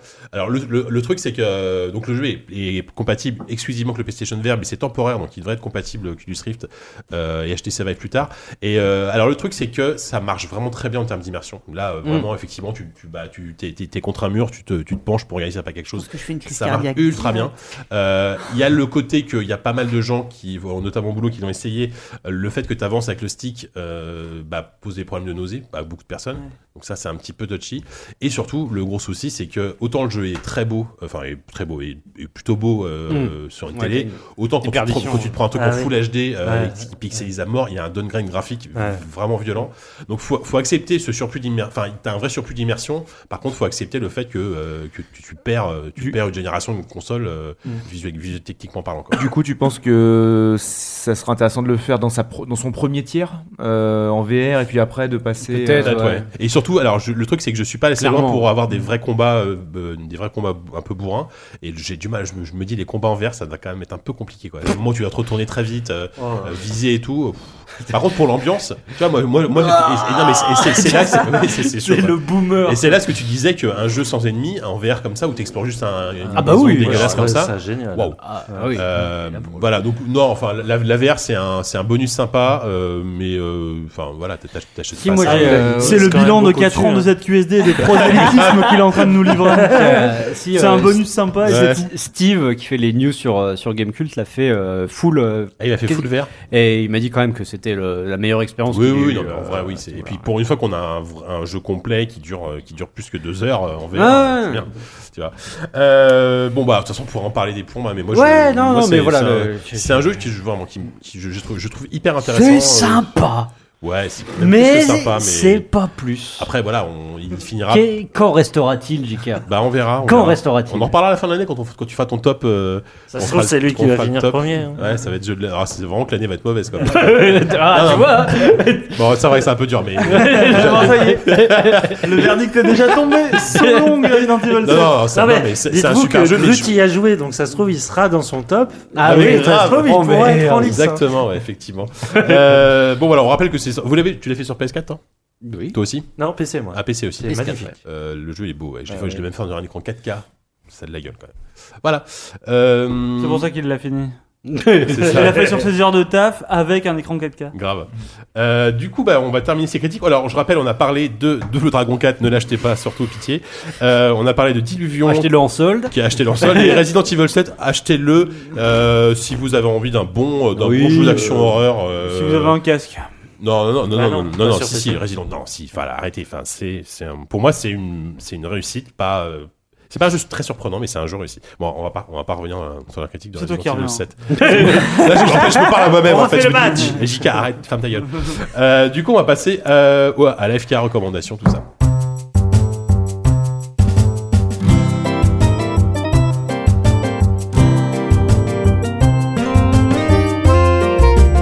J'ai l'impression façon, je dis ça à chaque fois, mais on va essayer de faire vite sur les recommandations. Donc, si on peut, si on peut pas, si on peut éviter de dépasser une minute, euh, allez, une minute chacun, ce serait cool. Tout le monde se barre, génial. Euh, bah, je vais commencer par Savon, du coup, qui est à ma droite, vas-y. Très bien, comme ça ils auront le temps de revenir. Ouais, c'est ça. Alors en ce moment, quand je suis loin minute, de mon clavier, euh, j'aime bien jouer sur Android et un, alors je veux dire un petit jeu, c'est pas un petit jeu, c'était un gros lancement, mais à Fire Emblem Heroes. Mhm. Euh, alors à tous ceux qui se demandent euh, est-ce que Fire Emblem Heroes c'est un bon jeu quand on n'a pas joué au Fire Emblem, je répondrais non parce que c'est Ah un ouais. pur, euh, c'est du pur un fan service. collectionneur, ouais. Ah, c'est du pur fan service et tu retrouves tous les personnages euh, des différents Fire Emblem. tu montes des équipes, tu leur fais monter des niveaux, il y a un système de montée de niveau. En fait, ils ont fusionné un peu l'équipement et le, gain de compétences. Et euh, tu fais des, des combats sur des petites cartes sur de- avec des équipes de 4 contre 4. Euh, bon, ça trouve assez vite ses limites en termes ludiques purs. Mais euh, vraiment, l'intérêt, c'est euh, d'enchaîner les combats pour avoir des orbes, pouvoir débloquer des nouveaux persos, pour pouvoir collectionner tous les persos et, et faire tomber des shiny parce qu'on est content. Voilà. Ok, alors, bah, enfin, euh, je, je, juste pour rajouter, le, le- moi j'ai un gros souci avec ce putain de jeu, c'est j'aimerais y jouer, j'aimerais y jouer, sauf que je joue euh, 95% de mon temps à ces jeux-là dans les, dans les, dans le, dans le métro, et je Dans peux pas y les jouer. aux chiottes, JK. Non, bah oui, Il mais faut- non. alors, il faut le- et c'est c'est vrai. putain de connexion internet obligatoire, ça me sort par les trous de nez quoi. Alors le seul voilà. truc, tu peux lancer une partie avant d'entrer dans le métro. Donc Ah, tu vas pouvoir finir la partie. Ouais, bon, et il va garder, il va garder le signé, c'est-à-dire que quand. Ah, mais une partie dure, elles sont hyper courtes les batailles. Ah oui, non mais oui, je suis d'accord. Hein, faut- Mais faut que tu À changes. chaque mais- station, tu récupères Ah, ta non, mais 4G voilà, et non, puis mais tu avec, recommences. avec- avec Super Mario Run, c'est pareil, j'ai ragé à cause de ça. Enfin, c'est bon après c'est Oui, ça- comme ça. Puis c'est le modèle japonais où euh, voilà, eux ils ont Ça, la, eux, ils ont la surtout 4G dans le métro, tu vois. Franchement, ça, ça s'imposait pas quoi. Ouais. Ouais, Euh, à la- voilà, ça s'imposait pas. À, à la rigueur, alors je sais qu'il y a un espèce de multijoueur archi light euh, qui consiste à Mhm. aller affronter des équipes euh, contrôlées par l'IA mais euh, mises en ligne par d'autres par d'autres joueurs. Mhm. À la rigueur, pour ce mode-là, je peux comprendre, mais pour tout le reste, c'est du solo quoi. C'est Bah, du full oui, oui, solo. bon, Ou alors, quand- tu- quand ou alors-. Ou quand tu vas choper des orbes, je sais pas, enfin quand tu vas choper des nouveaux persos, admettons, mais euh, Effectivement. devrait y avoir un moyen de rendre ça offline avec euh, bah, un, un rattrapage de transfert de données à chaque Oui, oui, ah bah, au moins, ouais, voilà, effectivement. Euh, merci Savon. Euh, bah du coup, Myriam, tiens, c'est à ton tour. Alors, euh, je veux parler d'une série que, que ma coloc m'a plus ou moins forcé à regarder, puis j'ai pas regretté après. Ça s'appelle Dirk Gently. Euh, je sais pas trop c'est quoi le, le titre en français, c'est genre un- a un- détective Un nom rallonge derrière. euh, Détective holistique, je sais Voilà. pas quoi. Euh, c'est basé sur des, sur des bouquins de Douglas Adams, donc euh, le mec derrière euh, H2G2. Et euh, bah c'est vachement bien. Il y a Elijah Wood dedans aussi. Euh, ça parle de non mais je sais pas, c'est un argument pour certains. c'est Il a le euh, premier rôle. hein. ça, ça, ça parle de, de paranormal et euh, d'une espèce d'enquête qui mélange plein de trucs euh, super bizarres. Et surtout, il y a des corgis et des chatons dedans. Donc voilà, ça, c'est aussi. T'as t'as un, t'as un problème avec les chats et les chatons, j'ai l'impression. euh, J'aime bien les Enfin, chatons. t'as un problème. euh, J'ai non, mais pas de problème, c'est j'ai des, j'ai chats non. et Oui. je- voilà. Ah mais tu as tout à fait raison. Moi j'en ai Par un contre, aussi, les si tu veux, corgis, on peut euh, parler. faut se respecter un peu. Quoi. Mais enfin. Oh là Ça clash non, mais c'est c'est mignon. Mais Bah, c'est mignon. Voilà, c'est c'est pas noble. Ça, il faut des, des beaux chiens, eh, des grands chiens, tu vois. Mais tu dis ça parce que t'as un chien énorme. Oui, oui, oui, c'est vrai que t'as le chien le plus grand de la Terre. Bah voilà, ça aussi. Bah, moi, je préfère les petits chiens. Sont plus mignons. Ah oui, d'accord. Non, mais il y en a des grands qui ont la classe aussi. Mais là, il y a des corgis. Et Ok, qui ok, sont- ok. Qui ont un rôle super euh, important. Dirk Gently, j'ai pas- j'ai j'ai loupé un. Il me semblait qu'on parlait c'est de parti, on demande les grands chiens, c'est ça qu'on est en train de faire. C'est euh, les petits. c'est sur Netflix, hein, si vous C'est la sur Netflix, ouais. D'accord. Ça se binge très bien, ouais. Très bien, très bien. Bon bah Dirk Gently, c'est détective holistique en français. Euh, merci Myriam, Force Rose à toi. J'ai strictement aucune idée, vraiment. J'ai rien à vous recommander ce mois-ci. Vous démerdez-vous. Oh, dis donc Merde Ah bah merde Bah, Normal Lost Phone alors. Bah Ouais, oui. on part voilà. une couche, et, oui, si tu veux, Évidemment, ouais, les on joue à 2,99€, tout ça. Euh, Même, bah, pas merci même pas un petit dessin animé que t'aurais vu avec. euh, Ah bah sinon. Anne. Steven Bah Universe si, encore continuez à regarder Steven Universe, mais ça je peux vous le dire à chaque fois. Très bien, Steven Universe, toujours. très bien. Euh, Yannou? Ah, euh, Non, bah, Oupi bah, pour, la, ah, Ou- Oupi pour la fin apparemment. Ah bon on on m'a dit, lui, on m'a dit, on m'a dit garde Oupi pour la fin. Ah oui, on garde depuis pour la fin. Bon, allez Yannou. Moi je pense la que chèque je cam pense que les la mecs ont la gerbe. Hein, je. On a trois caméras, c'est une de trop, hein, ça c'est sûr. Avant on avait juste un champ contre champ dégueulasse, maintenant on a une caméra qui bouge tout le temps. Eh ben, tu veux pas la fixer carrément directement sur ton casque comme ça Bah, tu je regardes voulais- je qui tu veux. Ça va la faire l'effet la Oculus Rift en fait, ça va être horrible. La motion sickness. Euh, donc, moi, je, je sors à peine d'un film qui s'appelle Jackie, que j'ai adoré, de Pablo, Pablo qui est donc sur euh, Jackie Kennedy avec Na- Nathalie Portman. Donc, c'est encore tout frais, mais je sais que j'ai adoré. Et sinon, je voulais recommander. Ça aurait été sur Jackie Sardou, ça aurait été moins sympa. Ça aurait pu. Je pense que cette femme a une vie très intéressante. Mais- Ah, génial, pas. Jackie Sardou. Il y a plein de Jackie intéressants. hein. Mais oui. Berroyer. Michel. Mon Jackie. en, en parlant de Jackie Jackie. Mon garagiste aussi. Ah, en recommandation, Jackie j'ai un, un- arrêtez de un bouquin donc que je montre avec caméra. Ça s'appelle La nouvelle comédie du cinéma français. Ça a paru aux nouvelles éditions. En fait, c'est trois euh, intervieweurs. Euh, donc Fernando Ganzo qui travaille à Sofilm, Jackie Goldberg Ah. au Zarock Ah. et euh, Ah, Quentin. Quentin Mével, euh, Mével, euh, qui travaille à l'ACRIF, donc l'association des cinémas de recherche de- d'Île-de-France. Et en fait, ils ont été rencontrés dix réalisateurs de comédie française actuelle. Alors c'est très large, c'est-à-dire que Il leur envie des tartes. non, et au, N'avez pas contraire, honte. Sur les voir au contraire, laissez-moi parler. Euh, ça va de très indépendants Oh comme Perret Jaco qui a fait La Loi de la Jungle, qui est un des meilleurs films français euh, sortis cette année, à euh, Nakash et euh, et Ah, euh, Toledano. et Tolé- voilà qui ont fait Intouchable. Donc c'est vraiment ils, ils On rencontrent fait tout le monde. Ils sur les rencontrent, colos là que j'adore, mais Nos Anges Heureux. Oui. Euh, il rencontre aussi Eric Judor, hein, donc qui va sortir un film cette année, et euh, c'est des très longs entretiens sur euh, bah, qu'est-ce que c'est aujourd'hui la comédie française, euh, quel héritage elle, elle tient entre euh, voilà tout le burlesque, tout la, la, la, la, la comédie à texte et tout ça, et quelles sont leurs méthodes de travail, et c'est absolument passionnant. Euh, Il y a vraiment des cinéastes euh, qui sont hyper riches, notamment Justine Triet qui a sorti un film formidable euh, qui s'appelle Victoria cette année avec euh, ah mince l'actrice belge euh, Marie Gillin. non, Ah, non, euh, Victoria Et euh, Virginie Efira. Fira. oui, qui Ah, est Fira. incroyable. Mm. Si vous pouvez voir ce film aussi, vi- En voilà. train de nous vendre des C'est comédies for- françaises. là. formidable et ce livre est Alors que le film extrêmement sur les intéressant. robes avec Harry, Harry Habitant là, ça a l'air euh, tellement mieux. S'il vous plaît. non Oui, enfin non, ça, Ah, ils ont changé ah oui, de ils ont changé. non, non, ouais. Justement, ça c'était trop polémique à mon avis. arrête. Ça a Bah voilà. l'air- Ça a l'air affreux Pour ceux qui Christian- croient que Christian la Clavier. comédie française c'est ce genre de film, eh ben lisez ce bouquin parce qu'on est, on a Ouais. des talents extrêmement riches. Voilà. Bah C'est merci tout. Voilà. beaucoup. J'avais envie de, envie de dire. T'as ça. bien raison. Euh, 10.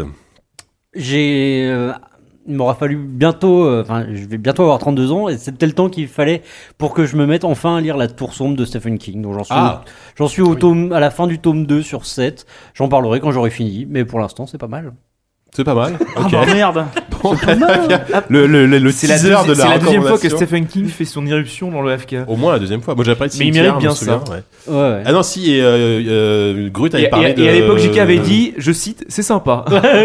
C'est le mec qui vient souvent, mais qui soulève pas un enthousiasme fou. C'est assez Non, drôle. c'est Grut qui dit ça. J'avais pas parlé de Under the Dome à un moment, la, la série qui était. Oula, Ah, bah, la série, ouais, oui, mais là, il est pour rien, le pauvre.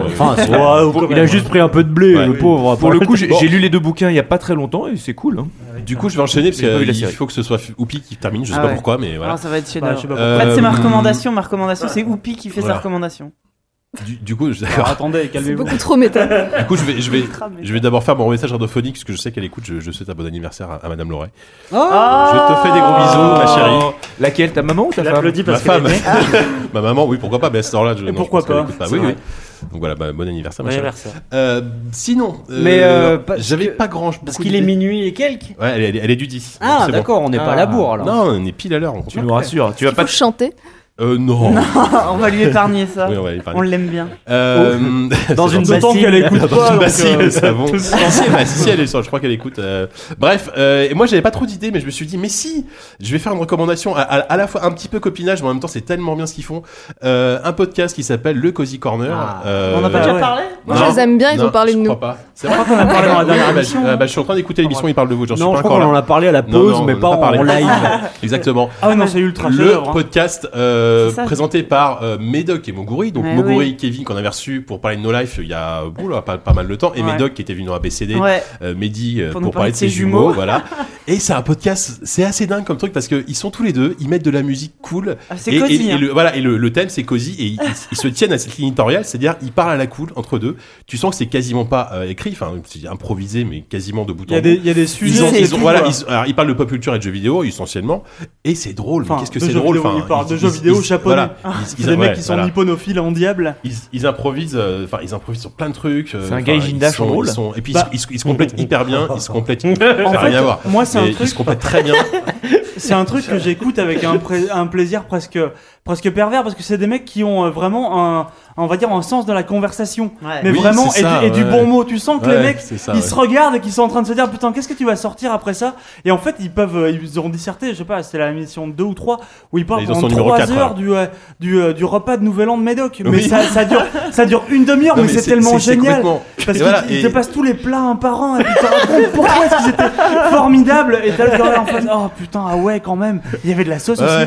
Et t'as toujours une séquence C'est complètement- génial. Qui, qui est absolument pas radiophonique où, euh, où euh, donc Moguri montre une vidéo à Médoc, une vidéo à con, et Médoc il a un rire mais tellement communicatif. Alors tu, tu, Ouais. tu sais même pas ce qu'il lui montre, tu vois.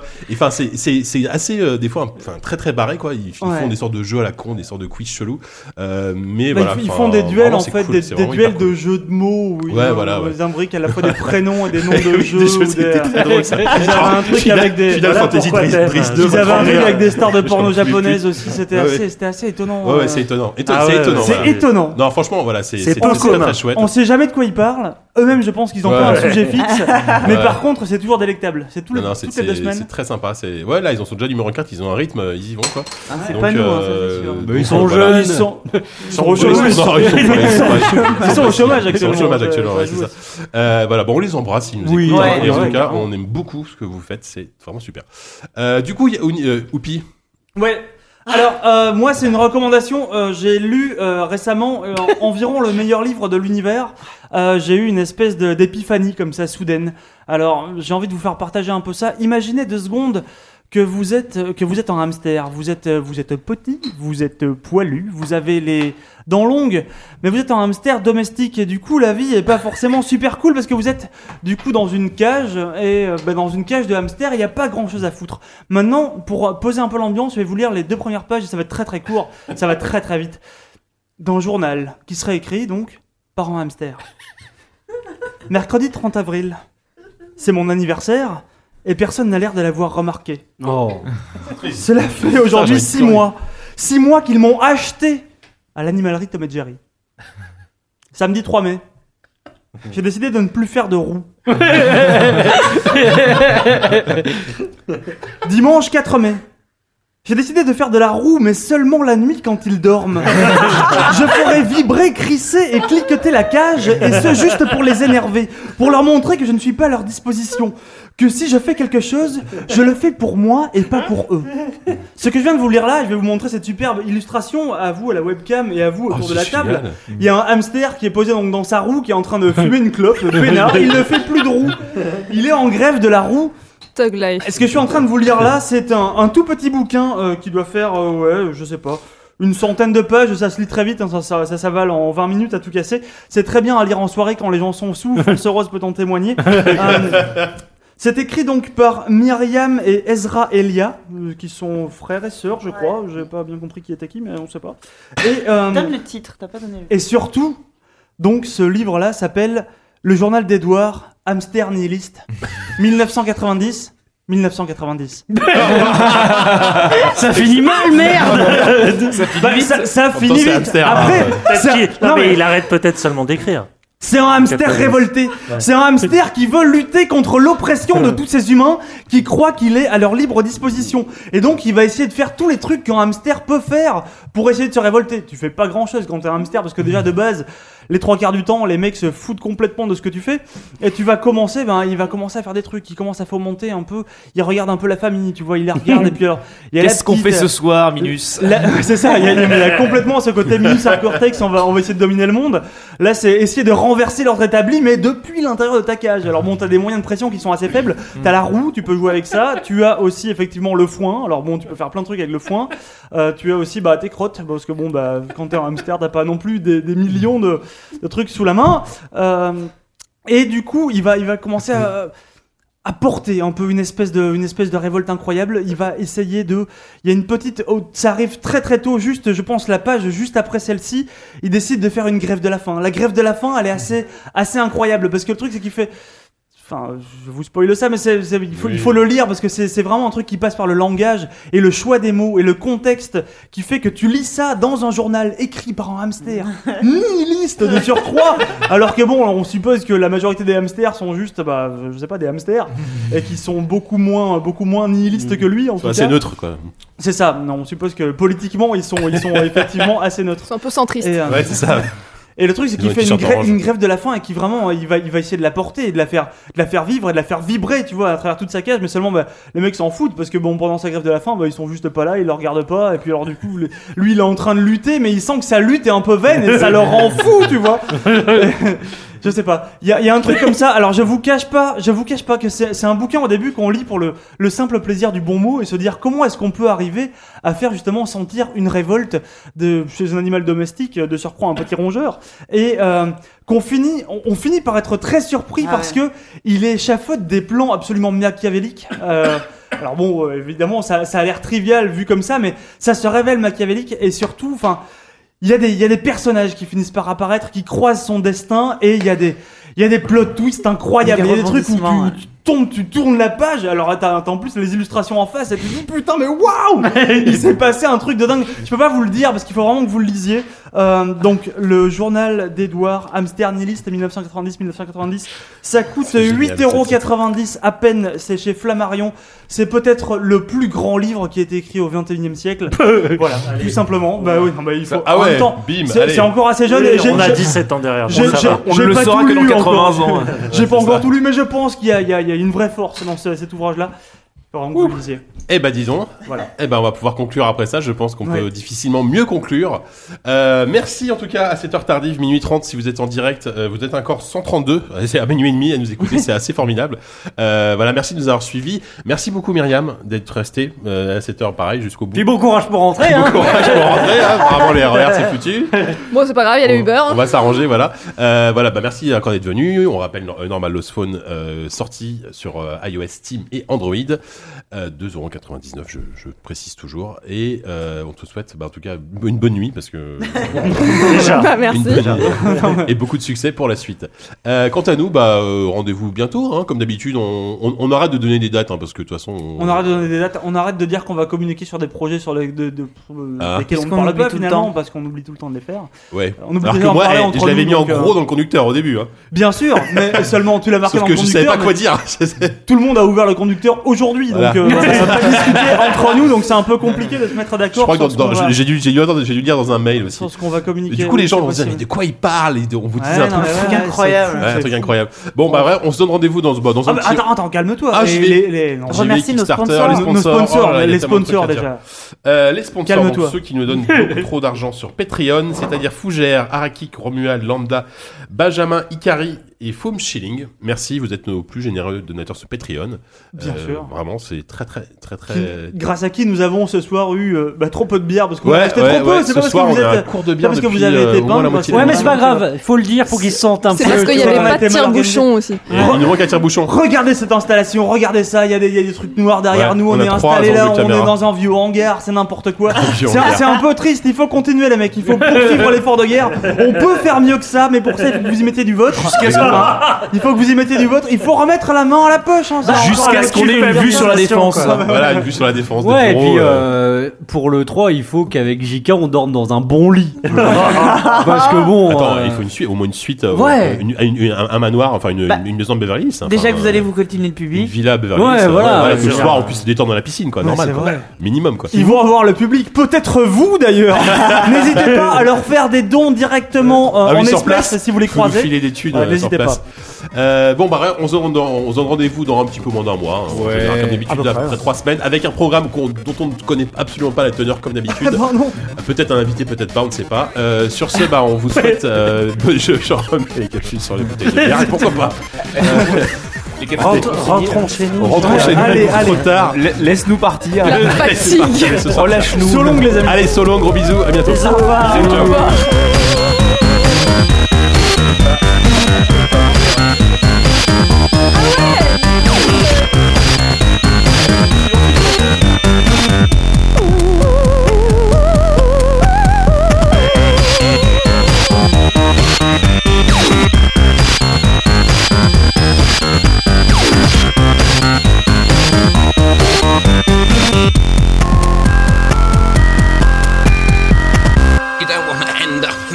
Invalid memory. Yeah.